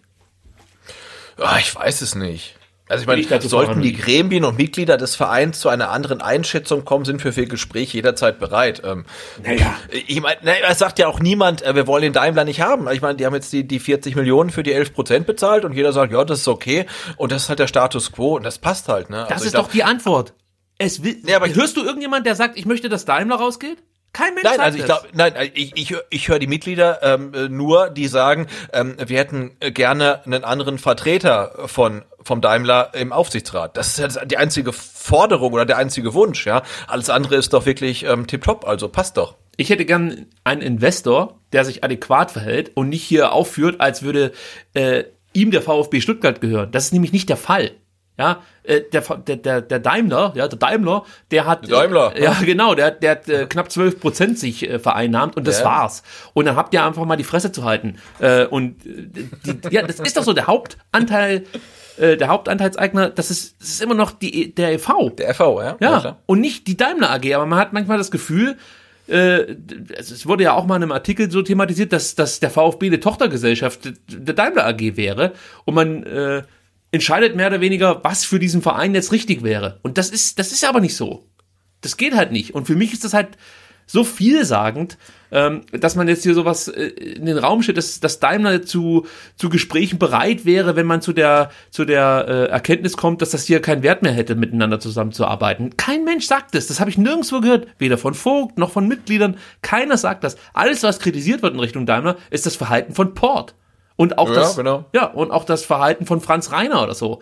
Das ist halt einfach ein Problem. Und, und wenn der Daimler da zu einer anderen äh, Einschätzung kommt, okay, aber dann stellt es doch nicht so hin, dass alle jetzt behaupten würden, wir wollen nicht mehr mit dem Daimler zu, nichts mehr mit dem Daimler zu tun, zu tun haben. Weil grundsätzlich, sage ich es mal so, wie es ist, bin ich auch stolz drauf, äh, so einen Sponsor oder so einen Unterstützer wie Daimler an der Seite zu haben. Das kann man auch mal so sagen. Ist ja nicht so, dass es irgendwie äh, der letzte Scheißladen wäre oder so. Das, das, das, das, darum geht's ja gar nicht. Die Leute, die da aktuell beim VfB rumturnen und von der Daimler AG und der Mercedes-Benz Bank äh, äh, hergeschickt wurden, die sind mein Problem. Und, und nicht Daimler als Ganzes. Ja, und ich glaube, es sieht auch kein VfB-Fan anders. Du hast doch li wirklich lieber ähm, den, den Anker-Investor äh, 500 Meter vom Stadion sitzen, als dass du irgendwie ähm, Gazprom oder, weiß ich nicht, AliExpress oder sonst irgendjemanden hast. Ne? Das ist ja wirklich eine coole Partnerschaft. Ähm, ähm ich ich finde, es passt halt nur im so im konkreten Doing halt einfach nicht. Ne? Aber, aber grundsätzlich hat, glaube ich, wirklich kein VfB-Mitglied irgendwas gegen diesen Anker-Investor. Das sehe ich genauso wie du. Ich bin gespannt, wie es jetzt weitergeht. Was man so hört, ist, dass äh, die nächsten Tage und Wochen interessant werden könnten. Also ich würde mich nicht wundern, wenn da, wenn dann in den nächsten Tagen ähm, Artikel aufschlagen, die, sag mal so ein bisschen das Gefühl vom Winter 2021 wieder äh, Ah, okay. in, in die Erinnerung zurückrufen. Also das wird jetzt eine spannende Zeit, das kann man schon mal so sagen, glaube ich. Ähm, ja, und damit möchte ich es eigentlich auch beschließen. Ich habe mich wieder viel zu sehr aufgeregt, weil das führt dann immer dazu, dass ich äh, fast schon unkontrolliert hier ins Mikrofon labere. Äh, ich verspreche euch, bis zur nächsten Ausgabe kriege ich das hin, dass es wieder normaler wird und, und, und auch entspannter zugeht. Ich, ich bin guter Dinge. Ähm, Sebastian, wir haben es geschafft. Wieder eine lange Sendung, aber es gab ja auch wieder viele Themen, die wir besprechen mussten. Ja, total. Ja. Ich möchte mich bei dir bedanken dafür, dass du wieder einen ganzen Dienstagabend äh, für STR geopfert hast. Und Ja, gerne, gerne, gerne. Und wir hatten ja tatsächlich auch noch ein paar Themen, die wir gar nicht angesprochen haben. Ne? Also ähm, so ein bisschen off-topic. Die machen wir dann nächste Woche vielleicht. ja, da bin ich gespannt. Also, du meinst jetzt wahrscheinlich Hildebrand. Zum Beispiel, ja? Ja, was anderes habe ich ehrlich gesagt gar nicht so richtig auf der Pfanne jetzt gerade. Weil Nee, mehr, mehr letzten- war es auch nicht. Ja, okay. Weil die letzten Tage, die waren wieder so äh, intensiv, äh, gerade was das Andreas Müller-Thema angeht und natürlich dann auch äh, Wolfis Rückkehr. Äh, das ist dann, ähm, ja, zeitraubend, muss man fast schon sagen. Ja.